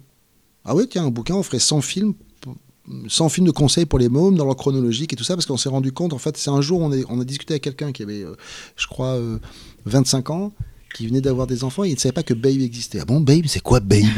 Mais Babe, le film de George Miller avec le cochon, mais c'est quoi Babe? Ouais, Ça a l'air dingue C'est pas si vieux en plus. c'est pas si vieux. Ouais. Donc on s'est rendu compte qu'il y avait tellement de films pour enfants qui sortaient, surtout avec le, le- le pouvoir Disney, plus l'angoisse de Disney quand même, qui, qui je sais pas, c'est en Union soviétique on a connu ça. hein. Mhm. C'est-à-dire euh, une pensée majoritaire pour les enfants à ce point. Et donc tout tout, ça se mélangeant, on s'est dit mais tiens, si on faisait euh, humblement avec ce qu'on sait, euh, euh, voilà, un, un truc qui commencerait avec Méliès, hein, parce que le voyage sur la Lune, on l'a testé sur nos enfants. Le truc c'est que ça fait des années qu'on nous on monte des films nos enfants et le voyage sur la Lune, ben, nos gamins, euh, et un quart d'heure, ils sont scotchés. Ah ben ça marche. Et puis on a essayé des trucs. Et donc on s'est dit, tiens, déjà, entre ceux qu'on a essayé sur eux, qu'on n'imaginait pas, le, le plus grand, quand il avait 5 ans, un jour je me dis, tiens, la flûte enchantée de Bergman, pour voir. Je sais jamais, puis si ça l'intéresse pas, ça l'intéresse pas. Laboratoire. Et donc, euh, la flûte enchantée de Bergman, ben, en fait, ça chante. Ça commence avec un dragon. Il y a Papageno, il est mer- merveilleux là, avec, ce- le- avec ce- sa, sa flûte et tout vert et tout ça. Vas-y, le gamin, il, il s'est tapé une demi-heure la flûte enchantée comme un dingue. Et après, il demandait à le revoir, puis il creusait un peu plus dans le film. Alors, il l'a jamais vu jusqu'au bout, parce qu'après, il y a des moments qui font un peu plus peur, qui sont un peu plus. Un. Mais La Reine de la Nuit, ça le fascinait. Donc, un enfant de 5 ans, tu lui mets la flûte enchantée, ça l'intéresse plus qu'un film où ça parle, où il faut comprendre le texte et tout ça. Le noir et blanc, c'est pareil. Le muet, évidemment. Un enfant de 3 ans, 4 ans, il préfère un film muet à un film parlant, puisque c'est plus simple. Et donc, on s'est dit, ah tiens, si on partait là-dedans. Et puis donc on, s'est mis à... Alors du coup ça nous a pris un gros travail parce qu'on dit bon il faut rien oublier donc on a, on a commencé. Alors été voir, j'ai pas fait d'appel d'offres, on n'a pas fait ça pour l'argent. La seule éditrice que je connaissais c'est celle qui a fait le, le bouquin Starfix. Donc j'étais la voir, dit ça t'intéresse? Elle dit euh, ah ouais ça peut être une bonne idée, j'en parlais à mon patron. Le patron il dit ah ouais c'est une bonne idée, ouais pourquoi pas. Tiens on pourrait le faire écarter donc on est allé voir Arte. Ça n'a jamais été fait surtout. Quoi. Alors, il y a des bouquins qui existent. Ce qu'on ne savait pas, c'est 200 films, etc. Mais d'après ce que j'ai compris, le gars, il met tout Pixar, tout Disney. Enfin, tu vois, c'est moins, c'est moins fait des petits cinéphiles. C'est Ouais. fait de leur voir des films, je sais pas, j'en sais rien. C'est un gars qui pose en cinéma, je crois. Euh, mais j'ai pas, je les ai pas feuilletés, donc je peux pas en parler. Mais je sais que des gens qui les ont feuilletés disent, ah ben non, c'est pas pareil. C'est pas le même genre de. C'est de- plus un glossaire plutôt qu'un un choix éditorial. Voilà, je crois. Ouais. Là, c'est vraiment des choix éditoriaux. Et, et- et donc, après, on est allé voir Arte. En disant, tu vois, Arte dit Ah oui, c'est une très bonne idée, on est OK. Bon, OK, ben super. Donc, c'était parti. Mais là, alors, du coup, euh, ben, on s'est mis. Alors là, c'est après, on s'est rendu compte que c'était un, un boulot monstrueux, en fait, parce qu'il fallait revoir tous les films. Avec les enfants. Sous l'angle 3-8 ans, parfois avec les enfants, parfois pas. Euh, alors, on a commencé. D'abord, nous, on a fait des listes et des listes. Après, on a, on a creusé nos listes. Après, j'ai envoyé un, questionnaire très large à tous les cinéphiles que je connais en disant cite-moi les 15 films de ton enfance. Euh, dans lesquels, bon, globalement, quand même, il y en avait plein qui ressortaient, euh, c'était un peu les mêmes que les nôtres, mais de temps, il y avait une pépite. Par exemple, Christophe Lemaire de l'ancienne Starfleet m'a fait découvrir Charlie Bowers, que je connaissais pas, qui fait des courts-métrages noir et blanc, je sais pas si vous connaissez, mais c'est époustouflant de- d'invention, de, drôlerie. Et l'histoire de Charlie Bowers, c'est en plus incroyable, puisque c'est un gars qui, avait totalement disparu sur le cinéma, et c'est un patron de la de Toulouse qui retrouve des bobines chez un, fou- un forain gitan euh, dans les années 70, je crois, un truc comme ça. Et donc, il remet euh, au jour ce type qui s'autoproduisait, qui est aussi génial que Keaton, on va dire. Bref. Donc c'était et, et il fallait revoir tous les films en se disant oui ça ça tient ça ça tient pas. Euh, ça ça c'est devenu hyper sophistiqué. C'est-à-dire Buster Keaton par exemple aujourd'hui euh, le mécano générale c'est un peu sophistiqué. Donc chercher chez Buster Keaton le court métrage que tous les enfants vont aimer. Comme ça ceux qui aiment le plus on peut les amener vers les longs métrages pour que ça, ça fasse un vrai travail pédagogique. Donc à un moment donné j'ai dit à Lydia euh, au mois de décembre je dis quand c'est fini, je vais me taper ma à la tronçonneuse parce qu'on a, passé- on a passé un an à voir des films quand même pour enfants, euh, plus ou moins, etc., etc. Et puis voilà, et puis, euh, et puis on a fait ce, ce guide. Et, mais on a essayé, on, on s'est rendu compte de plein de choses. Euh, au Brother, par exemple, les frères Cohen, euh, bah, euh, on l'a mis euh, dans le bouquin parce que nos enfants, ils se sont éclaté sur Brother. T'indiques à chaque fois d'ailleurs l'âge euh, Oui, il y a- conseillé, l'âge hein. conseillé, parce qu'évidemment, Brother, tout le monde pas un enfant de 5 ans, mais, mais mais, tu- mais tu dis 8 bien ans. Oui, et puis surtout, les, conseils que nous on fait, c'est un, évidemment, tu regardes les films avec les enfants. Si tu les mets pas devant la télé, devant un film, c'est débile. Enfin, c'est débile, c'est s'en débarrasser. C'est comme les gens qui les mettent devant Gulli, euh, tu, tu peux, mais c'est dommage. Et voir les films avec les enfants, quand t'es des beaux films, c'est une, c'est une émotion incroyable, collective. Deux, tu as le droit d'arrêter le film, parce que le soir, quand tu leur lis euh, La Belle au Bois dormant, des fois, tu es bon, on arrête là, on arrête ce chapitre, et puis on continuera demain. Tu peux le faire avec des films. Tu choisis un bon moment, pas un moment de cauchemar. ou comme ça, bon. Tu vois, donc ça c'est le deuxième truc. Euh, trois, contextualiser un peu. Quatre, ne pas hésiter sur les films en noir et blanc muet à mettre ta musique. Si l'enfant il baigne dans de l'électro, pourquoi lui mettre la bande son chiante au piano qui est même pas d'époque, qui a été rajoutée euh, sur le DVD Tu vires ça, tu mets la musique qu'il écoute et qu'il aime, qui est l'électro. Tu vas une booba, ça sera un peu compliqué, mais, mais tu vois, il y, a, y, a, y, a- y avait plein de petits conseils comme ça que nous on fait qui marchent super bien et qui, et qui- et qui- comment créer de la cinéphilie et, auprès des enfants et finalement auprès des adultes, l'air de rien, parce que voilà, et, et, euh, tout ça humblement et ludiquement. Mais on s'est rendu compte que L'enfance nue de Piala, par exemple, est un film d'une douceur extrême et que les enfants adorent. Piala, c'est dingue. Ouais, tu pensais pas. ouais. Tu vois, tu pensais pas mettre un Piala, ça c'était Lydia, hein, qui adorait ce film, qui l'a fait découvrir, on a essayé sur nos enfants, et en fait c'est l'histoire d'un enfant turbulent, mais du coup il l'adore, tu vois, il s'a- il s'accroche. Déjà, il y a plein de films de tous les pays. C'est ça que tu m'avais dit à l'époque quand tu faisais la liste, il fallait surtout pas trop d'animation parce que c'est l'évidence Bah, de mettre de l'animation. Tu peux, faire, tu peux mettre 100 américains. films d'animation. Ah, Alors, il y a plusieurs paramètres. Un, un seul film par metteur en scène, parce que sinon tu mets 4 Chaplin, tu mets 5 Miyazaki, euh, ils te bouffent tout. Donc, c'était un seul film par metteur en scène, et à côté, on dit si vous avez aimé, voilà, là, on met d'autres pistes. Il y avait. euh, le cinéma américain très tôt a compris que les enfants c'était un public de choix, contrairement au cinéma européen. On cherche des films pour enfants en Europe, euh, on fait Nosferatu au moment où ils sont déjà en train de faire des, petits westerns pif paf, tu vois, en, en sérieux. Donc, euh, mais quand même, l'équipe de films américains, on s'est dit 50-50. C'est normal que Hollywood soit présent, c'est normal que euh, même le cinéma indépendant américain, mais cherchons du tchèque, cherchons de l'africain, cherchons du, polonais, cherchons de façon à, faire la planète cinéma, quoi. Euh, L'animation, tu pourras en mettre 100. Euh, le- le- les animés, tu pourrais déjà en mettre 30. Donc choisissons trois animés. Les westerns, tu pourras en mettre, ou les comédies musicales. Donc c'était un équilibre de genre, de masculin-féminin.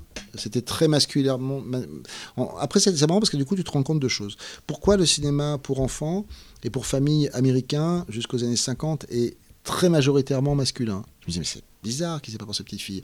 Mais parce que je pense qu'une femme seule n'allait pas au cinéma avec ses petites filles. On n'allait pas au cinéma. cas, ouais. À l'époque, en 1930, une femme n'amène pas sa fille seule au cinéma. Non, no way.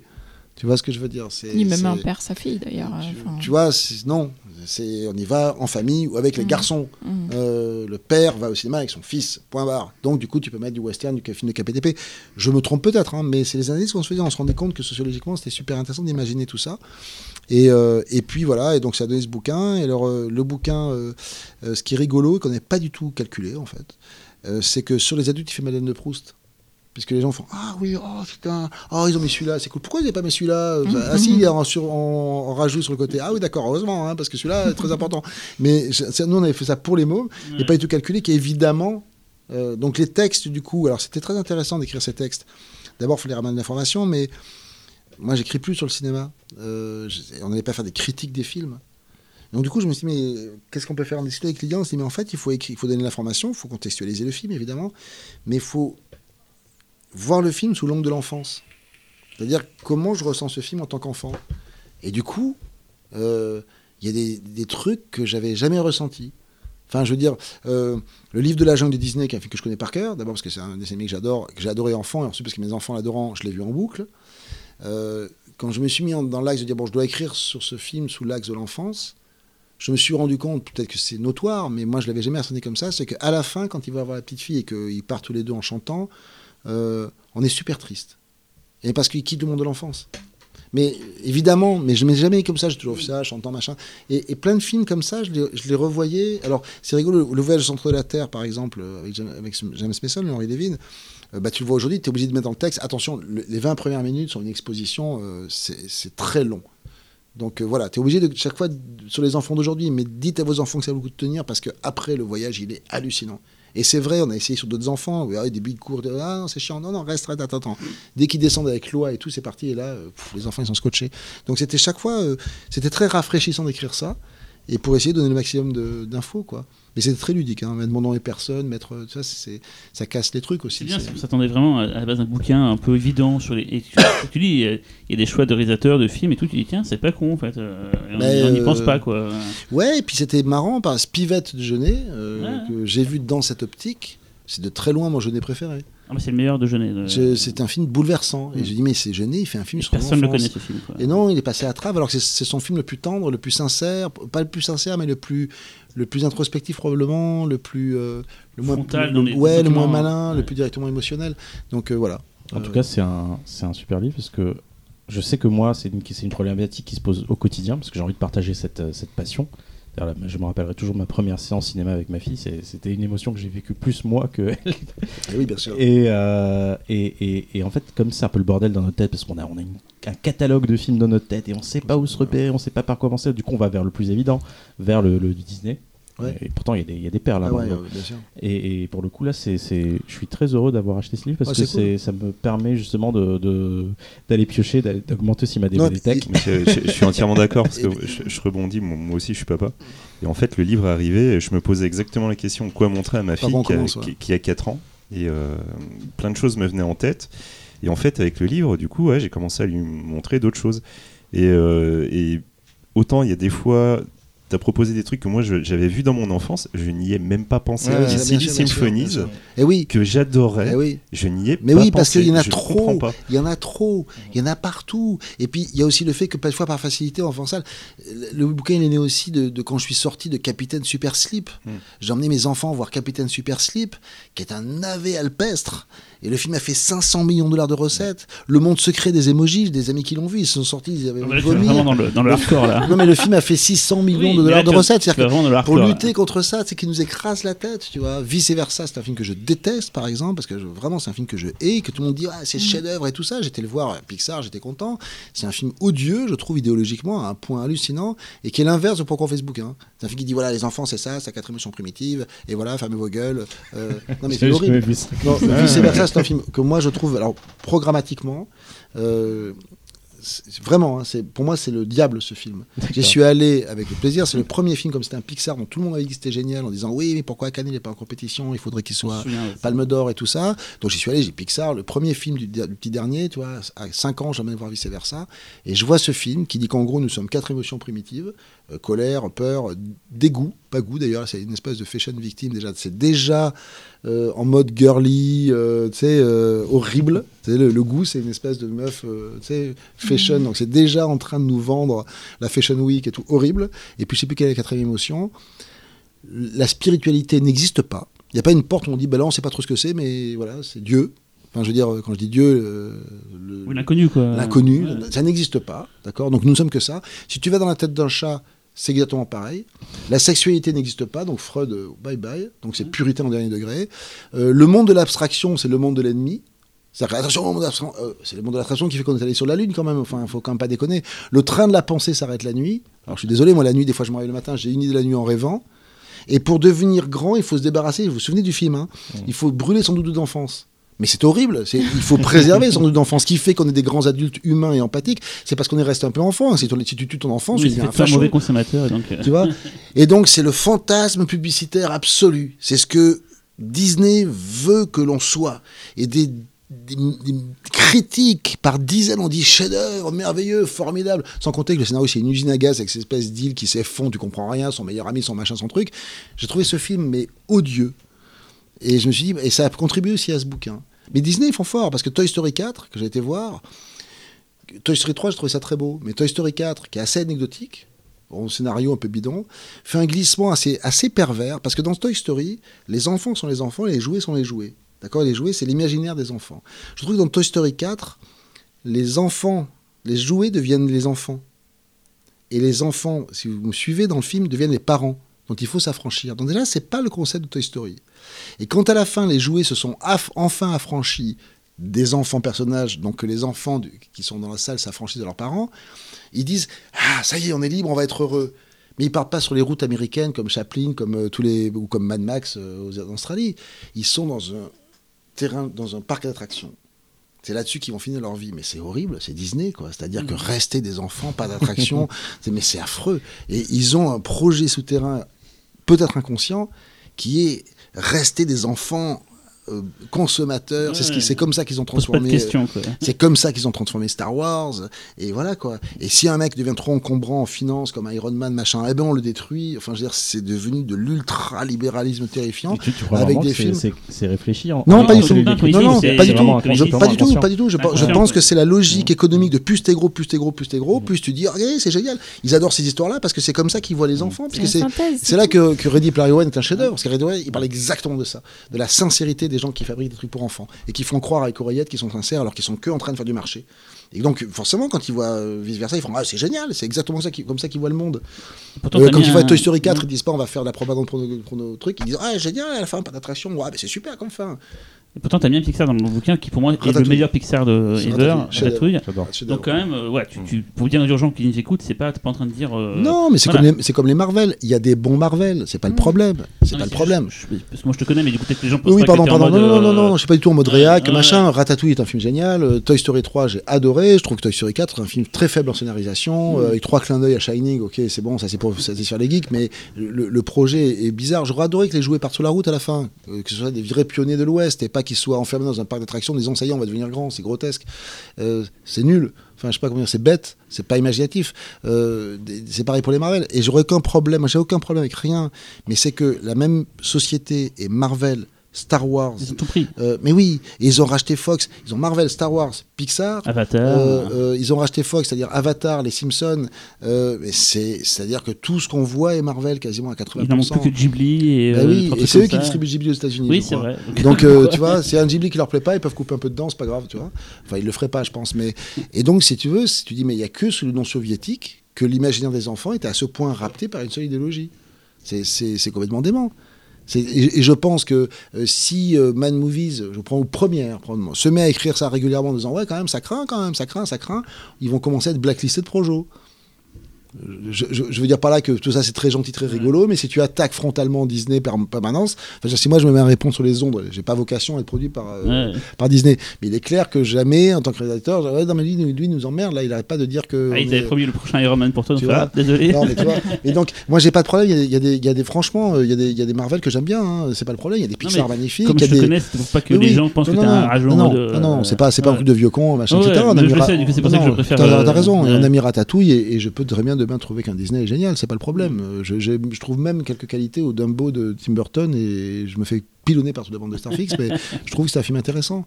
Mais par contre, quand je vais voir Le Roi Lion à l'identique, Ah, il paraît que c'est très c'est problématique. ben, je- non, mais c'est- problématique. C'est-à-dire que qu'il y ait des enfants avec des parents, c'est normal. Ils ont pas, ils- s'ils n'ont pas vu le roi Lion, tu les ramènes voir le film. Mais il y a des, il y a des tas d'adultes dans la salle. Donc il y a des gens qui viennent voir à l'identique, parce que c'est à l'identique, les chansons sont au même endroit précis. En moins bien, tout est moins bien. Euh, tout est moins bien. Hmm. Et c'est 9 millions de gens qui vont en, en masse revoir un mois après Dumbo, deux mois après Aladdin ou l'inverse, et un mois avant La Reine des Neiges. Mais c'est quoi ce délire C'est les enfants de la télé, sur grand écran, dans le métro. C'est quoi ce truc C'est où tu recycles en permanence euh, Ben, C'est décadent, ça s'appelle décadent. C'est-à-dire que les gens, euh, tu vois, euh, voilà. Bon. Par rapport au livre. alors. Euh, je veux dire, Non. Talal avait une dernière Non, question. non, c'était pas sur le livre, mais Euh, vas-y non, si par contre, moi, moi, c'est sur le livre. Moi, pour je savoir voulais, si vous aviez. je voulais juste préciser un truc parce que c'est vrai qu'il y, a le- il y a le côté Madeleine de Proust sans hésiter. Plus euh, une sorte de. Enfin, tu, tu permets vraiment de, de faire renaître des, des- des souvenirs aussi de, enfin, de l'existence de, de- de certains films. Mais aussi, euh, il y a des vraies découvertes. Euh, J'ai découvert euh, grâce à toi euh, Hermina Tirlova. Euh, c'est absolument génial. Quoi. Je connaissais C'est pas Lydia qui a trouvé ça. je connaissais pas du tout. Et en fait, le hasard, c'est que j'ai, euh, j'avais, lu euh, cette partie-là et j'ai commencé à chercher le DVD. Ouais. Et en fait, euh, j'emmène régulièrement ma fille voir des courts métrages au cinéma. Ouais. Et en fait, pile poil, tu avais un programme qui Ah, s'appelle. Drôle de cigogne. Ouais, Super.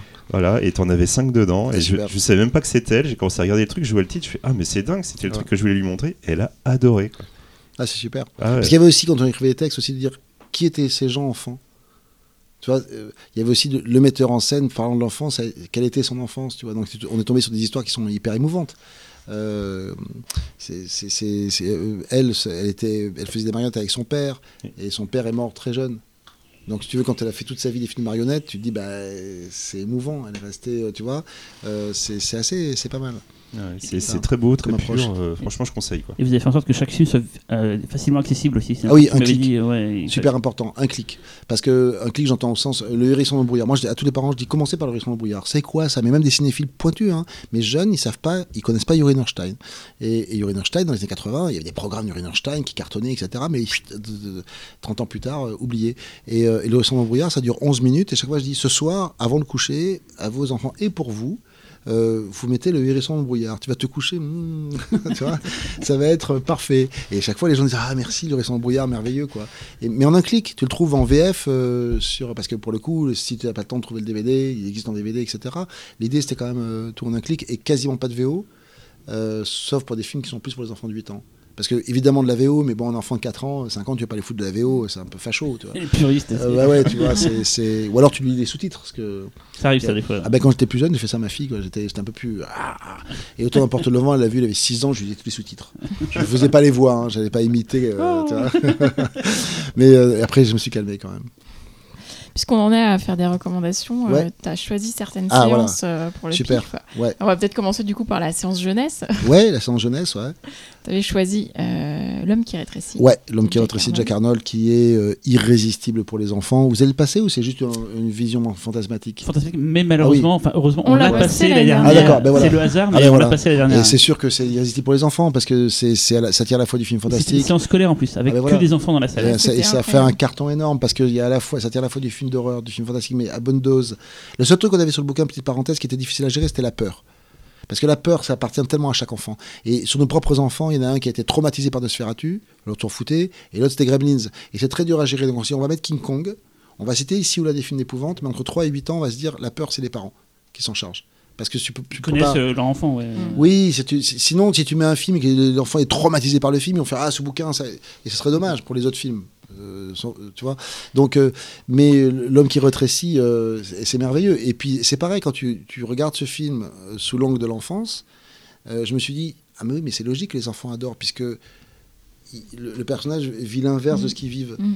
Tu sais, c'est un truc que je m'étais jamais dit. Moi, j'ai toujours vu ce film en adulte, mais en fait, ils voient quelqu'un devenir petit, alors qu'eux, ils n'ont qu'une envie, c'est de devenir grand, tout en ayant peur de, de perdre un peu de, tu vois. Et donc, ils, forcément, ah, mais mon Dieu, c'est le début de la science-fiction métaphysique. Euh, l'homme qui avec- rétrécit. c'est, ouais. une porte. La fin est tellement incroyable Ouais. que c'est une porte ouverte sous 2001, quoi. Et il y a un plaisir comme quand tu as un Godzilla, le fait de voir des acteurs humains dans des décors Oui, gigantesques. ouais. C'est un truc qui nous ramène toujours à l'enfance. Je sais pas comment ouais. expliquer, mais il y a un truc. Oui, oui, complètement. Et alors j'avais assisté à la séance au pif, il y avait un espèce de question-réponse avec euh, Fausto à la fin. Et c'est des enfants pas si petits en plus, hein, c'était peut-être des collégiens en plus. Et il y en a quand même qui ont demandé mais comment vous avez fait pour euh, que le chat il soit si grand Ah oui, bien Enfin, sûr, bien sûr, bien sûr. euh, non, les effets spéciaux sont Il y incroyables. a- ils Et pas puis, Richard Matheson au scénario euh, et au roman d'origine. Euh, Il y a Jack Arnold qui, a- qui est un génie de la série B. Enfin là, ça c'est son chef-d'œuvre en tout cas. Euh, Non, c'est mais c'était rassurant de voir des enfants qui voient Oui, des Marvel et tout, quand même être émerveillés parce que par un parce que effet, parce que l'effet est poétique. Je veux dire, King Kong marche toujours. On voit bien qu'il, mais l'effet est tellement fort poétiquement et ça j'en suis persuadé. L'effet est tellement fort poétiquement que l'émotion Mm. l'emporte. mm. Et c'est vrai pour l'homme qui rétrécit. Ils voient pas l'effet. Ils sont trop dans l'histoire. Pourtant, les effets sont, sont dingos. Quoi. Ils sont incroyables. Pour les- tout est bien fait, c'est- propre, c'est bien joué. Ah ouais, euh, Je l'ai découvert que récemment, classique. quand Ah tu l'as mis oui, dans la liste. D'accord. Je l'avais pas vu au pif. Je suis putain, c'est chier de pas l'avoir vu en salle. c'est un- grand un peu dégoûté. C'est un très grand classique. Et puis c'est une- vraiment euh, euh, Interstellar part de l'homme qui rétrécit, euh, euh, 2001 Ah c'est part de l'homme qui rétrécit. oui, C'est- oui. un pré euh, science-fiction mentale. La fin est incroyable. La fin est incroyable. C'est une porte. Là, je me souviens quand j'ai vu ce film, j'étais gamin d'ailleurs. Je l'ai pas vu en salle, évidemment. Faut pas exagérer. Euh, je l'ai vu euh, à la télévision, mais la fin m'a- ouvert la tête comme euh, quand tu découvres 2001 à 12 ans. Tu vois, c'était un film qui a une fin pareille. aussi ouverte. Et c'est juste fou, quoi. Et puis il y a du mélodrame, quand il tombe amoureux de la, de la- de la- de la fille qui rétrécit, puis il va la quitter, ça, ça- ça traverse le film de science-fiction Twilight Zone, le mélodrame, le film d'horreur, le Robinson Crusoe et le film de survie, et le film métaphysique de science-fiction. C'est chaud quand même, en 1h20 je crois. Ouais. Euh, Et c'est pas chaque truc est bien fait. La survie, elle est vraiment Euh, bien foutue. et incroyable, incroyable, à ce moment-là. Ah, un incroyable, incroyable, euh, incroyable, incroyable. C'est beau Voilà. surtout. Visuellement, c'est très très beau. Quoi. Ah, En séance culte, euh, t'as triché, t'en as choisi deux. Ouais. t'as choisi Los Olvidados de Ouais. Luis Buñuel. Ouais, Los Olvidados de Bu- Luis Buñuel, qui est un film incroyablement méconnu finalement. euh, qui est un film euh, absolument hallucinant. Je sais pas, vous l'avez vu Ouais, ici, je vu, pense.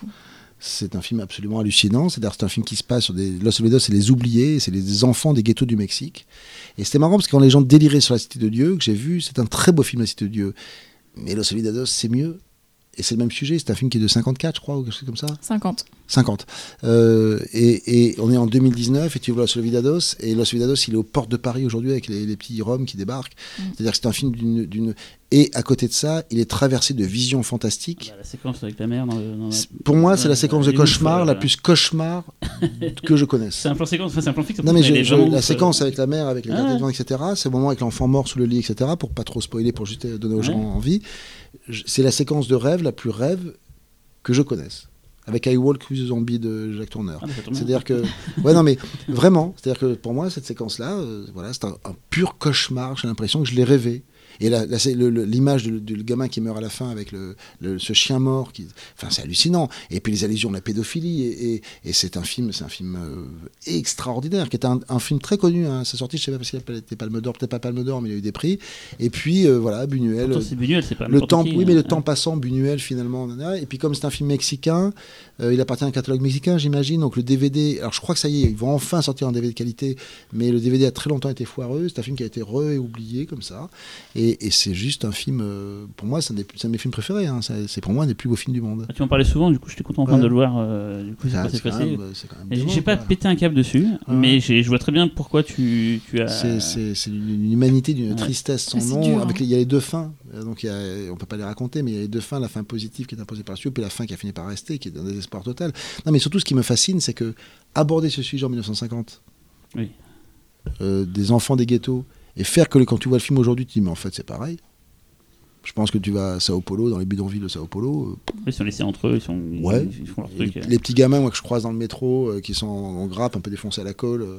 Euh, je pense Los Olvidados, c'est comme les couloirs de Shining, tu vois. Tu vas dans un grand hôtel, tu fais Ah oui. Shining. Eh ben, moi, quand je vois des grappes de gamins, ceux qui envoient ce moment, les petits gamins euh, euh, marocains qui sont dans la goutte d'or, Ouais. défoncés, ils savent pas qui ils sont, les grappes de mômes, machin. quand je les croise, c'est Los Olvidados. C'est incroyable. C'est ouais, bon. Et donc, tu en as choisi un deuxième. euh, Ah oui.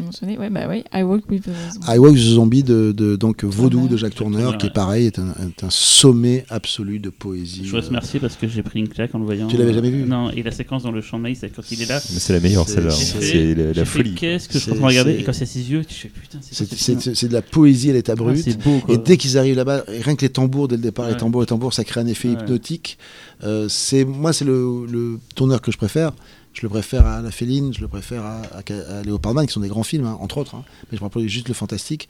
Et, euh, et c'est euh, c'est juste, euh, c'est de la poésie pure. C'est beau, c'est C'est de la super poésie beau. beau. Et c'est en même temps angoissant tout, et morbide. Ouais. Et ça fait peur, et en même temps on aime cette peur, et en même temps on va, on va en Haïti, et c'est juste incroyable ce film, c'est juste incroyable.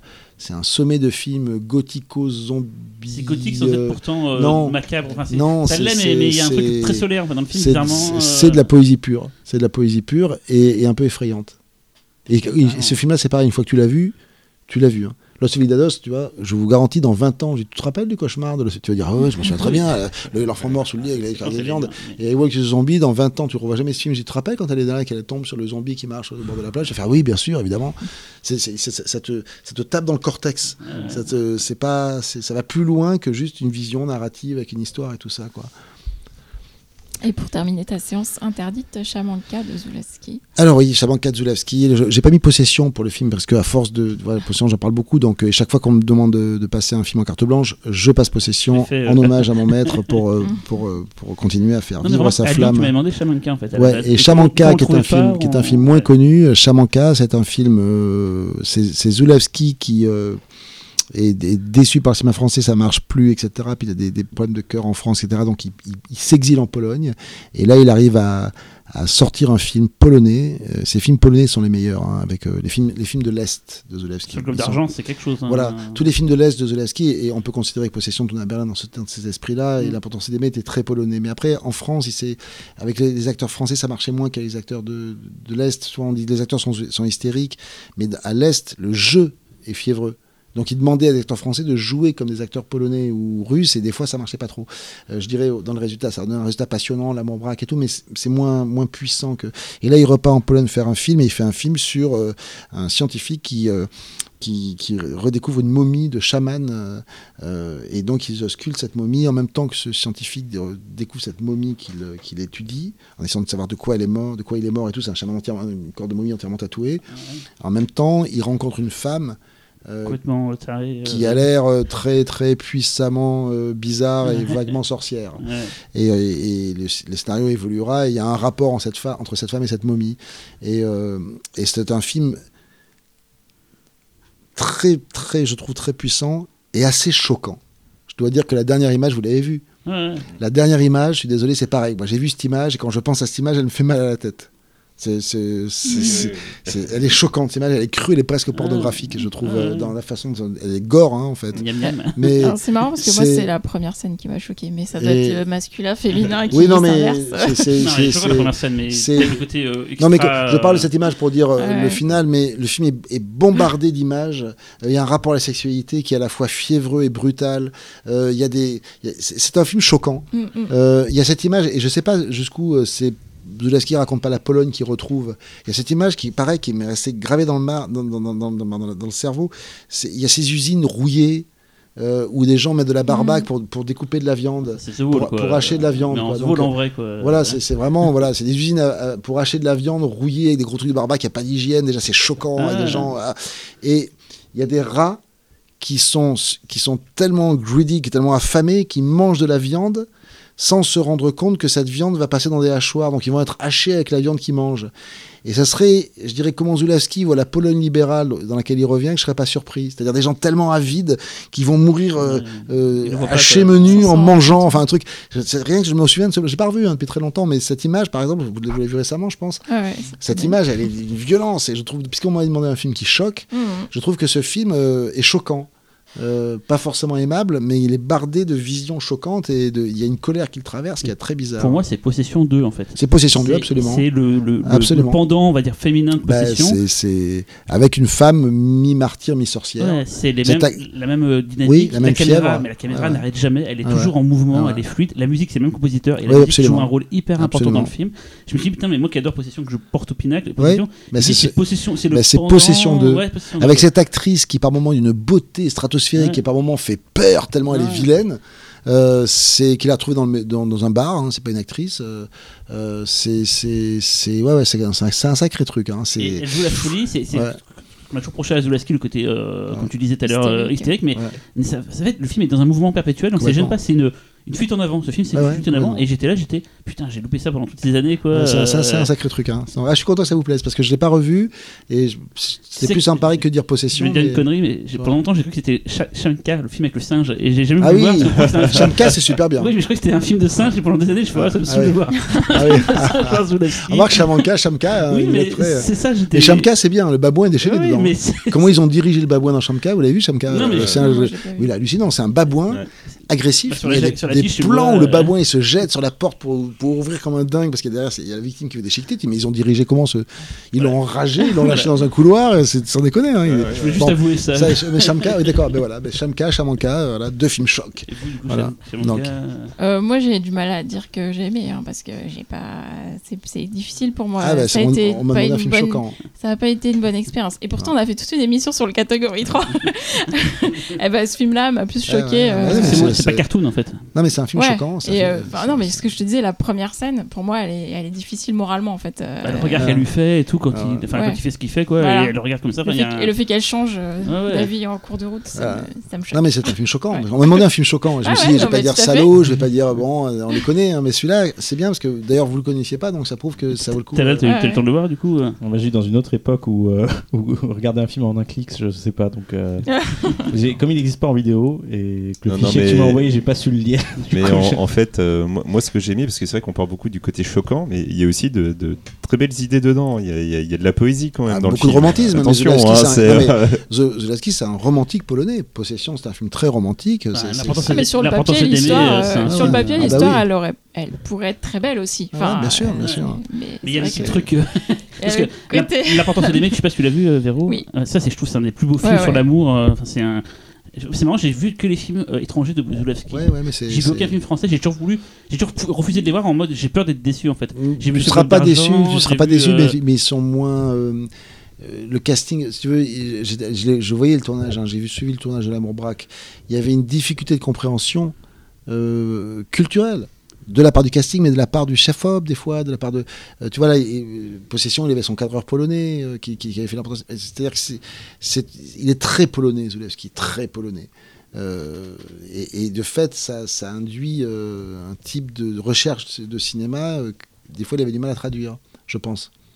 Comme tu sais, Skolimowski, quand il est passé au- aux Europudding, ça, ça marche moins bien. Des fois, ces, metteurs en scène, c'est très spécial, l'Est quand même. Et- et donc, Polanski, très jeune, est parti. Il arrive tout de suite à Londres. et Oui, il a donc tout il a suite- très peu été. ouais. ah oui, il a fait un film polonais, puis après, il est parti, et hop, il s'est internationalisé. Mais il y en a d'autres qui sont très dans leur jus, et comme c'est comme quand les cinéastes de Hong Kong vont à Hollywood. Des fois, Ouais. bah, c'est pas les mêmes partenaires, ils n'arrivent pas, c'est pas la même Tadjani et compréhension. fait la possession, et tout le monde Tu s'est dit en, en, en France, euh, de neuf gens, ils se sont tous dit bon, on va faire un truc à la Adjani, on va, on va se retrouver euh, à faire des, une performance comme ça, et en fait, ça, ça peut-être pas, je les ai pas vus, donc je, je, je, Ouais, ouais. je me suis toujours imaginé ça en Euh, fait. euh, C'est lui qui, qui, qui, qui, qui a la même recherche, mais avec des équipes qui ne comprennent pas forcément ce qui. ou pas, il y a des problèmes de compréhension. Et si vous, avez, voit, hein. et si vous avez l'occasion de voir un jour le sur le Globe d'Argent, Ah oui. pour moi, ça enterre ce que fait Jodorowsky. Ça, tout le monde se porte au, Ah oui. au nu Jodorowsky, mais sur le Globe d'Argent, c'est un film pas fini, hein, c'est un film inachevé, mais les images qu'il y a dedans. Et accessoirement, c'est le premier fan footage. Ah On oui, dit que c'est Cannibal euh, Holocaust, oui, mais c'est c'est- rajouté, c'est- c'est- ça a été fait avant Cannibal Holocaust. Ouais. Donc c'est le premier fan footage à ma connaissance. Ah Il y oui, a il a tourné des scènes plus tard Mais- pour justifier le. Non, non, non, mais la première partie de, de, de, de Globe d'Argent, c'est des, des- On a retrouvé des bandes filmées par des astronautes sur une planète, si je me souviens bien, hein, qui ont été montées. Ah oui, donc c'est vrai que lui, c'est comme ça, oui, c'est vrai. donc Ouais. c'est du fan footage. C'est Je pas, Cannibal Holocaust, ouais. c'est- le Globe d'Argent. C'est un pur chef-d'œuvre. Tu voulais ajouter quelque chose, euh, Xavier, sur. Ouais, euh, bah, euh, en fait, euh, pour revenir à cette idée de romantisme, tout simplement dire que ce qui est aussi euh, étonnant et qui, qui fait partie du, du choc, c'est qu'en fait, une image choquante peut aussi être en même temps belle et romantique. Et je pense justement à la scène que tu évoquais, on va pas dire laquelle, mais voilà, qui est, Ouais, ouais. qui est visuellement choquante, mais en, en réflexion, c'est extrêmement beau l'idée qu'il y a derrière. Bah, c'est une euh, illustration de l'amour fou. C'est ça. Donc euh, c'est. Zulawski a fait l'amour braque. hein, donc Mhm. tu prends tout son cinéma sous cet axe-là, tu t'aperçois que c'était un. un- Et il devait faire un film qui s'appelait Maladie d'amour. Donc euh, tu vois. Mhm. c'est- Ouais. Bon. On va terminer en musique. Et donc, Nicolas, c'est toi qui as choisi la bande originale qui va clôturer ce podcast. Et tu as Mhm. choisi celle de Martin, Ouais. euh, composée par euh, Donald Rubinstein. D'abord parce que c'était la, la référence que je donnais à Rob sur Trois jours et une vie. Euh, mais j'ai pas donné cette référence par hasard. C'est que bon, Martin, c'est un film de Romero que j'imagine que vous te reconnaissent. Ouais. Sur On en a parlé euh, voilà. dans un podcast récemment. Voilà, donc, euh, de. Et, et- et franchement, je, je- c'est un des scores les plus mélancoliques que je connaisse. Le thème principal, parce que la musique après elle est plus, plus jazzy, plus, plus, plus expérimentale, et magnifique d'ailleurs. Mais c'est, je, je trouve très difficile d'écouter vraiment ce thème sans avoir les larmes aux yeux. Et, et quand on pense au film de Romero, qui est une merveille, je trouve, de, justement de tristesse et de mélancolie, et qui, quand on a été, euh, euh, je sais pas, un peu geek dans sa vie, euh, ce, ce que nous avons tous été, et que nous sommes encore peut-être un petit peu ou beaucoup, c'est tellement un portrait de geek. c'est tellement un portrait d'adolescent, c'est tellement, c'est tellement nous. Enfin, je dis moi, mais j'ai envie de dire nous parce que je sens qu'à cette table, on n'est pas tellement de familles différentes. que quand on écoute ce morceau vraiment qui illustre cette histoire-là, parce que moi, je suis un malade des premiers Romero. Season of the Witch, je trouve ça génial. Ils sont un peu, un peu trop méconnus, ils sortent pas souvent. C'est dommage. On est sur la nuit des morts vivants, puis après on, on bascule sur Zombie. Et malheureusement, on a un peu mis à l'arrière et Martin et Season of the Witch qui est incroyable. Euh, bon, et, et voilà, quand on écoute vraiment ce thème, il est très difficile de l'écouter vraiment sans avoir, sans être ému aux larmes, je trouve. Donc voilà, on va demander aux auditeurs de fermer les yeux et d'écouter vraiment ce thème en se disant que c'est le portrait d'un fan hardcore de, de choses bizarres. On va dire. Voilà. Bon, du coup, avant de l'écouter, on va te remercier à nouveau, Nicolas. Merci. Merci de votre accueil. euh, voilà, Et voilà. merci à tous de nous écouter. On vous donne rendez-vous le 18 septembre dans les salles pour voir euh, Trois jours et une vie. Et euh, à dans deux semaines pour un nouveau Pifcast. Merci. Merci.